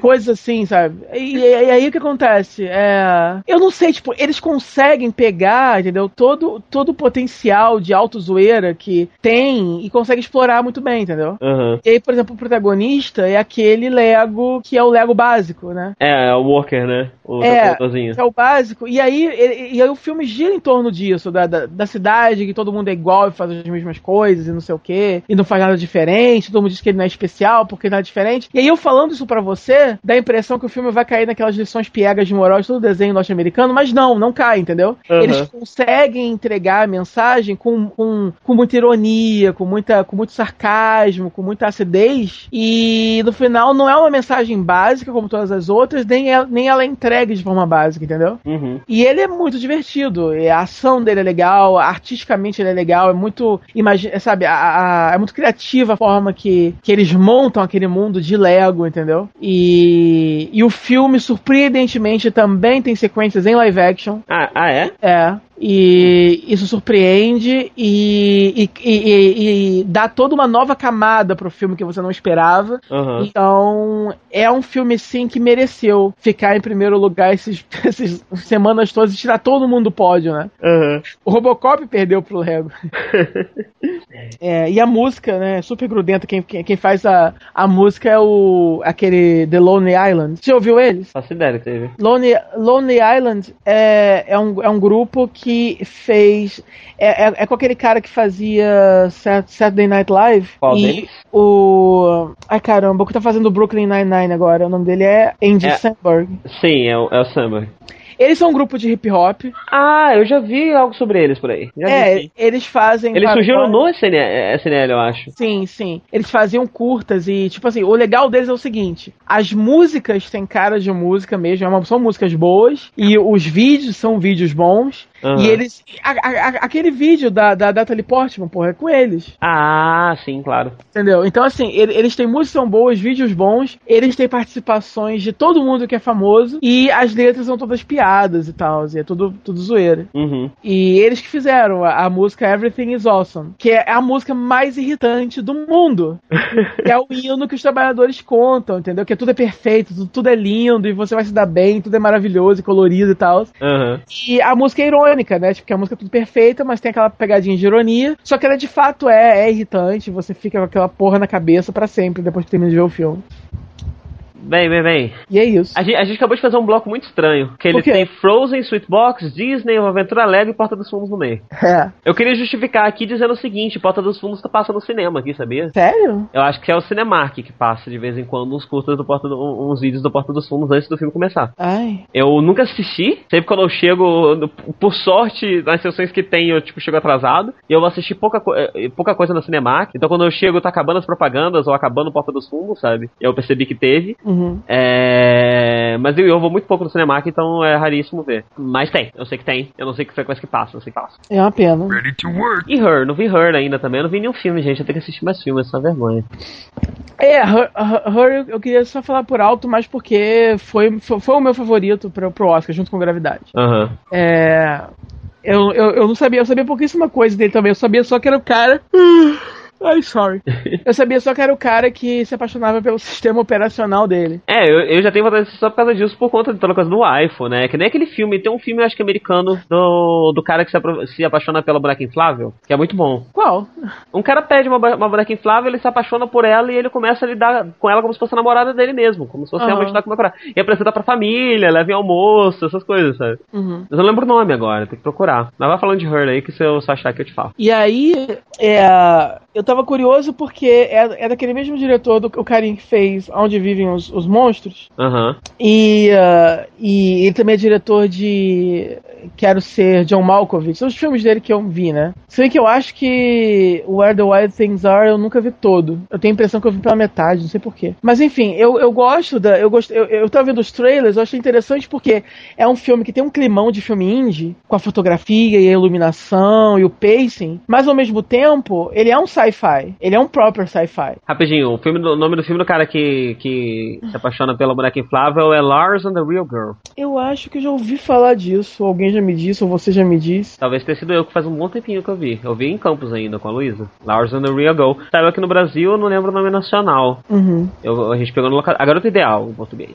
É, bem, eu acho legal isso, porque é um sci-fi Aham. com esse climão de, de, de, de filme indie. É interessante que todo mundo pensa em sci-fi, pensa só em filme de ação. Aham. E é interessante porque tanto esse como Gravidade não só foram sci-fis que concorreram ao Oscar, que tem esse estigma que sci-fi não concorre ao Oscar, né? Uhum. Que raramente concorre, então não só concorreram ao Oscar, como dão, dão uma nova dimensão pro sci-fi. Tanto que raramente alguém vai dizer que horror é um sci-fi. Pra falar que de repente é um drama ou um romance. Não, cara, é um sci-fi. Ah, assim como Gravidade é um sci-fi muito diferente do convencional também. né? É, é, também. Então, eu acho isso interessante, porque você é difícil você ver filmes assim, e é difícil você ver filmes assim com o reconhecimento que teve, porque graças ao Oscar, mais pessoas vão ver e tal. E, e, e, enfim, a temática central do filme é essa, você é você pensar, né, é, a natureza do amor, o que significa um relacionamento, é, todo mundo, obviamente, o centro do relacionamento é, é- é você ter a troca, né? Você, todo mundo quer amar e ser amado por alguém. Uhum. É, só que o, o, o- esse ser amado por alguém, ele pode se- esse, essa troca ela pode acontecer de, de formas muito muito mais diversas assim do que as pessoas se permitem. Então as pessoas têm meia dúzia de conceitos de como funciona, é, de repente, o que, que você tem que ganhar de uma relação e tal. E muitas vezes pode ter. Enfim, mu- mu- muitas vezes, por exemplo, você pode dizer que o relacionamento que ele tem com aquela voz, aquela voz está sendo só programada pra dizer aquilo pra ele, mas ao mesmo tempo ele tá vivendo, os- entendeu? O, que ele tá sentindo é real. Ele tá dando alguma coisa e ele tá recebendo algo real. Então você pode. Então, durante uma, durante uma par, ele, ele tem a esposa, uma ex-mulher, né, que, que vira pra cara dele e fala, né? Você tá se envolvendo com, com a mulher perfeita, porque você não quer ter que se esforçar. Você não, você não quer ter que se adaptar a um relacionamento, né? E, e- a, a- a uma outra pessoa real e as manias que essa outra, outra- e, e aos desafios que essa outra pessoa real vai propor pra você. Sim. Então é muito cômodo se envolver com essa voz. E, e durante boa parte do filme, antes da mulher dele falar isso, eu tava achando isso dele, assim. Eu não tava, eu tava- não tava curtindo muito o protagonista e tava pensando, pô, esse cara é um babaca, entendeu? Aham. ele tá só querendo o comodismo de uma relação perfeita. Mas aí, depois que a mulher dá voz a esse sentimento, e você vê que ele foi confrontado com essa realidade, e você vê que o, o, o relacionamento dele com essa voz começa a ter outros desafios, que não é tão perfeito assim, aí você já vai compreendendo a coisa de outra forma, entendeu? Aham. Então é como se Her fosse, fosse vários filmes diferentes, entendeu? Dentro do mesmo filme. Porque no primeiro momento você tem uma certa indagação e de outro momento o filme te propõe outras indagações, né? Depois que ele estabelece, depois que ele estabelece uma reflexão pra você, ele propõe uma, uma, uma, uma reflexão, uma reflexão que é uma evolução daquela, daquela reflexão inicial. Enfim, é, eu achei interessante. É um filme que te faz pensar durante e te coloca pra pensar muito depois, entendeu? Sim, sim. Porque muitas vezes eu julgo. é, eu, eu, eu, eu tenho. eu- enfim, eu, eu, eu tenho um amigo que ele é muito. que pessoas se envolvem com ele por questões de interesse. Uhum. E ele sabe que isso acontece. E isso já aconteceu na minha vida de várias formas, às vezes ainda acontece. E eu sempre digo assim, eu sempre coloco na devida proporção, por exemplo. Por, por exemplo, eu não tenho nenhum problema moral em pagar por sexo. Certo. Eu não tenho nenhum problema moral com isso. Se, se, se, se o emprego da pessoa é esse, eu vou pagar por isso. Uhum. Eu nunca me envolvi com uma prostituta. Mas eu tô falando que eu me envolveria. Uhum. De boas. Eu não tenho problema nenhum com isso. É, mas na minha cabeça, eu não. Eu teria talvez dificuldade, ou não, não sei, em ter uma relação que fosse mais profunda que isso. Aquela Aham. troca inicial, porque eu tô pagando por um serviço acabou. Mas ao mesmo tempo, a gente vê, por exemplo, eu vi, eu vi esse filme Bruna Surfistinha há pouco tempo, que é um ótimo filme. É, eu não dava nada por esse filme, mas esse filme é um ótimo filme. E aí você vê como ela, a Bruna, acaba tendo relações de amizade, relacionamentos profundos com os caras Uhum. que estão pagando pra estar ali com ela. Então, assim, isso deixou de ser uma. Obviamente é o emprego dela, e ela tá recebendo, mas, tipo, ela tá, ela tá sendo. Ela tá fazendo. cumprindo um papel que é que não é só de sexo pra esses caras, é uma coisa totalmente emocional. Um comfort, né? É, entendeu? Comfort time que pode envolver sexo ou não. É, e ela tá tirando também, porque ela acha interessante. Que dá pra você parar pra pensar também, tipo, hostess no Japão. É mais ou menos isso que elas fazem. Sim, sim, sim. E, só que a Bruna no filme, ela tá extraindo também uma Uhum. coisa boa, porque ela também gosta de conhecer pessoas e conversar com pessoas, ela gosta muito de sexo, e foi por isso que ela quis ir por essa carreira e tal. Uhum. Então. E aí você e aí você vê um filme como esse, e aí acontece, esse amigo que eu tenho, é, ele tem isso muito mais presente na vida, na vida dele do que eu, né? Ele realmente se envolve muito com pessoas por causa disso, por causa dessa troca. Só que ele, na cabeça dele, ele, ele, ele consegue tirar preenchimento, assim, é- conforto emocional disso. Uhum. E pra ele tá tudo bem. E durante muito tempo eu julguei muito ele, falando assim, cara, você não tem nenhuma relação de verdade na sua vida. As, sabe, as pessoas estão com você, mas na hora que acabar o dinheiro, elas vão embora, não é uma amizade real. Uhum. Mas ao mesmo tempo, do lado dele, ele tá extraindo tudo que ele precisa pra ele ser feliz. Hum. E ele é uma pessoa emocionalmente complicada. Ele não, ele, ele não conseguiria é, é, é, essa- esse preenchimento emocional de outra forma. Então, se ele tá sendo feliz, quem sou eu pra julgar, entendeu? Mas assim, talvez pelo conforto, assim como no filme, talvez pelo conforto de você conhece- conseguir preencher isso de uma forma tão imune a se relacionar com outras pessoas, você nunca vai conseguir mesmo, porque você nunca nem vai tentar. Mas é aí que tá e- essa reflexão inicial, mas a reflexão seguinte que o filme propõe é o seguinte: é porque mesmo essa situação que é, que, que no ideal ela é muito conveniente, Uhum. ela traz também a sua própria carga de problemas, que às vezes são até piores Sim, sim. do que simplesmente conhecer alguém. E aí você E o seu acaba amigo, se é o que eu acho que eu tô pensando, provavelmente também tem esses problemas piores. bem piores, você sabe do que eu tô falando. Pois é.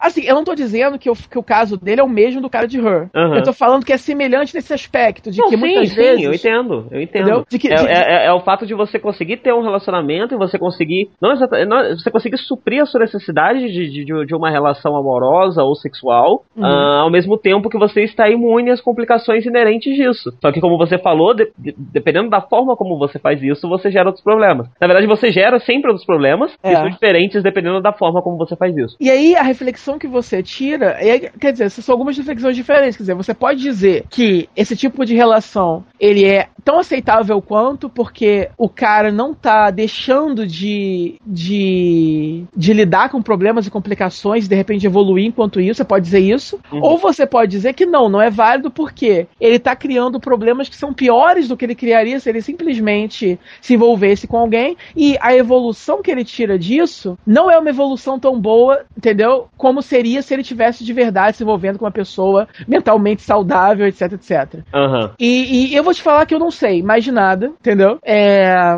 E aí o filme depois no final é, é, vai para é, é, vai para uma vertente muito mais existencialista, porque o próprio sistema operacional a, a- ela começa a ela começa a é porque ela, ela, tá na nuvem, né? Daí ela começa a, a, a conhecer outros sistemas operacionais, entendeu? E eles começam a evoluir, porque aquela, inteli- aquela inteligência artificial ela é programada para isso, enfim. Aham. Eu não vou dar spoiler, mas assim, começa a pegar pra uma parada bem existencialista, bem interessante, aí já entra outros 500. Mas como eu sou uma pessoa que eu sou muito mais envolvido com essa parte de emoções, isso é uma coisa que mexe muito comigo, né? Uhum. É, é- essa parte do filme mais, mais mindfucking, eu não, eu, eu não, não, se, não, não se destacou tanto pra mim. Pra mim, o que ficou mesmo foi essa coisa do relacionamento. Porque eu sou uma pessoa que tem dificuldade de relacionamento. Então, é, é, uma, é, uma, é uma parte que eu, me, que eu me identifico mais, né? Sim, com- comigo também. Eu, eu acho que, inclusive, como é usado em Her e como é usado no filme da, da Love Doll, é, e que é o caso das waifus e do pessoal que casa com o Dakimakura e tudo mais, eu consigo entender isso muito, muito, muito bem. Uhum. Porque, e eu consigo me identificar demais. Aham. É, porque eu consigo. Seria muito prático pra mim isso, sabe? Conseguir fazer isso. Infelizmente eu não consigo, porque eu espero um pouco mais de profundidade nos meus personagens. Acho que eu posso dizer isso, sabe? Sim, sim. Então, Sim. eu provavelmente teria que ser muito delusional. Eu devia, É. tipo, conseguir imaginar coisas e viver num mundo muito, muito à parte e ser muito esquizofrênico nesse sentido, pra conseguir Uhum. imaginar alguém profundo o suficiente pra eu ficar satisfeito emocionalmente com o meu relacionamento daquela pessoa, sabe? Uma Aham. pessoa profunda e interessante o suficiente pra isso. Porque por mais Uhum. profundo como personagem seja, como uma pessoa que não existe seja, ela nunca vai ser tão profunda e tão randômica quanto uma pessoa real. Aham. E, e é até um pouco masoquista pra mim isso, porque o fato da pessoa ser randômica é algo que é muito ruim pra mim, que eu sofro muito com isso, mas, Mas ao é mesmo necessário, né? é, mas ao mesmo tempo parece que tá faltando alguma coisa se a pessoa não tem isso. Então, eu acho que o que me fez, vamos dizer que foi quase uma escolha, o que me fez escolher seguir o caminho de relacionamentos reais e não o caminho desse tipo de relacionamento, foi justamente, primeiro, é, esse tipo de relacionamento ainda assim satisfatório. Ele é satisfatório, mas ele não é 100% satisfatório. É, às vezes ele, como você falou, ele me traria problemas que eu, que eu resolvi não ter. Eu resolvi ter os outro, outro tipo de problema de relacionamento real. Uhum. E ele também é menos saudável para mim, porque uhum. eu, com, com sete de problemas que eu tenho, preciso me forçar, e eu sempre fiz esse exercício desde criança por algum motivo que eu não sei muito bem qual, me forçar com o relacionamento com outras pessoas. Eu preciso me forçar para aprender a me relacionar com as outras pessoas. Uhum. Então é muito. Seria muito confortável para mim, assim como seria muito confortável estar morando na casa dos meus pais até hoje, assistindo coisas o dia inteiro. Seria uhum. com certeza o, o, meio mais confortável de vida para mim, mas ao mesmo tempo isso ainda é insatisfatório. Isso ainda ainda. É, o, o, talvez problema que isso geraria para mim seria a falta de coisas que eu continuaria sentindo. E eu continuaria ficando triste porque eu não, eu não tenho essas coisas. Então, Sim. encarar isso e aprender a me relacionar com pessoas me dão mais. Todas essas coisas que faltavam, me dão mais coisas e me trazem uma série de problemas que às vezes são até mais explosivos do que aqueles que eu tinha, mas que eu acho que vale a pena. É, porque. Então eu acho que assim, toda forma de relacionamento é válido. E se alguém casou com o seu Daki Makura, cara, vai lá. Eu não, não tenho absolutamente nada contra isso. Mas mas eu, particularmente, acharia isso insatisfatório e resolvi procurar o outro tipo de problemas que é o relacionamento com pessoas reais. Uhum. Que também é feito de problemas. Como absolutamente tudo é feito de problemas, infelizmente, não acho que não existe nada na sua vida que você vá seguir e que uhum. você esteja imune a problemas, a não ser, como eu falei, que você seja completamente esquizofrênico e tenha negado a realidade. É, e é por, e é por isso que às vezes, é, muitas vezes é injusto, né? O, é, pessoas, são, pessoas são imaturas e não sabem como relacionamento funciona, ou não sabe qual é a função de um relacionamento. E aí você. E é, e é tão fácil você estar tá com a pessoa, um casamento, por exemplo, há muito tempo, e é tão fácil você começar a julgar outra pessoa, e aí você arruma outra pessoa por aí, né? Uhum. E aí, sem que, sem, sem que a sua, sem que o cônjuge saiba e tal. E aí é uma competição desleal, porque uma coisa é você tá com alguém esporadicamente, vai lá, faz um sexo legal e vai embora. Outra coisa é alguém que tá do seu lado, né? Você tá enfrentando a, a, as babaquias da outra pessoa, a pessoa tá enfrentando as suas, né? É, eu, então... eu, eu, acho que, num geral, qualquer forma de relacionamento com uma pessoa ou não amorosa é válida, e com, quando a pessoa não é uma pessoa, é muito mais fácil fazer isso, uhum. quando todos estão de acordo. É, então, esse é o quando ponto. Quando ninguém ali tá sendo enganado. Esse é o ponto. Esse e, é o ponto. É, mas eu acho não que. existe pessoas... é fácil, porque não tem muito bem como você enganar uma, uma coisa que É, é, mas aí que tá, as pessoas acabam se enganando porque elas ao mesmo tempo estão presas aos, aos aos conceitos sociais e tal, mas ao mesmo tempo elas não, elas não querem elas não querem se comprometer de verdade aquilo, entendeu? Uhum. Elas, elas querem se comprometer na aparência, mas elas não estão com vontade de fazer isso de verdade. Uhum, sim. E aí fode tudo. Sim. Mas enfim, eu acho que qualquer forma de relacionamento é válida desde que ninguém esteja sendo enganado, uh, ou machucado, ou qualquer coisa desse tipo. Eu diria até, tipo, machucado sem o seu consentimento. E eu acho que o mais importante é o consentimento e todo tipo de relacionamento vai ter problemas, por mais absurdo que ele seja. Então, se eu tenho uma relação amorosa com. Sei lá, qualquer, qualquer coisa vai gerar um tipo de problema. Não, consigo nem pensar em, em nada aqui. É. Mas qualquer coisa vai gerar um tipo de problema. E eu não consegui. Eu, eu não conseguiria ter um relacionamento com o meu sistema operacional, porque, cara, corpo é legal, né, cara? é, sim. Você poder encostar em gente, pegação é tão maneiro, né? Então não tem como você ter um. Eu também não, não, conseguiria ter relação com travesseiro nem nada, porque, né? É, porque falta o corpo também, né? É, é bom encostar, né, nos outros então.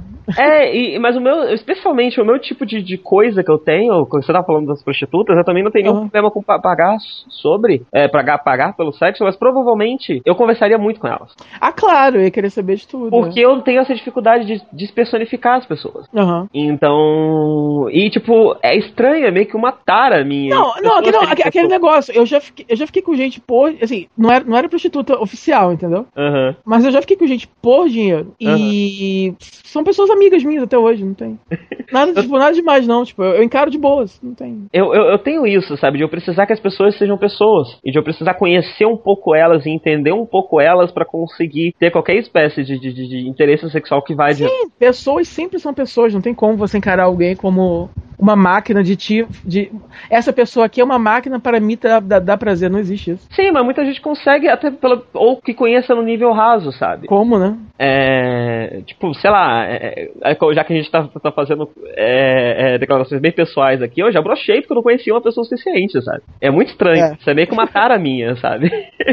Não, eu fico sem G. Quando eu não conheço o suficiente, é, eu fico constrangido.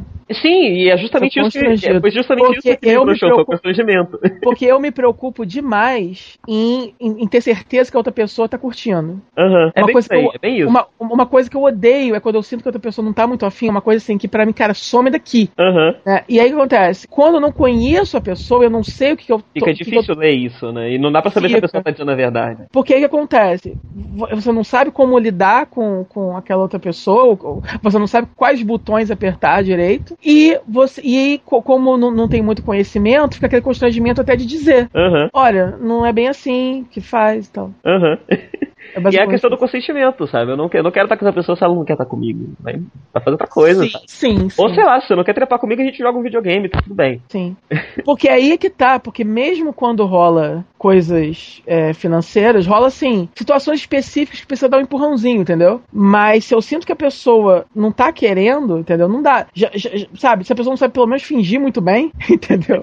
É o que eu sempre falo, cara, tipo, pelo menos finge muito bem. É, se eu Sabe? descobrisse que a pessoa tava fingindo depois, eu ia ficar me sentindo muito mal. Eu ia ficar muito chateado. É, eu também, eu também. Então eu prefiro que não, nem, nem finja, sabe? Não, Fala finja assim, finja muito bem e não deixa descobrir. É o mínimo. Aham. Mas enfim, depois dessas revelações pessoais aqui no Nerd, Death Century Boys. Quê? Death Century Boys, daqui, ó, próximo da lista. Friboi? 20th Century Boys. Cara, eu não sou, eu não sou Roberto Carlos, eu não voltei a comer carne. Cara, esse comentário é horrível. Cara, eu achei isso um absurdo. horrível, cara. Cara, eu achei isso uma das. Sabe, eu não tenho palavras. Eu fiquei pensando, porque, tipo, é... tem pessoas que eu conheço que são vegetarianas, eu não sou. Mas tem você e tem outras pessoas que eu conheço. Aham. que Eu respeito demais quem é vegetariano e eu respeito mais ainda quando é um vegetariano, tipo como você é ou como alguns amigos meus são, são completamente de boa. Aham. O que você sente é o que você sente, o que você acredita é o que você acredita e eu não vou ficar aqui pregando, sabe? Aham. É, e aí, eu- quando eu meço, quando eu vejo esse tipo de coisa, eu fico muito ofendido por Aham. essas pessoas, sabe? Porque são pessoas que, que me respeitam por não ser e que agora estão sendo absolutamente desrespeitadas por um comercial. Uhum. Pelo Roberto Carlos, cara, por que, que você tá fazendo isso? Não, e o Roberto pior, Carlos, por que, que você tá ofendendo os meus amigos? e o pior de tudo é que dizem que, que ele nem voltou a comer carne de verdade, mas oferecendo tipo como 20 assim? milhões de reais pra ele ou algo assim. E, tipo, é tão complicado, porque se me oferecesse 20 milhões agora pra eu fingir também que faria. comer carne. Eu não sei, mas se eu fosse o Roberto Carlos, eu não faria, porque ele não precisa do dinheiro. Sim, sim, verdade. Ou talvez ele precise, né? Quem sabe? Ele tá endividado? Ele não é, ele não é- ele não é o Roberto Carlos? Sei lá, dá pra ser o Roberto Carlos e não ter dinheiro, cara. Vai que ele quebrou, queimou tudo, gastou tudo. Como? Ele, ele- Nossa, Ele não- cara, vai que ele doou tudo pra igreja, eu não sei, velho. Ah, tá, porque ele não vive a vida louca, então como é que ele vai torrar tudo? Dá pra torrar tudo de muitas formas, cara. Dá pra você torrar tudo em, em restaurante, comendo feito um porco. Dá pra fazer tudo isso, Ele velho. não é gordo. Mas dá pra, sei lá, vai que ele tem um metabolismo muito bom. Então, assim, eu, eu, eu, eu julgo mais o babaca que teve a ideia desse comercial do que o Roberto Carlos em si. Porque vai que ele precisa do dinheiro, né? Então, beleza. Aham. Mas, sabe, quem foi o babaca que inventou isso? Tipo, cara, sabe? A galera, a, a galera já come carne, ninguém, sabe? Propaganda vegetariana não vai, não vai quebrar a indústria da pecuária. Sim, claro. Então, você não precisa atacar a gente. Você não É, precisa fazer eu, isso. eu falei de amigos que não, não- de amigos que, que, que- não são pregadores, mas mesmo os pregadores, cara, não precisa fazer isso com eles, cara, para com isso. Porque, assim, é meio que o mesmo do, do- da, da babaquice do orgulho hétero, a mesma coisa da, do- da- Sim, você tá praticando misandria, esse tipo de coisa, sabe? Tipo, É. não, você não precisa dos seus direitos defendidos porque os seus direitos são muitos, sabe? Não. Então não precisa lutar por eles. Você já é o padrão. Você não é oprimido. Ninguém vai zoar da sua cara e dizer que você vai morrer porque você come carne. Sim, sim. Então você não precisa lutar por nada. Então não Você não- esfrega na cara. Volta, sabe? Por que, que você tá fazendo isso? Você não tem, você não tem que, você não tem que ter orgulho de, de ser hétero e branco. Aham. Porque- Orgulho de comedor de carne. Como assim, cara? Ai, ai, triste. Mas fala de uma coisa sua Oi? aí, eu não quero falar de. Eu não quero falar mais de. De Toy Story Boy? Quero mais não, por isso. Tem um som ao redor depois, você quer? Ai, também não. Não? Não, Tá, deixa aqui, se eu mudar de ideia depois, a gente volta. tá. Bom, Como o assunto de Her, puxando o assunto de Her, como foi um assunto que a gente abriu muito aqui no nosso coração, eu tenho pensado sobre duas coisas muito pessoais. Ai, todo mundo já sabe que eu sou. que eu sou maluco e tal. Tipo, não falei nenhuma novidade. Mas to- Todo mundo já sabe que nós somos, né? A nossa É. sexualidade sempre foi um grande. Então, antigamente ele era, ela era um mistério, né? Você percebia que tinha pessoas tentando descobrir. Ah, Hoje em dia, ou elas desencanaram, ah. ou elas já descobriram tudo, já sabem de tudo que a gente gosta. Será? Sei lá, stalkeando, não sei. Eu nunca falei nada, então. Ou elas desencanaram tipo, essas pessoas são, no mínimo, bissexuais. Talvez. Oi? Talvez. Ou elas descobriram algumas coisas? Não sei. Ou, ou, ou elas sejam penta. É bom elas nos descobrirem mu- muitas coisas, porque a gente pode ir preso. Não fala assim, a galera acredita, caramba, que você fica vendo aí pornografia infantil. Você não vê de verdade. Eu não vejo de verdade, é verdade. Para com isso. Você é lolicon de anime de vez em quando. É verdade, é verdade. Eu gosto muito de. de... A gente faz piada, mas não é verdade. Eu gosto muito de Kodomo no Khan, É. mas isso não significa que eu sou pedófilo, cara. Eu- É. é, eu- é, eu não vou tentar comentar. Mas Não, eu, eu, eu garanto, cara, você não é mesmo. Obrigado. Não é. É... Mas aí eu tenho pensado sobre outras coisas, não só sexuais. Mas eu tenho pensado sobre respeito. E é- tem a ver com o Freeboy também, né? Hum. respeitar as pessoas. Hum. É muito fácil a gente respeitar as pessoas com quem a gente se identifica. Hum. É muito fácil a gente respeitar as pessoas, como a gente falou, que são oprimidas. Aham. Mas será que a gente devia respeitar as pessoas babacas? E quando eu tô falando de respeito, eu não tô falando de respeito tipo. Cara, você tá com uma entonação de, de padre dando sermão, peraí. Oi. E quando eu falo de respeito, você parece um Sebaceta agora. Mu- Muda um pouco a forma de entregar esse discurso, senão eu vou desligar aqui, porque eu vou achar que tô vendo a Rede Record de madrugada. Tá bom, desculpa, mas olha só. Aham. Eu tô falando de respeitar a gente babaca, eu não tô falando desse negócio de, ai, eu respeito a sua opinião, e, ah, é, você pode falar o que você quiser porque é a sua... Não, não é isso que eu tô falando. Se alguém falar uma babaquice, você tem que virar pra ela, cara, você tá sendo babaca, você tá sendo ridículo. Aham. O que eu tô falando é quando a gente vai um pouco além e ofende essa pessoa pessoalmente. Hum. Eu, eu já fiz isso muitas vezes, eu acho que você consegue pensar que você já fez isso muitas vezes também. Ofender pessoalmente? É, às vezes, às vezes a gente se exalta com alguém que tá sendo babaca e a gente ofende a pessoa. E a gente tá com muita raiva dela. Tá, mas pe- Babaca. pessoalmente não, não tanto, porque eu sou meio medroso pra, pra, esses confrontos, pra esses confrontos, mas. Não, mas quando eu digo pessoalmente não é tipo cara a cara. Quando eu digo pessoalmente é tipo, você já saiu desse- da questão e você- nesse momento você só quer machucar essa pessoa, porque ela tá sendo babaca. Ah, claro, sei. Aham. Sim, sim. E eu já fiz isso muitas vezes, sabe? E eu acho que a gente já fez isso muitas vezes aqui no Nudge também. Ah, claro. E, e eu, e eu, Algumas coisas eu ainda. Não, algumas coisas eu, eu ainda, eu ainda repito. Eu ainda, ainda acho que o Maurício Saldanha é um câncer. Quem que é o câncer? Maurício Saldanha. Ah, sim! porque é muito difícil não, não, não atacar ele pessoalmente, porque ele leva. Ele, ele traz muito o pessoal dele pra loucura e pra persona Bem- dele, né? Bem como o nosso. Bem como o, o inimigo oficial, né? Que é o Guilherme Briggs, mas porque é pela forma dele lidar com. A forma infantil com a qual ele lida- lidava, pelo menos, com crítica. Eu nunca mais vi ele fazendo isso, mas enfim. Aham, sim. Mas eu penso em outras coisas também, sabe? Sei lá, às vezes até. E levando pra, pra- pra- pra pessoas menos públicas, sabe? Discussões na internet, ou até. Até na vida real. Acho que eu já ofendi muita gente na minha adolescência. Eu era muito da puta. Eu acho que você lembra disso. Aham. Eu era muito agressivo com pessoas de uma forma muito randômica. E. Nu- Nunca nada que, que eu tenha achado absurdo, não. É, tipo, e não é nem que essas pessoas talvez não merecessem, mas eu, te- eu acho que é a questão da despersonificação e é a questão de que eu, eu percebi por que, que eu fazia isso. É, eu tava conversando com algumas pessoas sobre isso, e aí muitas pessoas falaram que, tipo, por mais babaca, misógina, ridícula e podre que a pessoa seja, e você deve sempre apontar que essa pessoa é babaca, ridícula, misógina e podre que essa pessoa seja, mas você Uhum. nunca deve tratar ela como menos de um ser humano. Aham. Tá falhando. o microfone, Tá chato pra caralho. Ah. Dá um jeito nesse microfone. Ah. Cara, certo o microfone. Parou. Oi. Tá, ouvindo? voltei. Não, não voltou não, voltou chato. E agora? Aí você tá cutucando, tá fazendo barulho. Tá me ouvindo? Parou, parou. Tá me ouvindo? Peraí, acho que tô. Para de mexer. Não, eu tô com o micro- esse, esse é o microfone do notebook, eu não posso usar ele não. Ah, é? Mas tá perfeito. Não tá não, tá? Tá ok. Eu me escuto de vez em quando, mas eu, eu escuto. Tá ok. Não, não é não. Oi, não é? Não, não é não. Ah, eu então, errei. Tá por É, isso é, perfeito. era esse microfone mesmo. Tá, eu achei que eu tivesse tirado, mas não tirei não.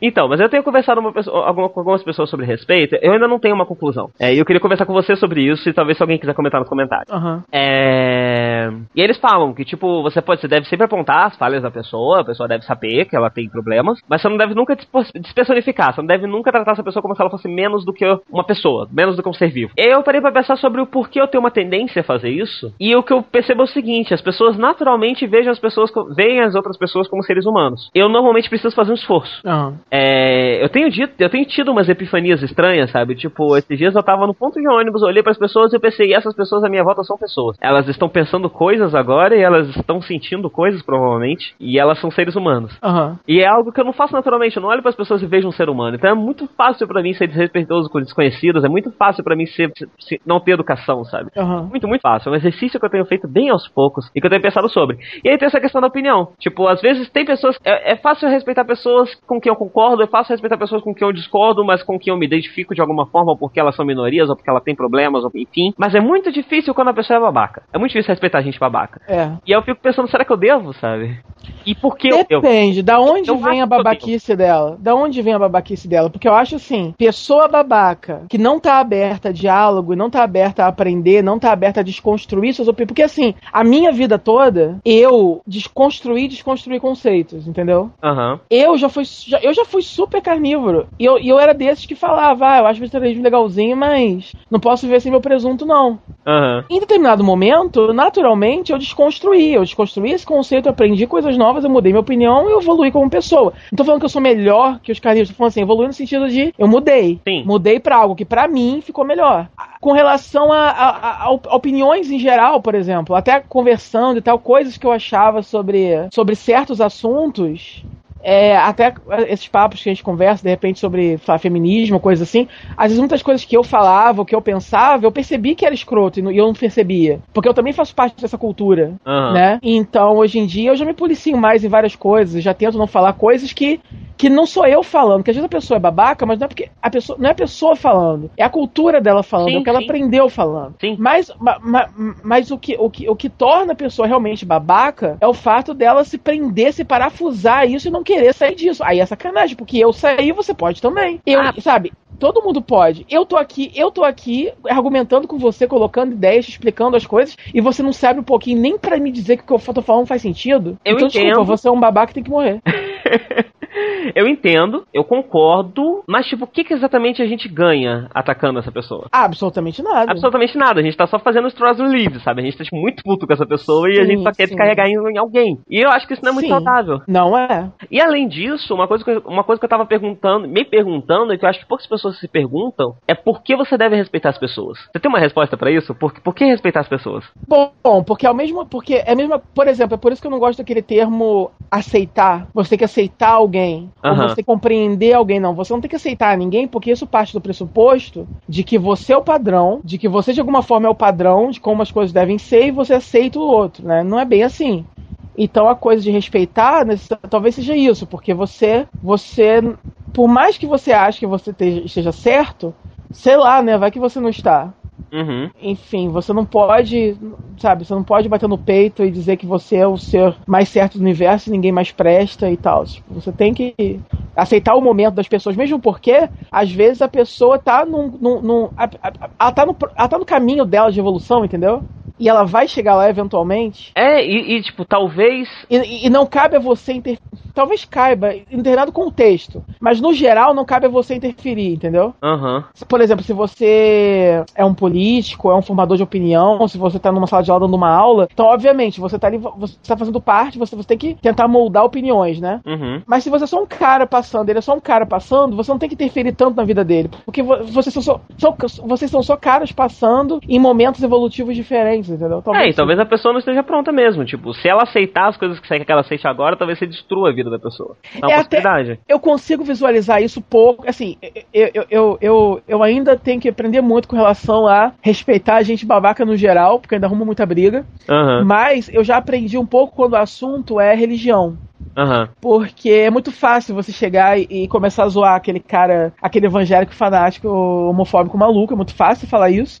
Mas ao mesmo tempo você precisa respeitar que naquele momento ele precisa daquela âncora religiosa, aquilo tá segurando aquela pessoa, de, pra aquela pessoa não ficar maluca, entendeu? Sim, mas eu acho que você deve sempre apontar. O quê? Eu, eu acho que você deve, se, se, se você, se, se a pessoa tá num lugar público, se a pessoa tá em um lugar que tem abertura pra discussão, você deve apontar pra ela, tipo, eu acho que você tá errado com isso daí. É, mas não, mas É. tem que ter contexto, né? É, e eu- tem que ter contexto e eu acho que o principal é não ir além, tipo, né? Nem Não quando a pessoa. quando a- é, quando a pessoa mostrar que ela não. que ela não tá aberta pra discussões, não simplesmente ficar muito puto e, e despejar em cima da pessoa um ódio, sabe? Não, claro, tipo, é super válido você chegar e, e debater, tipo, se a mulher começa a falar de, ah, porque bababá Bíblia, bababá não pode fazer isso, é super válido você apontar pra ela e falar, ué, você tá seguindo essa regra da Bíblia, mas a Bíblia tem um milhão de outras regras que você não tá seguindo, como é que isso funciona? De, de- de- fala pra mim. É super válido isso. É, mas, realmente, não, não precisa virar uma guerra, a qualquer momento começar a falar que essa pessoa é uma babaca. Porque assim, o- o- é, é muito fácil a gente personificar todo o problema em um indivíduo, mas o- como você mesmo falou, o indivíduo muitas vezes também é vítima da cultura. É, é- é triste ele estar perpetuando a cultura, ele está fazendo um papel de perpetuação na cultura, mas ao mesmo tempo ele também é vítima. E você atacar essa pessoa e você despejar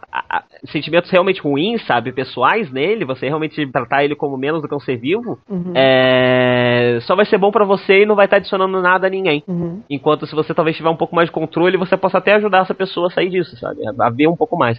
E eu acho que a, a melhor resposta que eu achei sobre por que respeitar as pessoas é muito parecida com o que você deu. Que é a seguinte, é... e que por você é análoga à ficção também me ajudou muito. Muitas vezes a ficção serve como um exercício pra você perceber coisas sem precisar ter vivido aquelas coisas. Sei. Você aprender com situações sem necessariamente ter precisado pre- a viver aquelas situações. E isso acontece também com pessoas. Aham. Quando você analisa as pessoas ou quando as pessoas te contam situações, você muitas vezes aprende coisas com outras pessoas que você não precisa, com situações que você não precisa viver. Ah, e aí quando você consegue respeitar as pessoas o suficiente como seres humanos e vê-las como seres humanos, mesmo que você discorde de tudo daquela pessoa, existe a possibilidade que você aprenda algo com ela e existe inclusive a possibilidade que você aprenda algo com a negatividade dela. Você aprenda que com esse tipo de pessoa agir dessa forma é mais efetivo ou que com esse tipo de pessoa talvez seguir por esse lado é, vá, vá, vá, vá ser muito ruim pra mim pessoalmente, tipo eu vou ficar muito triste ou muito chateado, ou muito, enfim, irritado. É, e eu acho que o principal é isso, sabe? Eu, eu acho que, o- que, que- o, o respeito ele se, se justifica porque e quando você respeita as pessoas, você tá aumentando as possibilidades de crescimento de, para você mesmo enquanto pessoa. Uhum. E é por isso que eu tenho feito um exercício de tentar respeitar mais as pessoas, tentar identificar quando eu tô sendo babaca, no fim das contas. Quando a pessoa é babaca, eu respondo a pessoa sendo babaca. Uhum. E, enfim, eu só queria ter pensado muito sobre isso, eu queria botar isso em discussão aqui. Fazer, sei lá, as pessoas pensarem, comentarem, se elas quiserem acharem alguma coisa sobre o assunto. E saber a sua Aham. opinião também. É. Eu acho válido, porque a gente aqui tem essa fama mesmo de, de falar mal de, de muita gente, muita coisa, né? Sim, eu acho que a gente deve continuar falando mal. Eu não tô falando É. que a gente deva parar de falar mal. A gente deve continuar É. falando mal. Se a gente acha, se a gente discorda com uma pessoa, de uma pessoa, eh, enquanto a gente tá aqui falando com o público, a gente deve, e a pessoa também é uma figura pública, a gente deve sim virar e falar, "Ah, não, acho ridículo esse negócio que ela faz, acho babaca essa coisa que ela faz, mas às vezes a gente passa um pouco além e ataca a pessoa pessoalmente. Uhum. E aí eu acho que a gente deve tomar um pouco de da- cuidado com isso. Eu não acho que em momento nenhum as críticas que a gente fez ao Jovem Nerd, ao, ao Guilherme Briggs, a qualquer pessoa que a gente criticou aqui estejam erradas, elas estão certíssimas. É. A gente devia ter feito e a gente provavelmente devia ter feito mais ou menos como a gente fez mesmo. Mas Uhum. talvez no meio disso a gente deve ter falado uma coisinha que saiu um pouco, dos- passou um pouco dos limites. Aham. E talvez se a gente revisitar esses discursos, a gente conseguiu perceber agora que tá, tá tudo certo, mas essa frase aqui passou dos limites. Aham. E eu tô tentando me policiar e perceber esse tipo de coisa. Eu acho que só de olhar pra pessoa como um ser humano, porque parando pra pensar agora, apesar de todas as coisas serem justificadas, em pouquíssimos momentos eu olhei pra essas pessoas como seres humanos. É. E, e talvez pensar eh, seja um freio, sabe? Pensar nas pessoas como seres humanos seja um freio pra que você consiga fazer a crítica, seja pontual, mas não passe dos limites. É. É, isso é uma coisa assim, é, eu confesso, é, eu, eu adoro arrumar briga no, no Facebook, em comentários. Tem dias que eu tô mal-humorado, eu tô afim de uma briga. Aí eu vou em algum lugar e falo uma coisa polêmica que eu sei, que é opinião minha mesmo, não é nem mentira, mas eu sei que vai rolar polêmica, entendeu? Aham. É, mas eu tô parando, tô parando. é tipo, não- não- é tipo uma coisa meio clube da luta, sabe? É pra você, pra você liberar Steam, você vai dar uma porrada em alguém. A minha porrada é verbal pela internet, entendeu? Aham. eu entendo, eu entendo também. Eu entendo. Quando eu vejo gente muito babaca, eu me coço, sabe? Porque eu quero muito discutir com essa pessoa. Eu quero, se possível, sair no tapa com ela, se, se chegar a esse ponto, sabe? Mas eu me controlo hoje em dia. Eu tento me controlar. Depois de um timeout pro live de eu poder descansar, escolher o computador que ele vai comprar. Eu tava com muita raiva, eu não queria mais gravar, eu tava chorando já. Ah, isso aqui é muito grande, fala muito, socorro. Porque eu, eu, eu falo muito, né? Eu odeio, ouvir minha voz. Aham. Você tem que falar mais.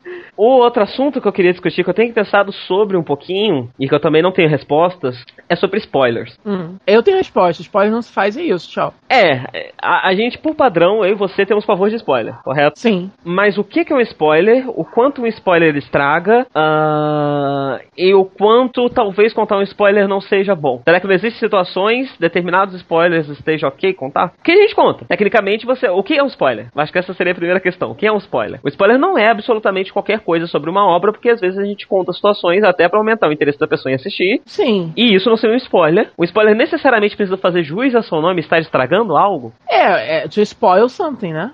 Ele teria que de fato estar estragando uma, uma, uma situação. É, você é, é, vo- você tá contando uma coisa que prejudica a experiência. Então, por exemplo, se você me contar que eu, se você me contar que o fulaninho morreu em Walking Dead, quando eu vou assistir, quando eu for assistir Walking Dead, não vai ter o mesmo impacto, porque eu já sei que ele morreu. Principalmente se for um personagem que não tá na cara que ele vai morrer ah, desde sempre. Então, mas eu tava pensando um Então, pouco. isso é ruim. Eu tava pensando um pouco sobre o seguinte. Você, você me contar um spoiler de Game of Thrones, por exemplo, é horrível, porque Game of Thrones é uma série que ela vive de momentos. Aham. Você só atura aquele saco todo porque você tá esperando aquele, pô- aquele momento. Aí você me conta o momento, pra que eu vou ver esse saco todo se eu já sei o que vai acontecer? Então, e aí- aí que tá, tipo, se uma. Se tudo que uma obra tem pode ser estragado por um spoiler, isso significa que essa, Ah, essa obra não, tá usando peraí. o mistério como uma muleta, certo? Não, I, I, I, I, see, I, I see what you did there. Não, não, não é assim também. Tipo, é lógico. Por exemplo, eu já peguei spoilers de Game of Thrones e continuei assistindo. Ué. Sim, sim. Eu já li, eu já li spoilers de a primeira vez que eu vi 24 horas, né? Tem um super plot twist no final.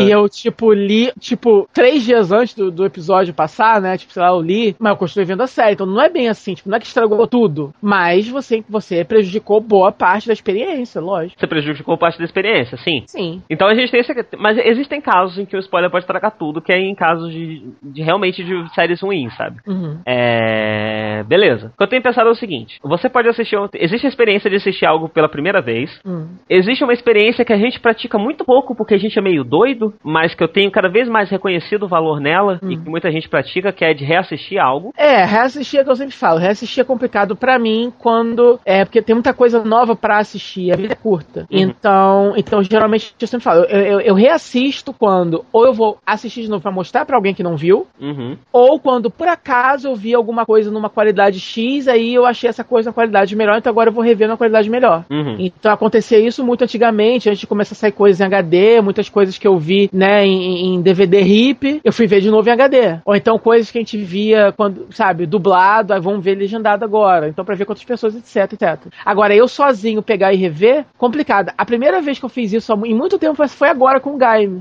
Eu eu peguei e eu vi tudo de novo, não do começo, eu vi do, do episódio 11, peguei aquela primeira reviravolta toda de novo e vi até o 16. Aham. E, eu- originalmente eu tinha visto só até o 14. É que eu fiz, eu revi do 11 ao 14 e vi Pera. de novo e vi Calma, o 16. calma. Morreu todo mundo. O meu gato estava dormindo na janela. Enquanto dormia, ele perdeu o equilíbrio, caiu em cima da mesa e derrubou tudo. Tadinho do gato. tá tudo bem, Drogo? Tá, tá tudo bem com ele. Ele é meio autista, ele não sente as coisas, ele não percebe as coisas, ele é meio estranho. Ele é um gato muito estranho, muito estranho mesmo. Tadinho, gente. Mas ele tá bem. e eu acho que ele não derrubou nada de quebrar, o computador tá aqui, ele tirou o cabo né, de carregar o, o notebook, mas já tá de volta. Ele voltou pra dormir no local onde ele estava, como se nada tivesse acontecido. Aham. Ele tá olhando em volta meio assim, tipo, eu acho que aconteceu alguma coisa, mas eu não sei se foi verdade ou se foi sonho. E ele tá pensativo, vou voltar a dormir em breve. O que, que você tava falando mesmo? Desculpa. É, não sei. Tá, você tá falando sobre. A gente tá falando sobre reassistir coisas. Você tá falando que você reassistiu Gaimon e tal. É.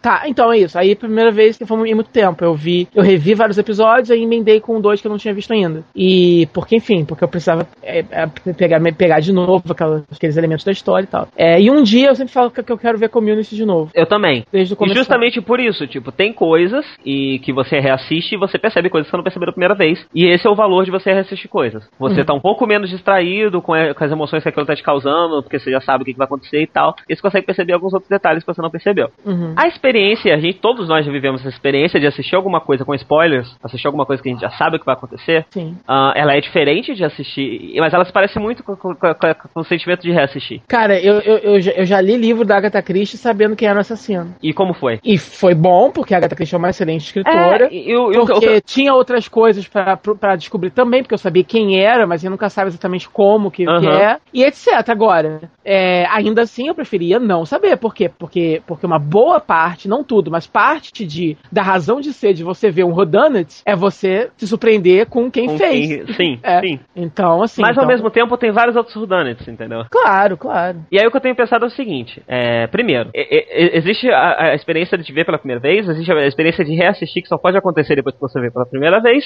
E existe a experiência do spoiler, que é muito parecida com a de reassistir, que você meio que já sabe algumas coisas que vão acontecer, porém você não sabe outras. Uhum. E isso torna ainda uma terceira experiência. Porque ela é uma mistura da primeira com a segunda experiência. E será que daí não pode surgir percepções e coisas que você não perceberia normalmente? Uhum. Então, tipo, o que eu tô. a- O grande questionamento é o seguinte: será que o pavor de spoilers que a gente tem é realmente justificado? Será que a gente precisa. Será que ele não pode ser. Porque tem situações em que, sei lá, a gente tá discutindo um trope. A gente tá discutindo um, um trope sobre alguma coisa, a gente tá passando por várias, por várias obras diferentes, a gente tá vendo como ele foi aplicado em várias obras, aí chega numa obra em que isso é um spoiler. Será que essa obra, que talvez a gente não vai assistir no, no, no, no- no- futuro próximo, ah, saber algo que vai acontecer nela, ah, vai estragar, a- a- ter a, a experiência estragada dessa obra que você não vai assistir em breve, ah, e sendo que você vai ter outras coisas ainda lá, ah, é realmente pior do que ter a experiência estragada de levar essa discussão adiante e talvez descobrir mais coisas sobre como o roteiro é escrito, etc. Eu não sei se eu entendi exatamente o que você quis dizer. A, a gente chegou num ponto de uma discussão em que a gente tem algo que é um exemplo perfeito. A gente tá discutindo, tipo, forma de escrever um, um- trope, forma de escrever uma situação. E aí, no meio dessa discussão, é, a gente chegou num ponto em que existe uma obra que faz isso de uma forma muito específica, ou, que faz, ou que adiciona algo realmente à discussão, porém contar como ela faz é um spoiler. Será que Uhum. nessa. E, tipo, você não tá assistindo essa série atualmente, talvez você não assista isso daqui a cinco anos, porém você quer assistir um dia. Uhum. Será que contar isso agora e ter essa experiência possivelmente estragada, porque talvez daqui a segundo você nem lembre, é... é pior do que a pessoa contar agora e não estragar a experiência da discussão, tipo, e a gente não atingir pontos dessa discussão que talvez faça a gente perceber coisas sobre, sobre escrita de roteiro sobre ficção que a gente não perceberia se essa, se essa discussão não seguinte adia- seguisse adiante? Será que, que será que a gente tá perdendo menos? Uhum. Eu tô começando a tentar pensar nisso. E tentar pensar em também como spoilers. A cultura, cultura de spoilers é uma coisa muito recente. Tipo, você não via ninguém falando de spoilers dos anos 70, 80, 90. Uhum. E você também não vê ninguém tendo uh, experiências estragadas na época. E o quanto essa cultura não é usada de muleta. Não só muleta de roteiro, como muleta mercadológica. Uhum. E eu não tô chegando a conclusões de tipo, spoilers são legais, todo mundo deve contar tudo pra todo mundo. Eu, É,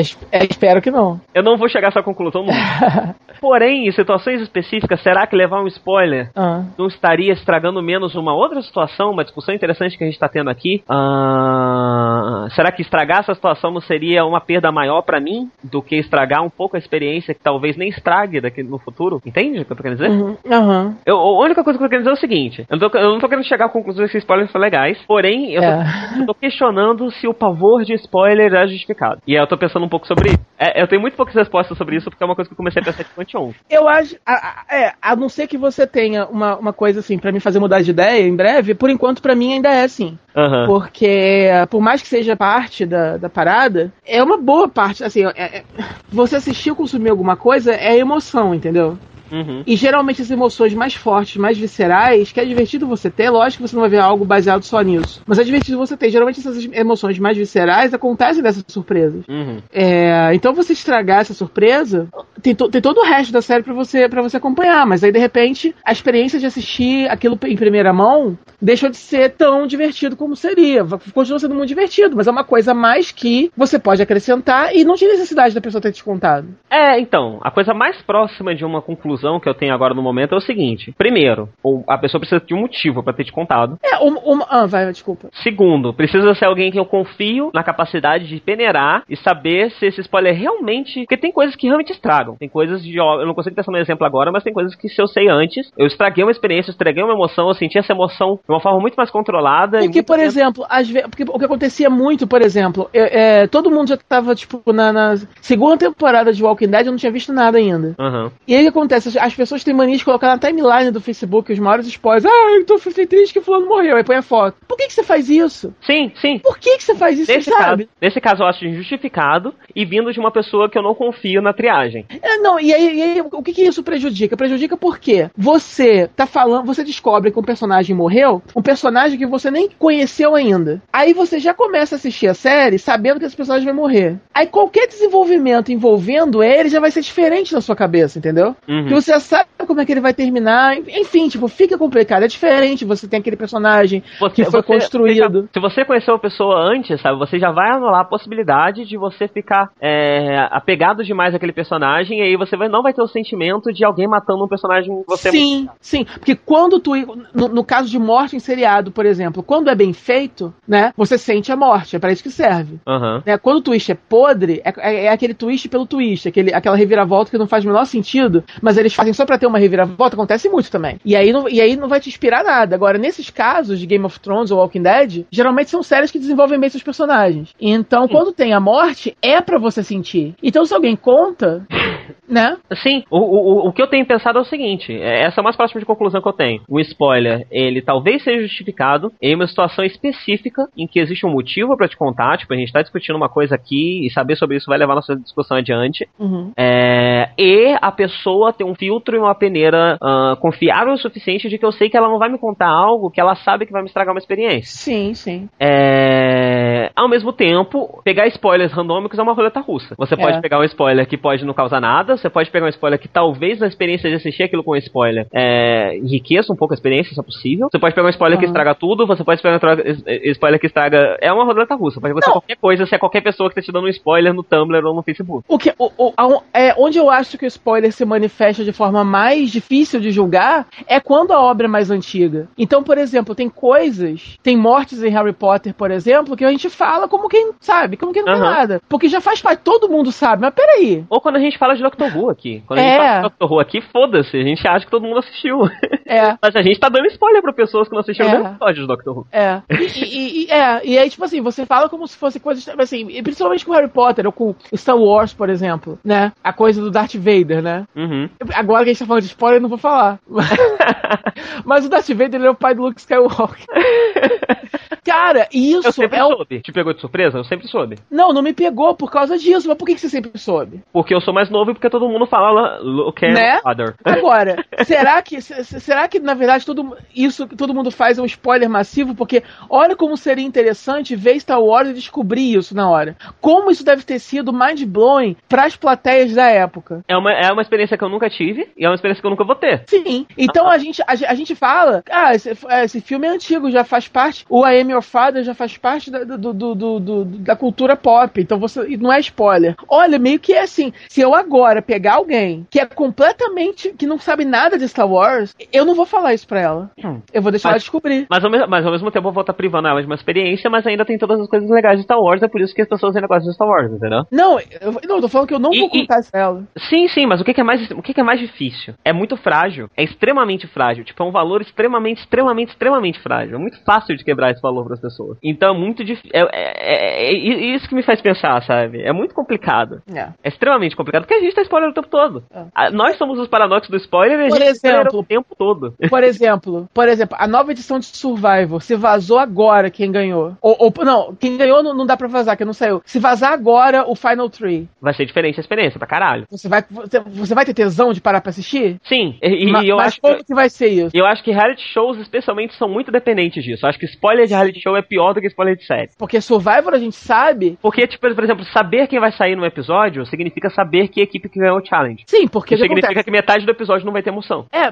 porque aquele negócio, por mais que a série tenha várias camadas e várias coisas, em última análise, tudo, é tudo gira em torno de quem vai ganhar o prêmio. Sim. É uma caça ao tesouro. Então você saber quem ganhou, qual é a graça de você assistir, por exemplo, e torcer por uma nova aliança que tá se formando, ou uma intriga que tá começando, se você sabe que não vai dar nada, que se aquela pessoa ele vai sair hoje. Sim, sim. E- Então- E, a conclusão que a gente chega dizer que reality shows são obras de roteiro frágil. Mas em momento nenhum ela se propõe a ser algo de um roteiro que não seja frágil. É. Até porque ela nem se propõe a ter exatamente um roteiro. É. Então aí tudo bem. Eu acho que spoilers é- aí realmente é inquestionável que são nocivos.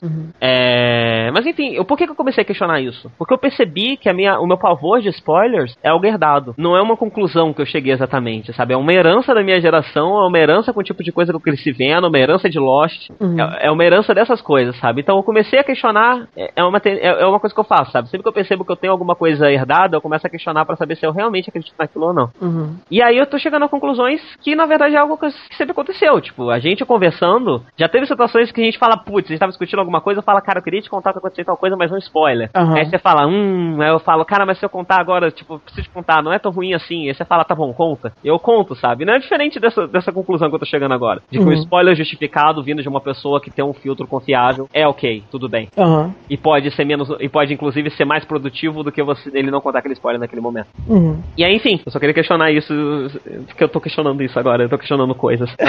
Feito. É. Eu questiono coisas agora. Questionar coisas é legal. Questionar coisas é legal. Já que a gente tá falando de coisas, fala aí do Tommy What Não, o- o- Você não quer falar? Não, antes, antes eu podia falar então de, da parada do Star Wars, já que a gente tá falando do Darth Vader.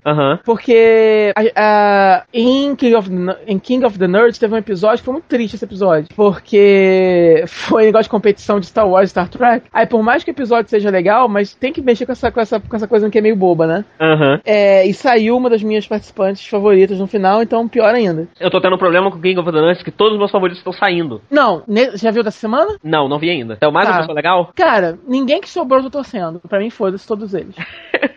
É, do, do- no anterior eu já tava meio assim, sabe? Eu tava, eu tô torcendo, tava torcendo pro Hobbit, que talvez foi o que saiu agora, eu me fudi. É. Não, não sei. Eu, eu, eu não tava torcendo propriamente por ele, então não, não vou falar. Não, ele era o menos pior, na verdade. Eu cheguei à conclusão que ele era o menos pior. Foi isso que eu cheguei a Ah, eu, go eu, eu, eu, eu gosto, eu gosto muito do Gamer. É, também, também. Então. Mas eu fiquei muito chateado, sabe? Que eu, toda vez que eu caía um favorito e eu começava a me apegar com outra pessoa, porque eu preciso, preciso me apegar a alguém no reality É, show. na verdade, Aí outra aquele, pessoa. aque- aque- aque- aquele cara chato, aquele, o, o Beavis, ou Butthead, sei lá. Ele, ele é igualzinho, é, o louro. O louro é quem? O Beavis ou o Butthead? Peraí, você tá falando. Do, do que.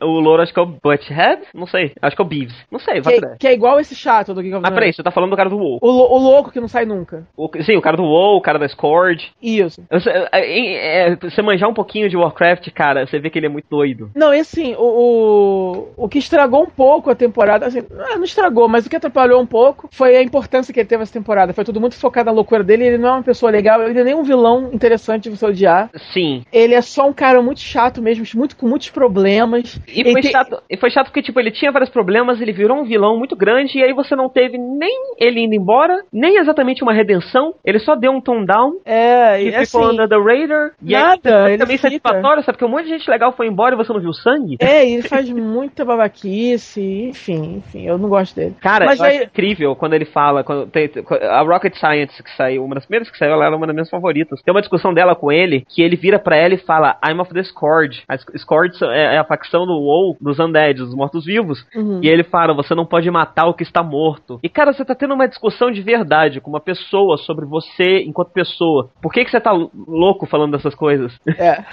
Não, e ele, e ele, e ele tem uns, uns rompantes, assim, de, de, de agressividade, Sim. que ele parece meio psicótico, ele começa a gritar Sim, do sim. nada e fazer careta e quebrar Não. as coisas e sair. Ele tem problemas seríssimos. Ele já falou que ele, que ele faz terapia. Uhum. E eu espero que ele continue e eu espero que os terapeutas fiquem muito de olho nesse cara, porque ele é muito, ele é muito assustador, ele é realmente perigoso. Ele pode matar alguém, eu tenho certeza que amanhã eu vou ver a cara dele no jornal, ele matou alguém. sim, sim. É, mas enfim, nesse episódio, apesar de ser um episódio meio, meio bittersweet pra mim, Ah, então, é mais uma coisa que eu queria falar sobre esse episódio. ah, É, ele também é meio bittersweet, eu acho a discussão babaca, É. porém eu acho o seguinte. os debates foram bons, embora... É, eu, não, não é nem isso. Eu acho o seguinte, se você vai colocar. Eu acho que, que, que a discussão é babaca porque você tá falando de obras com intuitos diferentes. É. E com produtos diferentes. E, Porém, como se fosse, e, e como se fossem as duas únicas obras que existem, tipo. Sim. Sabe? Ah, então vamos fazer uma competição aqui entre, entre Farscape e, e Red Dwarf, Aham. sabe? Porém, Se você vai colocar na ponta do lápis, vai quantificar e debater com argumentos lógicos o valor de produção, o valor do produto gerado de ambas as séries e o valor social de ambas as séries, desculpa, Star Trek vai ganhar de lavada e é injusta essa competição. Foi um pouco da conclusão que eles chegaram, tipo, que universo é melhor, Star Wars ou Star Trek? Cara, beleza, os dois universos podem ter que ter questão de ser bem escrito e tudo mais, porém, o universo de Star Trek é mais útil socialmente. Star Trek gerou cientistas, Star Wars não. É porque Star Wars é um filme de fantasia. Sim, Star, Star Trek, Trek tem mais Star Trek é mais tem, cabeçudo. Star Trek tem mais valor filosófico, tem mais valor que, É, de questionamento político, enquanto Star Wars é diversão. É, É, um a, a- a- a- parte filosófica de Star Wars, coisa da força e tal, e dos, a coisa do, do, do Jedi com, com, com o samurai, não é tão profundo assim quanto as discussões Sim. que Star Trek propõe. Então. Então você discutir as obras lado a lado como se elas fossem equivalentes num sentido lógico, sabe? Num sentido de, Uhum. de valor lógico extremamente amplo, é injusto pra Star Wars. Uhum. Ah, até mesmo o que eles falaram, sabe? Quem ganharia numa, numa, numa briga, Millennium Falcon ou, ou, ou Enterprise? Isso é injusto, porque o universo de Star Wars é mais. É mais E a Enterprise. e sem- não faz sentido porque a, a missão da Enterprise não é, não é militar, né? Não é militar e. e ela não e é uma nave de Mas mesmo assim, militar. ela está extremamente mais bem preparada, porque ela é uma nave de ponta, enquanto a Millennium Falcon é um latão, é uma lata velha. É, tipo assim, é uma discussão que não faz o menor sentido. É uma coisa Não, feita nenhum- pra Nerd Pousa que assiste The Big Bang Theory. Nenhum não faz sentido. faz, faz sentido, e em todas elas, quem estava com Star Wars estava numa posição injusta. Mesmo assim, quem, quem, quem foi Star Trek que ganhou, não é? Quem perdeu o desafio pro outro time não foi a, a- menina, né, que, que saiu no episódio. Ah, não, não posso falar. Tem gente que eu, tá- tem gente assistindo agora, não vou falar não. É, Você tá muito aware depois da discussão de spoilers. É, totalmente. Você, você acabou comigo agora, você me estragou. I forget about it. Eu sei, eu sei que a pessoa indicada pra eliminação foi a, única, foi, a pessoa que super se deu bem. No, assim, no time que perdeu, a pessoa que foi melhor é que acabou saindo, que não fez sentido, porque a pessoa que. A, a- a pessoa culpada por eles perderem o desafio, que falou merda e que estragou tudo, ficou. Uhum. E essa pessoa tá lá até agora. E eu odeio essa pessoa. Cara, sai, entendeu? Sim, eu- a impressão que dá é que a produção de King of the Nuts ou tá tentando testar essa coisa do ódio pra ver se funciona no programa, Uhum. Ou eles tentam intervir muito pouco na. Eu acho que não é culpa deles, né, cara? Não é culpa deles. Não, mas aí que tá, pulou. E- não, mas então, então, a gente pode dizer aqui que praticamente todos, se não todos, é, reality shows têm uma intervenção da produção pra que quem é mais vendável ganhe ou perda. Ou perda, desculpa. Não, É, e eu, eu percebo que talvez a equipe de King of the Nerds esteja tentando as deixar as coisas acontecerem mais do que deviam. Não, mas E você muita vê- gente critica, você- muita gente critica, tipo, eu não gosto de reality show porque é tudo uma mentirada. Cara, eu estaria gostando mais de King of the Nerds se eles estivessem intervindo, sei lá, na terceiro challenge e tirar desse cara É. e, e moldado as coisas pra que ele saísse. Eu provavelmente estaria gostando mais do programa agora. Eu É. quero que os meus reality shows mintam pra mim, por favor. Que mintam direito. E mintam direito, claro.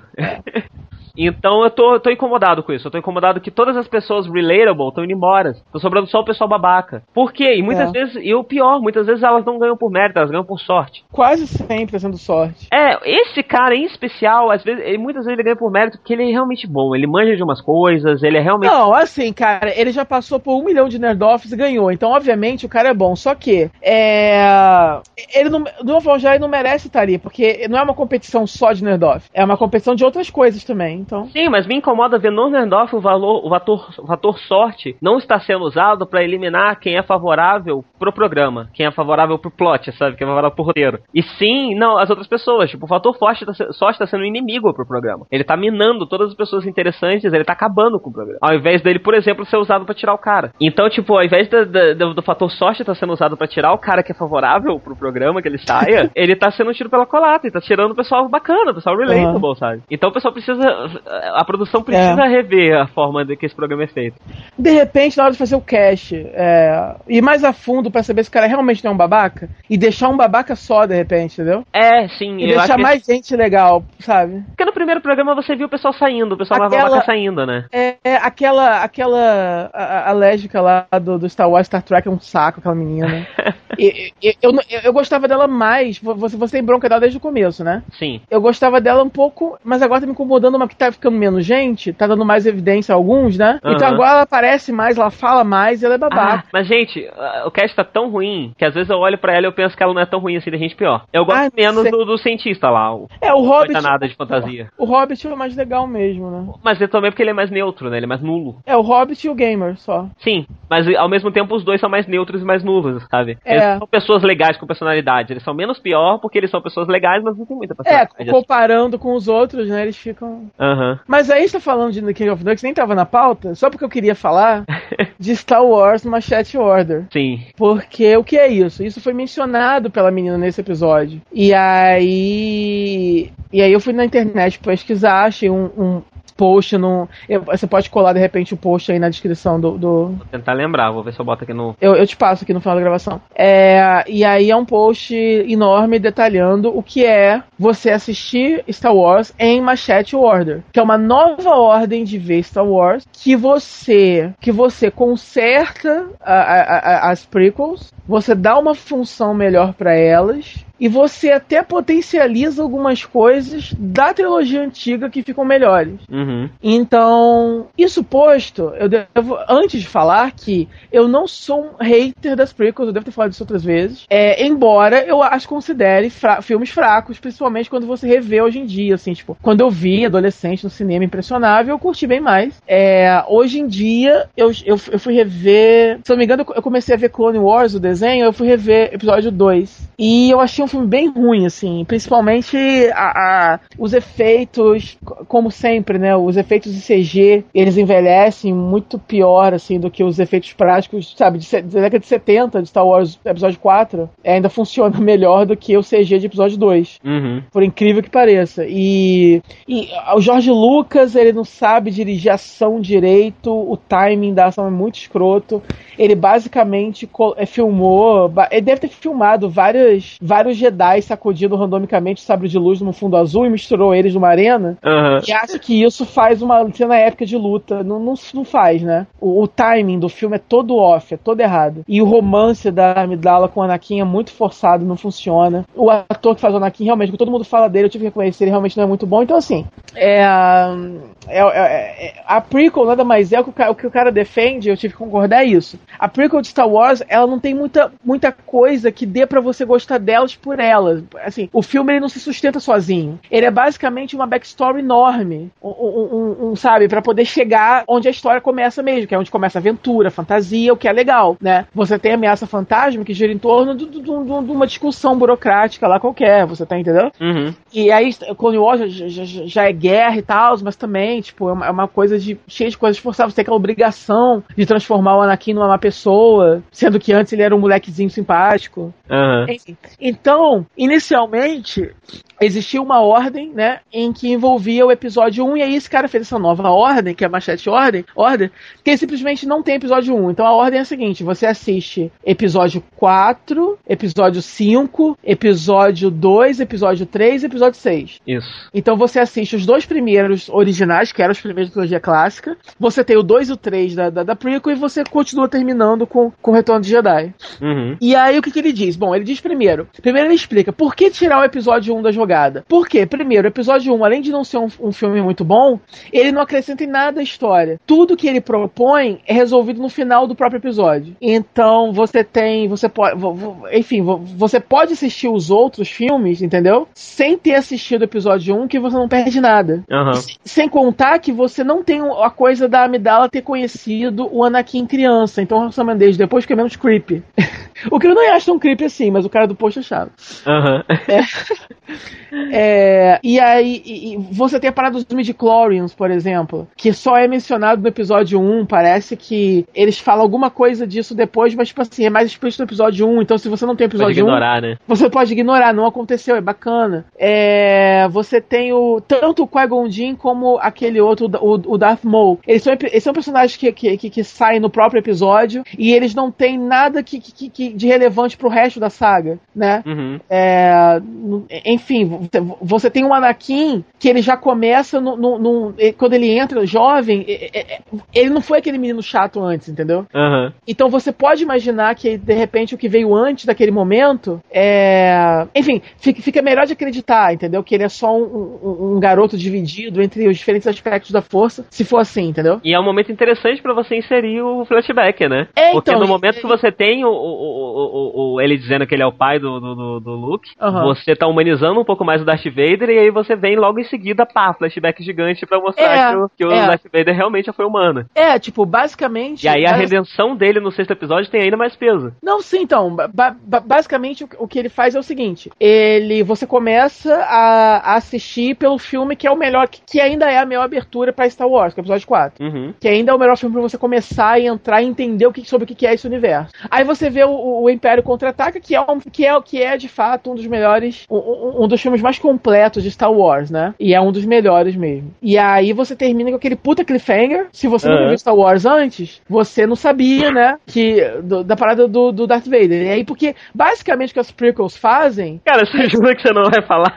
Oi? Você jura que você não vai falar? Não, não vou. Basicamente o que as Eu prequels quis fazem. discutir uma coisa e eu te deixei paranoico com outra completamente diferente. Tá, eu vou falar. O Darth Vader é o pai do. Eu falei Aê! Eu falei isso nesse episódio, eu acabei de falar isso, eu já, já tinha soltado, não? Não sei, mas agora há pouco você tava evitando. Você t- meio que reescreveu. Não, é, não, é, eu já tinha soltado e agora eu comecei a ficar paranoico de novo. Aham. Mas basicamente as prequels, elas des- destroem o twist do, do, do Darth Vader, que por mais que todo mundo saiba, teoricamente o filme, o filme não sabe que a gente sabe, entendeu? Uhum. Então o filme, pô, o, o George Lucas não pode estragar, é, te- co- cortar fora, a, a- sabe, uma das grandes revelações da história do cinema, que, que da própria obra dele, enfim, aí você mantém intacto o negócio. E aí, agora que a gente descobriu, porra, quem é esse cara? Esse Darth Vader cortou a mão do cara lá, é o pai dele, mas não é quem é esse cara, afinal de contas, boom, flashback. Uhum. E aí você volta, sendo que nesse ponto você ainda, você ainda não sabe que o Luke e a Leia são irmãos. Aham. E aí quando você vê a trilogia clássica, você Você descobre descobre, né? não, você descobre de uma forma super anticlimática, porque chega no episódio 6 e o Obi-Wan simplesmente conta pro, pro, pro carinha. Do nada. Uhum. Nesse ponto, nesse formato, até esse twist é potencializado. Por quê? Você vai descobrir como só quando a Midal tá dando a luz no episódio 2. Uhum. E ela fala, o nome dele vai ser Luke, o nome dela vai ser Leia. Você fica, caralho, eles são irmãos. Olha isso. Você, você melhorou a, a uma coisa que tinha trilogia clássica, entendeu? É, você, tipo, tem, tem coisas subexploradas, né? Quando você junta os seis, você percebe que tem coisas subexploradas. Eles serem irmãos e tal, e, o e a humanidade do Darth Vader é subexplorado. Se você enfia ali no meio, você não tá necessariamente explorando isso, mas você tá fazendo a pessoa que tá assistindo pensar e explorar sozinha. É, Então você tá adicionando profundidade, você tá forçando ao espectador a profundidade que você só vê Star Wars se você fizer um esforço. Porque o É. filme não te mostra. É, e aí, e uma outra coisa também interessantíssima, quando você tá vendo a trilogia clássica, por exemplo, do nada, o grande vilão da história fica sendo o Imperador. Uhum. Só que o Imperador antes, acho que ou não aparece ou aparece muito pouco, tipo, você Sim, sim, isso é personagens- falado, isso é, é citado. Acho que não sei se no 5 ele chega a aparecer, no 4 isso é citado. É. 5 eu não sei se ele chega a aparecer, eu acho que ele também só é citado, acho que ele só chega a aparecer mesmo no 6. E aí o que acontece? Dessa forma, você, você é introduzido ao Palpatine, você vê ele virando o Imperador, é uma surpresa também, porque o, episódio 1 estraga a surpresa, porque no episódio 1 fica, dá pra ver que o Palpatine é, o- é, é, o- é, o, é o Lord Aham. Dá pra ver que ele é. Mas se você tira o episódio 1, é, a, a, a revelação de que ele é o, o Big, o Big Bad no final fica, fica, fica melhor, fica, fica, funciona mais, entendeu? E aí, quando você, depois do episódio 3, volta pro episódio 6, você já tem um. Você, você já vai pro filme conhecendo muito melhor o Darth Vader e conhecendo melhor o, imper- o- o Imperador. Então os stakes do, do filme aumentam. Porque agora você sabe com quem que, o, que, o, que os rebeldes estão lidando. Uhum. Você entendeu? Entendi. Então, então, então, ou seja, essa ordem pra mim virou não só, tipo assim, virou a ordem pra ver Star Wars, cara. Sim, com certeza. Tipo, essa é a ordem. Você olha agora, chega uma pessoa pra mim, não quer ver Star Wars? Toma, é nessa ordem que você vai ver. Depois você assiste o episódio 1 Just Cause e é isso aí. É, é. A não ser, a não ser, obviamente, que seja uma pessoa que vá se incomodar com a, a, a discrepância de, de- do filme. Quer dizer, você sabe, os filmes antigos são mais datados, Aham. Aí você tem um flashback que é, que é, que é feito, enfim, nos anos 2000 e depois você volta pro filme dos anos 80, quer dizer. Mas eu sempre recomendo assistir primeiro a trilogia clássica e depois a, nova. Eu não Ah, eu acho que seja uma boa ideia assistir a ordem dos episódios, não. Claro que não, nunca foi. Só que agora essa ordem é melhor, porque, entendeu? Porque tô falando, não só elas melhoram a- as prequels, dão uma função, de fato, pra elas narrativa que flui melhor em termos narrativos, como você chega a potencializar isso que você falou, coisas subexploradas da primeira vez. Aham. Algo incrível. É muito bom, cara. Eu, eu vou reassistir nessa ordem agora. Sim, eu, eu comecei. Eu come... Aliás? Eu, eu, eu, eu fiz mais de hardcore. Eu baixei a trilogia clássica, a versão The Specialized, que são, que são versões em 720p, feitas por fãs das versões originais de cinema, antes das Lucas botar os efeitos novos e tal. É, e eu só fiz isso de curiosidade mesmo, não que eu acho que os efeitos novos- novos atrapalhem muito, mas é curiosidade. Me incomoda um pouco. Quando eu vejo Star Trek, a série clássica, tem uma versão é, com, com efeitos novos. Ah, mas eu me incomodo porque os efeitos novos são muito ruins, né? Não só porque os efeitos novos são ruins, mas porque é discrepante demais. Sim, sim. Tipo, eles saltam demais aos olhos porque tá tudo muito velho e de repente passa um CG voando. E que porra é essa? É. Que- que- E tipo, em Star Trek, sabe, que tem uma janela e aí mostra o planeta lá fora. Tipo, por que, que você tá na televisão mostrando um planeta em CG, cara? É. tipo, me incomoda. É. Não, e sem contar que os efeitos. Pra, eu, eu, eu cheguei, eu cheguei a rever episódio. É que tá tudo preso no meu PC que deu pau. Eu não tô com preguiça de baixar em outro. Aham. Mas eu vou. Eventualmente eu vou ver. Mas eu, eu cheguei a ver o episódio 4, né? E. Que é só Star Wars, né? Não é episódio 4, Uma Nova Esperança. Aham. E até, até, to- até os créditos são os originais, tudo igual. E assim, os efeitos práticos de Star Wars eles funcionam muito bem, principalmente as sequências em. As sequências em. Como é que é o nome do planeta do Luke, gente? Aquele, não, ele é de Tatooine, Tatooine. Tatooine, Tatooine. É, Tatooine. Então, as sequências quando os droids chegam lá, né? E. E é uma pintura. é- é- você olha assim, cara, isso é tão icônico, tão poético, né? Você vê aquela paisagem, aquele deserto, e você vê o C-3PO e o R2D2 andando, entendeu? Uhum. E, e- e combina muito porque Star Wars, ela- ele é um futuro sujo, né? Uhum. Então você tem tecnologias de tempos diferentes coexistindo ali, o C-3PO já é mais sujinho e tal e tal. Então assim, você vê sem os efeitos especiais mais renovados, mesmo com a versão nova isso se manteve, mas assim, é assim mais ainda, né? Porque você sabe que não vai aparecer um CG maluco do nada. Você sabe que não vai ter um um Jabba CG do nada em algum momento. Qual o nome da versão de Star Wars que você baixou? Pra não estar aqui? The Specialized Edition. Você coloca no. Eu achei, eu achei de torrent normal. Tá. Então é isso, finalizando. É, assistam Star Wars, assim, faça, é, façam essa experiência e tentem, de repente, achar alguém que não tenha visto nunca e saiba pouco e queira ver. E se tiver a oportunidade, mostrem pra alguém assim. Eu queria ter essa chance um dia. Eu não conheço atualmente ninguém que não tenha visto. Mas Aham. assim que eu tiver e tiver na mão, assim, de poder mostrar pra pessoa a primeira vez assim, eu vou fazer. Eu quero ver isso, eu quero ver a experiência acontecendo. Aham. Bem, O, o Tommy Westfall Universe é o seguinte, isso é bem interessante. É, é, de- me- se eu já falei isso por aqui, que eu acho que eu já falei isso por aqui, mas enfim, vou falar de novo se eu não falei. eu não lembro. O que acontece é o seguinte, existe uma série é, chamada Saint, é, Saint Elsewhere, que é uma série famosa nos Estados Unidos de, de hospital, mas um, um drama médico, né, dos anos 80. Saint, Saint Elsewhere, tá aqui, peraí, só pra eu confirmar, é isso mesmo. Ela durou de 82 a 88 pela NBC. Essa série foi muito famosa e ah, o último episódio dela foi curioso, porque um dos personagens da série tem um filho chamado Tommy Westfall, que ele é autista. Uhum. E aí, no último episódio da série, quando tudo acaba, a câmera vai afastando assim da, da janela e tá nevando. Uhum. E aí você corta para um apartamento e tem esse garoto, o Tommy, o Tommy Westfall, que é esse filho autista do, do, do médico lá, tá sentado nesse apartamento encarando um globinho, assim, segurando um. Esses globinhos de neve, Aham. que tem coisa dentro, encarando, olhando e tal. E aí chega o pai dele, que é o médico, só que ao invés de médico, ele aparentemente é o mesmo cara, tem o mesmo nome, só que ele tá vestido com roupa de construção, ele trabalha com construção. Uhum. E aí tem um outro personagem junto, que é tipo, o, é o avô do garoto, se não me engano, tá lá também. E aí eles come- começam a conversar e falam, poxa, eu não, eu não entendo meu filho, ele fica encarando esse globo o dia inteiro, olhando pra esse globo, eu não sei o que se passa na cabeça dele e tal. E aí ele manda o garoto largar o globo, leva embora o garoto e tal, e a câmera vai aproximando e a gente descobre que dentro desse globo de neve tá o hospital do St. Do St. Elsewhere. Aham. Eu já falar, eu já ia falar disso, Então você, você pode dizer, e aí uma das interpretações que existem é que o, toda a série se passou na cabeça desse menino autista. Uhum. Que ficava encarando esse hospital e ficava imaginando isso tudo. Só que, se você pensar que toda essa série se passa na cabeça dele, você tem que pensar. Porque essa série foi tão famosa que aconteceram muitos crossovers. Muitos personagens de outras séries participaram dessa série e vice-versa. Uhum. Inclusive, existe um personagem que ele era protagonista de uma série chamada Homicide alguma coisa. Deixa eu ver aqui se eu acho. Acho. E esse personagem não só participou dessa série do Saint Elsewhere, voltou pra série dele. Esse personagem depois virou um dos protagonistas. O mesmo personagem virou um dos protagonistas de é, Law and Order, Special Vict é, é, Victims Unit. Mesmo personagem? O mesmo personagem. Certo. Ele saiu. A série dele, Homicide, blá blá blá, acabou. Ele foi pra, pra é, SVU. E eu acho que é SVU até hoje, se não me engano. E esse personagem, ele já fez uma participação em Arquivo X. Certo.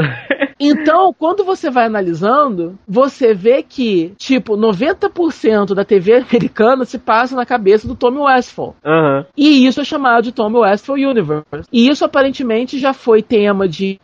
Já, já, já foi citado é, é, é, em outros seriados, já foi piada, em seriados de humor, já foi, sei lá, tese acadêmica dos outros, uhum. já foi tema de debate. Inclusive, tem um cara aqui que ele dá uma explicação alternativa para isso, dizendo que, é o, que, que, que não faz sentido o Tommy, uh, o Tommy Universe tem uma outra explicação. E, e, enfim, cara, isso assim, saber disso não serve para nada. é, só que eu sou assim, né? Eu comecei a ler isso de uma página de Wikipedia, foi para outra e fiquei tipo uma tarde lendo isso. Uhum. E isso já tinha feito parte da minha, da minha vida antes. Eu já tinha lido isso antes, só que agora eu, eu, eu redescobri isso por algum motivo. E eu, e eu fiquei lendo ainda mais. Inclusive, só agora eu descobri esse cara, que participou de várias séries, inclusive Arquivo X, né? Uhum. O que é bizarríssimo. É, eu queria achar o nome do, do, do seriado. Peraí, é, peraí. Homicide. Isso, Homicide Life on the Street, o nome. Life on the Street. É. Uh... Nossa, tem charts gigantes desse Tommy Westphal Universe. Isso. Olha o tamanho dessa porra. É incrível, acho fascinante. O protagonista Cadê o cara, cara? Oi? Tô procurando o nome do personagem. Eu acho que é esse Frank P é Pembleton. É ele? Não, não é. Foda-se. É um personagem importante dessa série, Homicide Life on the Street. Foi um procedural que durou de 93 a 99. E, e esse cara, ele, ele participou de. fez participações, fez cameos em várias outras séries. E ele depois ficou fixo, SVU também e tal. Então, achei interessante que aqui tem, tipo, uma. uma um chart que tem tipo uma cruz no meio, que cruza o Saint Answer com Homicide Life on the Street. Uhum. E a partir deles vai puxando todas as outras séries, sabe? Várias outras séries. Uhum. E uma uhum. vai levando pra outra, levando pra outra, levando pra outra, levando pra outra. Passa por Red Dwarf, passa por todas as Star Trek, passa por Buffy. tipo, Inclusive... de, Buffy, de Buffy vai pra Angel, de Angel. De Angel não. vai pra Battlestar Galáctica, eu não sei porquê. De não. Battlestar Galáctica vai pra Firefly. Não, eu, eu, eu, eu li inclusive que. É que eu não vi Luther ainda, mas em Luther eles mencionam esse personagem do cara, entendeu? Uhum. Ah, porque esse é o chefe de polícia não sei aonde, menciona o personagem, quer dizer, então você tá dizendo que Luthor também. E aí sim vai. Uhum. É tipo um vírus, entendeu? Agora, bom. por que diabos esse personagem especial é tão bom assim que todo mundo, sabe, gosta dele? Não sei. Nunca vi nenhuma das séries do cara, mas. Muito bom. Enfim, eu achei fascinante isso tudo. E é isso, né, cara? Eu acho que esse John. Man... Peraí. Eu acho que é ele, peraí. Ah, é, eu acho que esse John Munch eu achei, achei textos contra a teoria também. É, tem muitos, é. Apontando erros. É isso, esse episódio chama John, John Munch. O nome do ator é Richard Belzer. Então ele era, é, ele era o detetive do, do, do, Departamento de Polícia de Baltimore, que era, que era onde rolava a série do Homicide Life on the Street. E aí quando acabou, ele virou, ele virou fixo no SVU. Uhum. É, e é isso. Anyway. Ele, tá, é, ele é um dos personagens que tá há mais tempo na televisão em geral. Por conta dele ser, ser reaproveitado o tempo todo, né? Isso, isso. Gente, o que, que ele tem de tão incrível? É. Tem um cara que chamado. Qual o nome Marsh, dele mesmo? John Munch. M-U-N-C-H. Ele falou assim: ó, é, o, o personagem se aposentou na 22 temporada. Então, ele. ele mas no geral, é, ele, ficou, ele, ele, ficou 22 temporadas na televisão em geral, contando com tudo, parece. Uhum. Direto, assim, sem parar, né? Nossa. E ficou, ficou maior que esse, esse Marshall Matt Dillon, de Gunsmoke, não sei o que é isso. E o Fraser Crane, que eu já conhecia, né? Que ele fez Cheers e depois fez Fraser. Uhum. Agora, eu, sou, eu, eu assim, ele apareceu em, em, The Wire e apareceu. O que eu acho mais bizarro é ele ter aparecido no Arquivo X, né? Aham. Uhum. Nada a ver. Ready to work. Bem, você, tá, você, você viu alguma coisa do Twitch Plays Pokémon? Ah, vi, vi. Você sabe vi. o que, que você trata, pelo menos? Vi, a galera tá jogando pelo chat, não é isso? Isso. Isso é demais pra mim, eu não. Eu não consigo entender direito como é que funciona. Eu, eu, eu, nem paro pra ver. Eu vou tentar te explicar. Assim, várias pessoas já vieram me contar empolgadíssimas. Eu entendi, mas eu não consigo me empolgar, porque pra mim isso é muito, muito out there. Uhum. Entendeu? Não, não, é, não é pra mim. Eles conseguiram terminar o Pokémon Red. No momento, eles estão chegando, jogando Pokémon Cristal, chegando na Liga do Pokémon Cristal. Só que Pokémon Cristal você volta no, no continente do primeiro Pokémon para pegar as outras oito insígnias. Então, na verdade, eles estão na metade do jogo. É... Como funciona? Eu imagino que todo mundo que tá ouvindo provavelmente já, já manja, mas eu vou explicar. Sim. Tem muita gente que não sabe, tipo, sabe como é, mas não sabe como funciona exatamente. Uhum. No início, existia apenas o modo anarquia. O modo anarquia funciona assim: você colocou no chat, o, o, o, o- computador que tá jogando computa o que você colocou no chat, certo? Uhum. Porém, existem momentos que tem 50 mil pessoas jogando. Então, muitos dos inputs que estão sendo colocados no chat não chegam aí pro computador, e muitos do que chegam aí pro computador que tá jogando o Pokémon no emulador, e usando esses inputs como controles, ah, também no jogo Pokémon o seu input não faz sentido. Porque, por exemplo, você aperta A, é, dentro do menu ele faz uma coisa, mas fora do menu, se o, Pokémon, se o seu bichinho tá andando é, e não tem ninguém na frente, ele não faz nada. Então, o seu A que chegou a ser reconhecido pelo computador não faz nada Uhum. e pelo jogo não faz nada. Esse é o modo anarquia. O resultado disso é o personagem andando em círculos e indo pra lá e pra cá e tal, não sei o que. O interessante da anarquia é que, e, e o que muitas, muitas pessoas perguntam, sabe? Como, como tem progresso? Por que, que tem progresso? Como que o troço tão randômico tem, tem progresso? E como paródia também fizeram outra, outra parada que é o RNG é, Plays Pokémon. É um Random Number Generation, Generator, que é basicamente um programinha que fica gerando números randômicos Uhum. e esses números são associados a teclas do jogo, então aí sim você tem esses botões sendo apertados randomicamente. É um jogo que está apertando os botões randomicamente e, e existe progresso. Uhum. Então parte do progresso existe porque Pokémon não é um jogo tão complexo assim. E se você ficar, fica- mexe em button, você consegue ir até algum lugar. Nesse RNG Plays Pokémon, o cara teve que intervir e fazer algumas coisas de vez em quando, senão o jogo ia travar pra sempre. É, Aham. Mas ele teve que fazer poucas intervenções. Tipo, ao longo do jogo inteiro, ele. Eu acho que o jogo não acabou ainda, mas ao longo de tudo que ele jogou, ele já passou do ponto que tá no, no- na segunda geração que tá jogando o mesmo jogo. Ele teve que intervir aí umas 10, 15 vezes. Uhum. É, Então, primeiro, o progresso existe por causa disso. Segundo, é, o que, o, que o, o, o, o, o pessoal que tá jogando chama de Hive Mind, que é a inteligência coletiva que tá jogando o jogo, Uhum. ela tem poder de decisão. Uhum. Porque vamos dizer que, que, tipo, de todos os inputs, 10% é, chegam até o jogo. Desses 10%, se no, se no total de milhares de pessoas que tem jogando, um- uma quantidade dessas milhares concorda, uma porcentagem dessas milhares concorda, as chances do personagem ir pro lugar que elas querem que ela, que ela vá são maiores. Uhum. Porque na maioria dos casos, é, você não tem um- um- uma punição muito pesada. Por exemplo, se você tá querendo que seu personagem vá para cima, porque ele tá atravessando uma rua, e ele vai para o lado, Uhum. Ele dá um passo pro lado ao invés de dar um passo pra cima, nada aconteceu. Você ainda pode dar um passo pra cima que tá tudo bem. Ou se ele der um passo pra baixo, beleza, você só tem que dar mais um passo pra cima. Essa é a sua punição. Uhum. Então, mesmo que entre inputs que não fazem parte da porcentagem maior, se a porcentagem maior está direcionando para um lado, ele vai acabar eventualmente indo para aquele lado. Porque quando ele vai para o lado que não é o lado que aquela, aquele, que aquele coisa que- quer, a punição não é tão grande e é muito fácil você restaurar a situação. Uhum. Entendeu até aí? É. Beleza. Porém, nem sempre é assim. Em algumas situações, e isso envolve as LEDs, LEDs são. são. são. ribanceirinhas no jogo Pokémon, que elas só vão pra um lado. Tipo, se você pular elas, você consegue descer, mas você não consegue voltar. Você tem que dar a volta se você quiser voltar. Entende? Uhum. É, isso é um problema. Por quê? Se você tá andando numa LED e você quer ir pra frente, mas você aperta pra baixo e esse pra baixo vai te fazer pular a LED, você tem uma punição maior. Você tem um desvio de rota bem maior do que se o cara só botou pro lado normalmente. Porque se ele botou pra baixo normalmente não tem uma LED, só um pra cima já resolve a punição que você sofreu pelo cara ter colocado pra baixo. Uhum. Se tem pra baixo ele coloca uma LED, essa LED normalmente você tem que dar uma volta. Tipo, você tem que andar 10 vezes pro lado, duas vezes pra cima e voltar a andar várias vezes pro lado de antes. Então você tem uma punição muito grande e durante parte dessa punição você pode novamente cometer o erro da LED de voltar. E é isso que faz eles passarem tipo 9 horas numa LED desse tipo. Uhum. Chegou um ponto que eles foram até o. a HQ do, do, do, do- do- da equipe Rocket. Na HQ da equipe Rocket, você tem quadradinhos que quando você pisa neles, você vai numa direção fixa até você encontrar um outro quadradinho que faz você parar. E aí você tem que resolver um puzzle fazendo isso, sabe? Andando em linha retas até você sair no lugar que você quer. Isso, é- essa é a, é a lógica do puzzle. E as pessoas não conseguiram resolver isso. Dois dias depois, não tinha uma solução. E aí eles in- instauraram um segundo método de jogo que é a democracia. A democracia funciona assim: é, quando ela foi instaurada, era 10 segundos. Esse tempo tem variado ao longo do jogo, mas é basicamente o seguinte: durante um período de tempo, digamos que 10 segundos, ele computa todos os inputs que estão sendo colocados no chat que chegam até o computador. Esses inputs são contabilizados e somados, e o que teve mais votos, o que mais pessoas colocaram, é efetuado depois de 10 segundos. Uhum. E aí conta mais 10 segundos, soma e vai fazendo isso. Na democracia você também pode fazer conjuntos de inputs. Então ao invés de você só colocar left, right, up, down, A, start, você pode colocar left 3, aí ele vai dar 3 vezes pro lado, up 2, ele vai duas vezes pra cima, A uma vez que ele quer falar com alguém, tipo A cinco vezes que ele quer fala com alguém até acabar o texto, e write 3 que ele quer ir pro outro lado. Você pode colocar isso tudo numa linha só e colocar. Se, essa, se esse conjunto de, co de comandos for o mais votado, ele vai efetuar durante os 10 segundos. Uhum. É, você tá aí? Tá falhando a ligação. Três? Tô aqui, tá me ouvindo não? Não, dá um lag absurdo. Você ouviu tudo que eu falei? Ouvi. Tá. Você, você é o meu termômetro pra ver se as pessoas estão entendendo o que eu tô contando. Você entendeu tudo? Entendi, tô achando chatérrimo, mas entendi. Tá bom.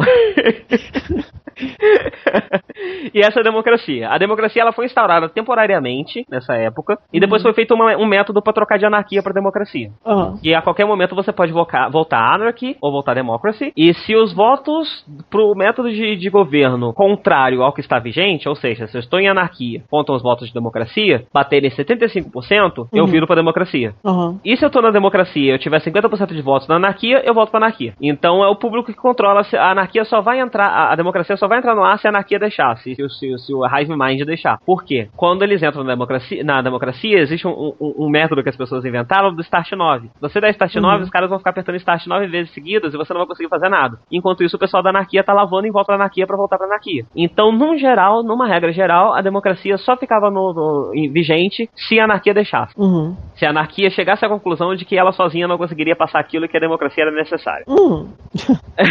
Sim. Ah.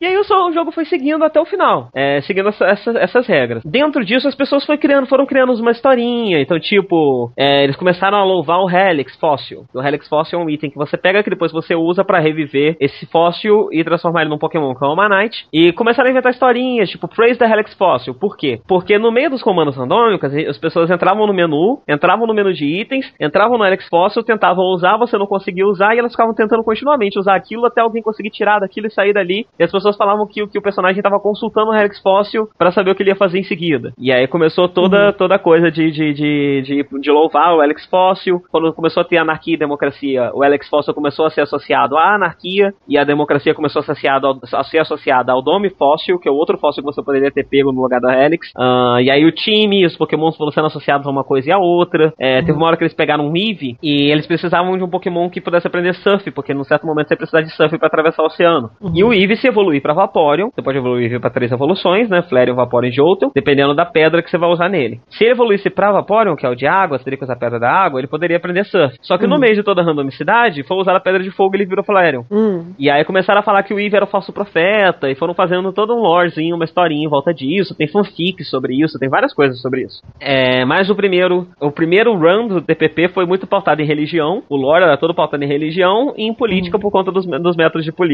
por conta da anarquia e da democracia. É, eu particularmente acho essa primeira, esse primeiro método de democracia bacana. Tipo, as coisas que ela teve que passar junto eu acompanhei, eu até joguei, que eu ficava realmente, ele realmente mexia mais comigo, era mais emocionante, porque é, eu também, eu, também prefiro, eu também prefiro democracia, sabe?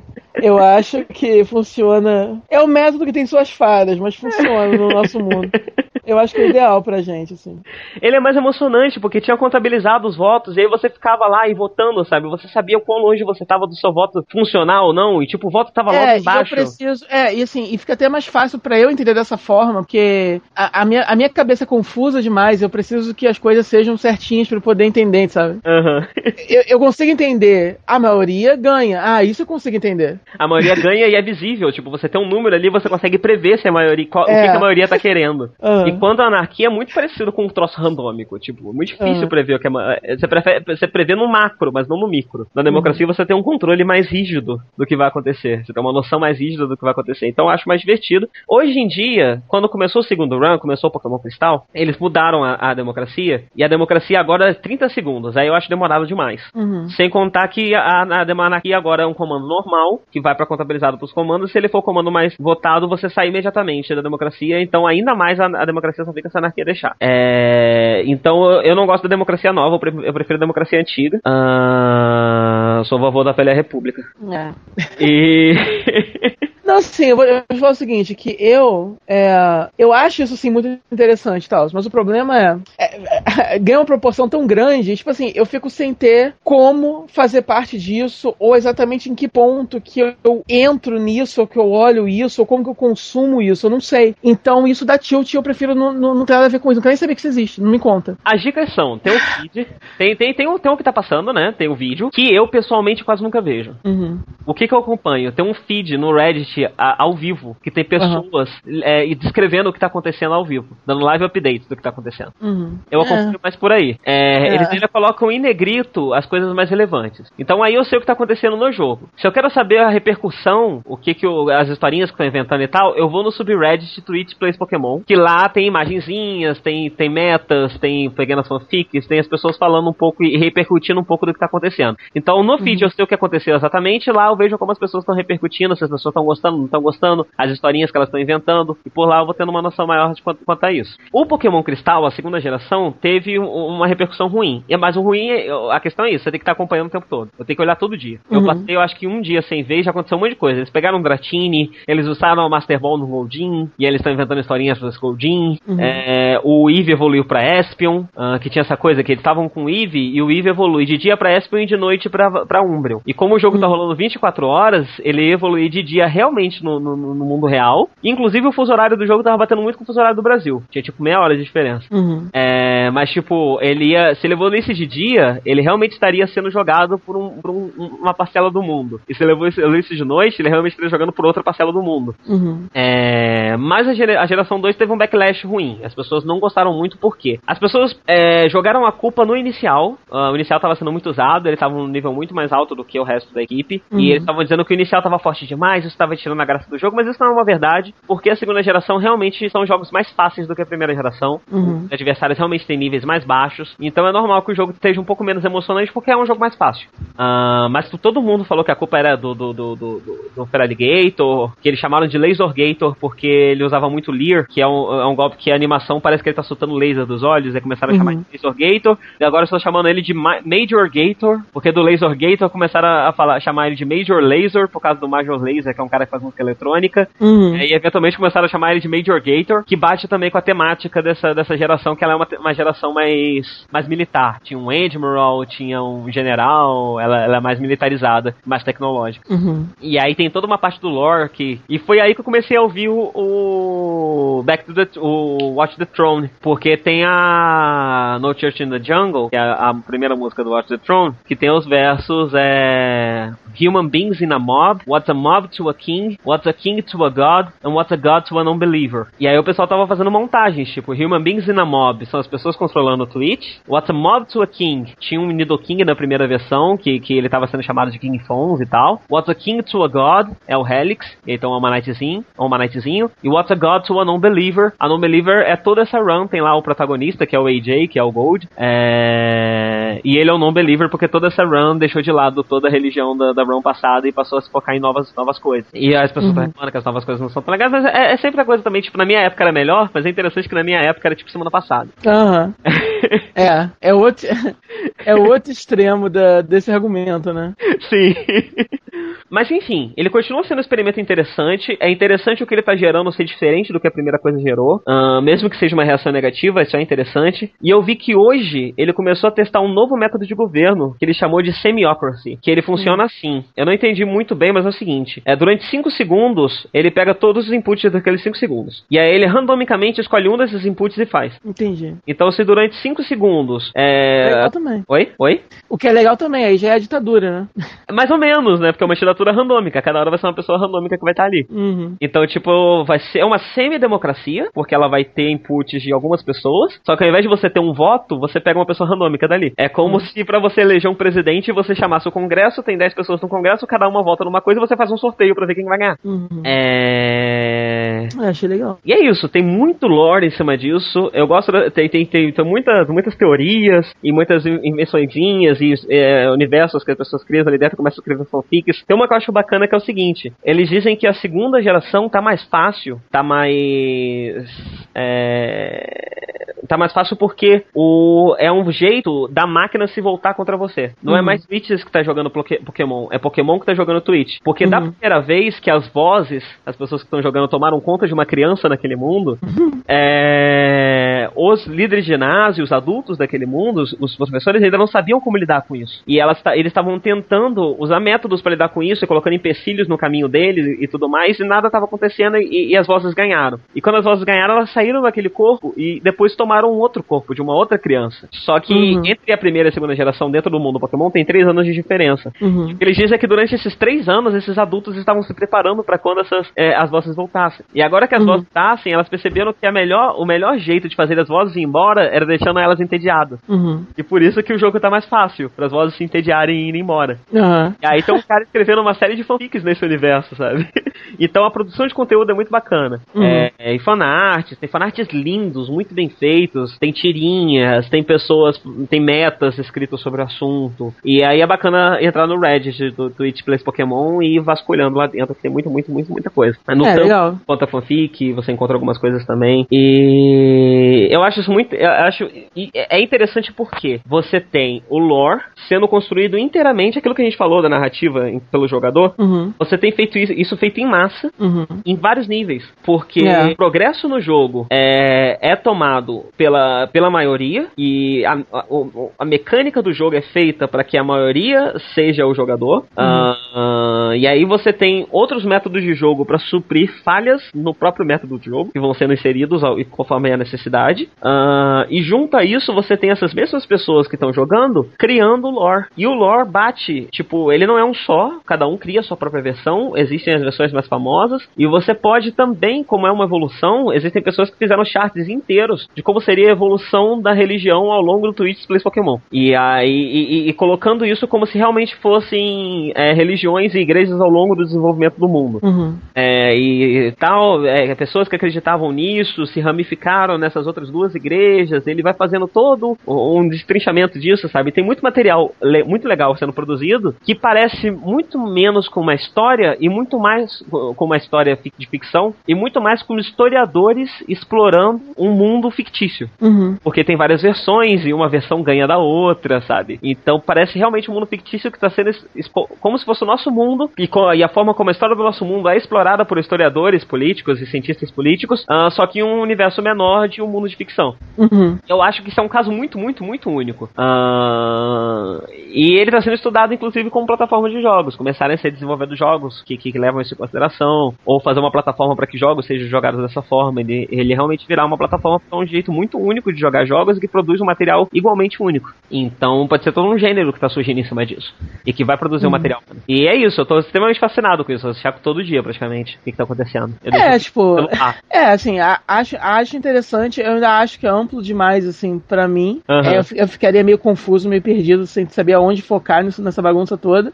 Mas eu acho uma experiência, enquanto experiência, é, sei lá, social e criativa, sei lá, acho bem legal, assim. A forma como tanta coisa sai disso, né? Uhum, sim. E é, e, é, e é uma das coisas, é, uma das coisas boas que a, a, a, coisa, a internet, né, trouxe, de uma forma geral. Quer dizer, você realmente pode fazer um trabalho colaborativo desse jeito, né, em todos os níveis. E... É, e eu, eu acho que é algo que, que, que explicita o valor do fandom. Uhum. Uh, muitas vezes é difícil a gente ver o valor do fandom porque, especialmente eu, antigamente tinha um preconceito muito maior e eu vi o fandom como a, a eu não sei explicar muito bem, mas uh, um extra. Tipo, uhum. algo que existe, mas que o mérito não é exatamente do fandom, mas da obra original. Uhum. E aí, quando você vê esses fandoms sendo criados do nada, uhum. você vê que não, o fandom tem valor e o fandom produz conteúdo que pode existir sim, independente da obra original. Uhum. E é por isso que, inclusive, você pode ver coisas de incrível valor em fandoms de merda, em, em, em obras que as obra, a obra original não tinha nada e o fandom uhum. faz fics e coisas com valor tremendo em cima daquilo. Uhum. E, e, cada vez mais eu dou mais valor pro fandom e cada vez mais eu tento mergulhar um pouco mais no fandom, ainda tenho bastante dificuldade, porque. Depende, é uma né, cara? Claro Fand... depende, óbvio. Fandom desse jeito até vai, mas. Eu, eu, eu, eu prefiro me, deixar... manter longe fandom.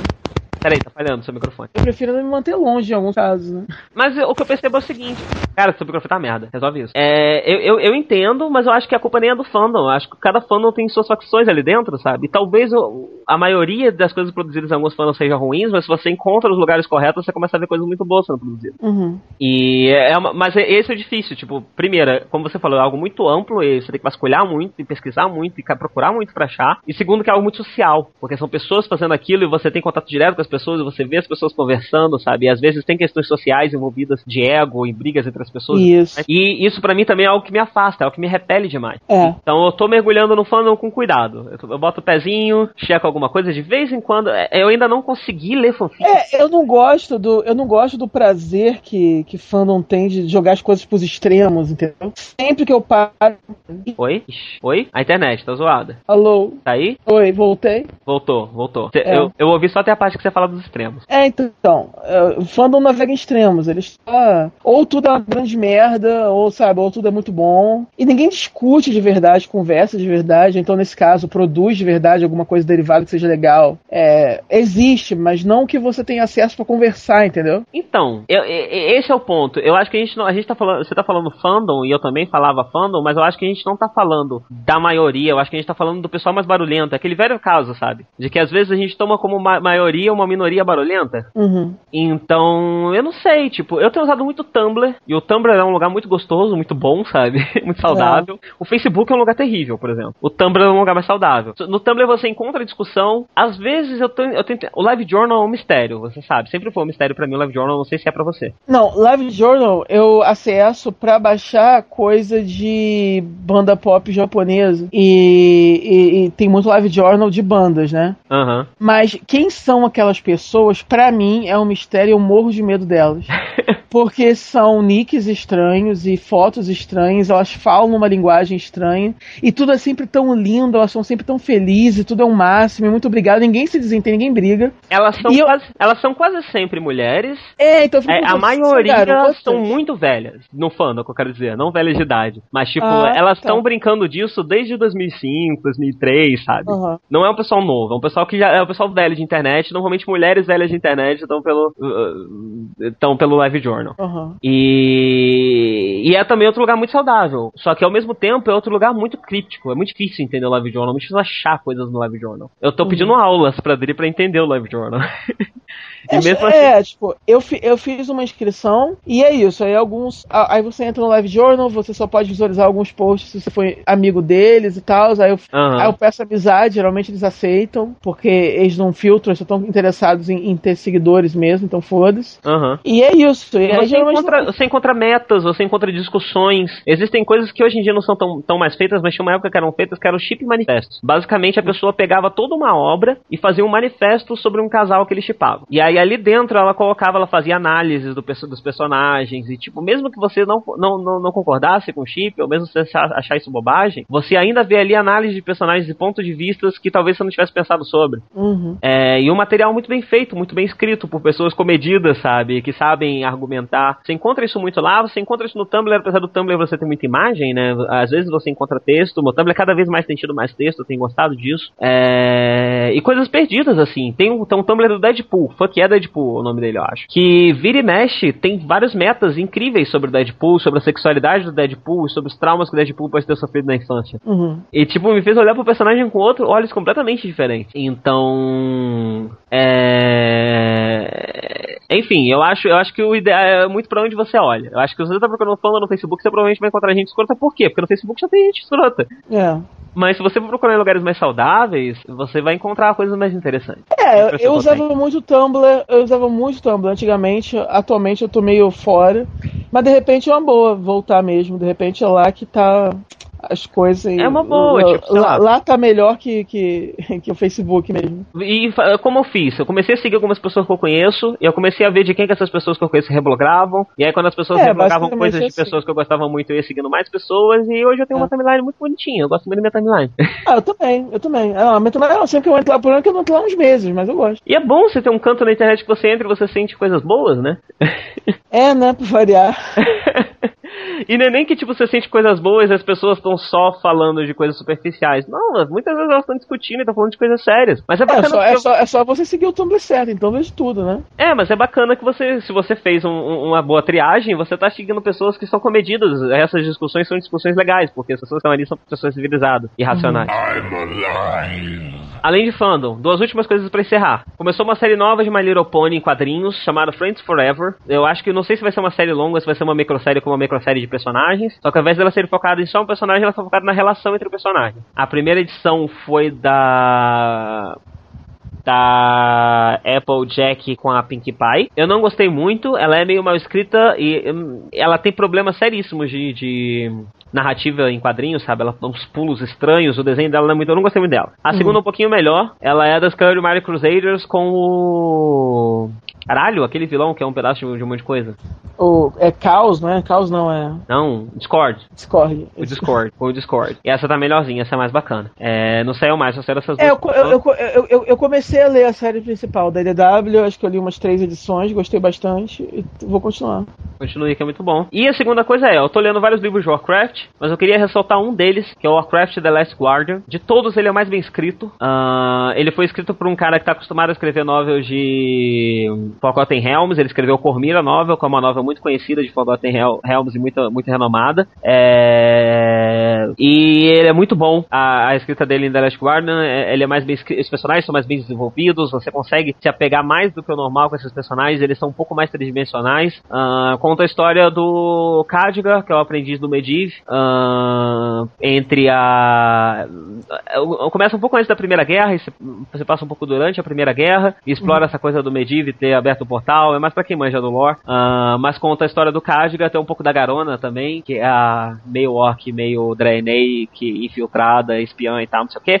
Enfim, é, eu recomendo. Se, se, eu- se, se eu for recomendar uma novel de, de Warcraft pra alguém que não quer necessariamente saber do lore, não tá interessado nessa minha coisa de criar, de, de criar um mundinho, estudar um mundo e não sei o que, quer só ler um livro bacana de fantasia, Warcraft The Last Guardian, de todos que eu li até agora, foi o melhor. É, então, se vocês ouviram tudo que eu falei, vocês não se interessam com a coisa de, de, de, de montar um mundo, de estudar um mundo, mas vocês querem ler um livro bacana de fantasia, eu recomendo Warcraft The Last Guardian. E é isso. Tchau. É, eu, eu, eu leria, mas o problema é que tem muito livro na minha fila.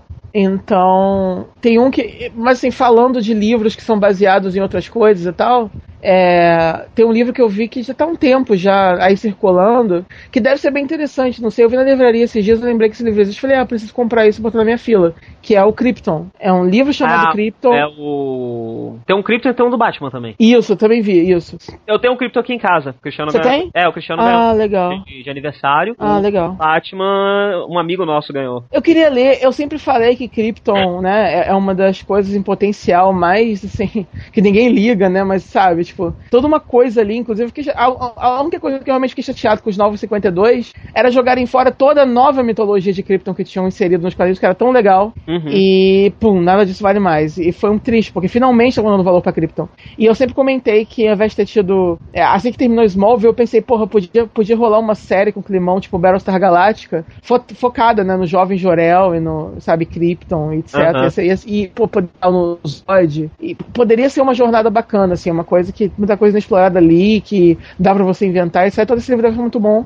Eu quero dar uma olhada nele. E lembrando que aquele livro de Doctor Who já tá vendendo, né? O, O Chá- é, eu vi na livraria ontem. ah, eu, dei, eu dei até uma folhada. Eu acho que ele tá sendo traduzido pelo mesmo cara que, que traduz a, a, os livros de Mochilo- Guia do das Galáxias aqui no Brasil. Uhum. Acho que eles chamaram o mesmo cara, tem um estilo parecido. Hum, legal. E a Drill leu mais, a Drill leu uns oito capítulos e disse que é bacana. É divertido, é engraçado. Ah, legal. É, Eu quero ler. Eu vou comprar. Sim. Comprar ainda e, e, lerei. é isso. E, em- e e em breve vai ter aquele dos contos, né? Dos 11 contos vai ser publicado também. Qual deles? Porque tem vários, assim. Não, é- é esse que fizeram comemorativo, que, o- que, o, Neil, que o Neil Gaiman Ah, escreve sei. um, e que Sei, aquele, é- aquele cara do Artemis. É o cara do Fall. Artemis Fall? É ele não, não é ele não. Não sei, não sei. Viajei, é o cara do Percy Jackson lá. Não sei. Tem, Rick Jordan é o cara do, do Percy Jackson. é ele. É Rick Jordan o nome dele. Eu acho que é. Eu, Ih, caramba. Eu lembro o nome dele porque tem um nome legal. Olha, tem, tem, tem um monte de escritor foda fazendo, cada um deles escreve um conto, um conto baseado em cada um dos 11 doutores até que que tava rolando até o momento, né? Uhum. E é isso, e parece que vai ser lançado. Com, os contos vão ser lançados individualmente em, por e-book, parece, e depois vão lançar uma compilação em papel. Eu vou esperar pra comprar em papel, porque eu sou old school.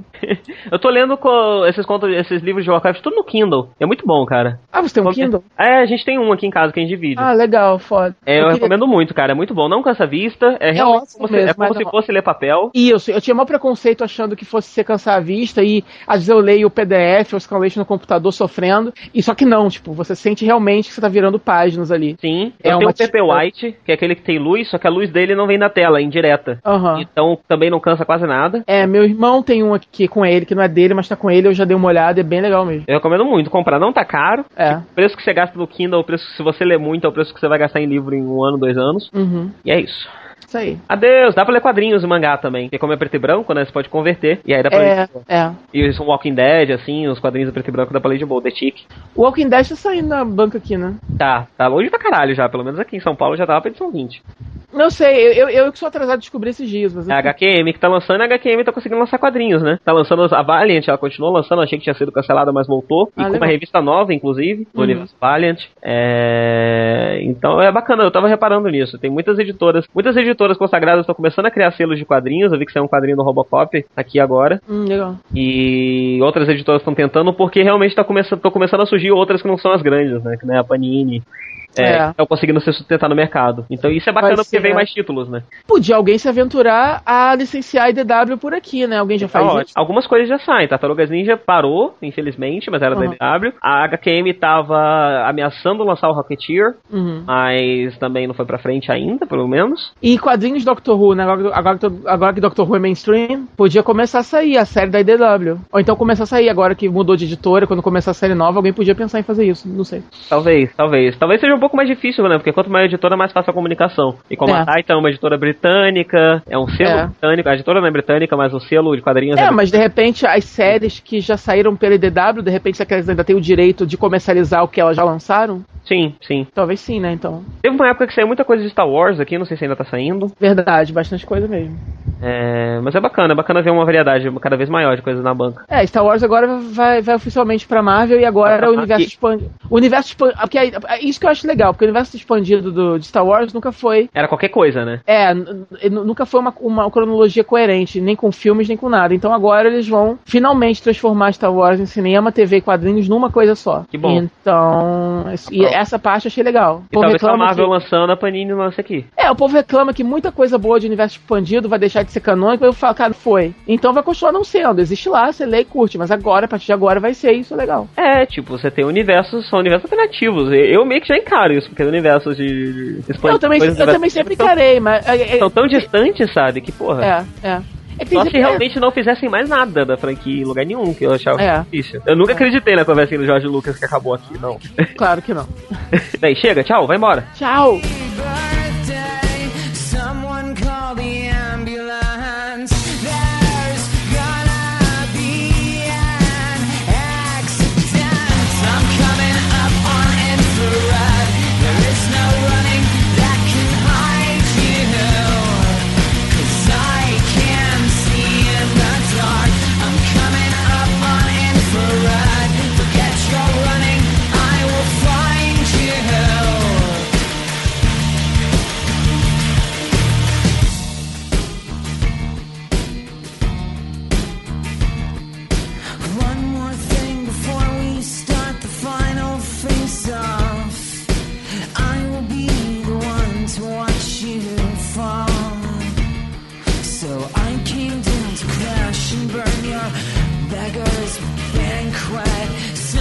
Call the ambulance.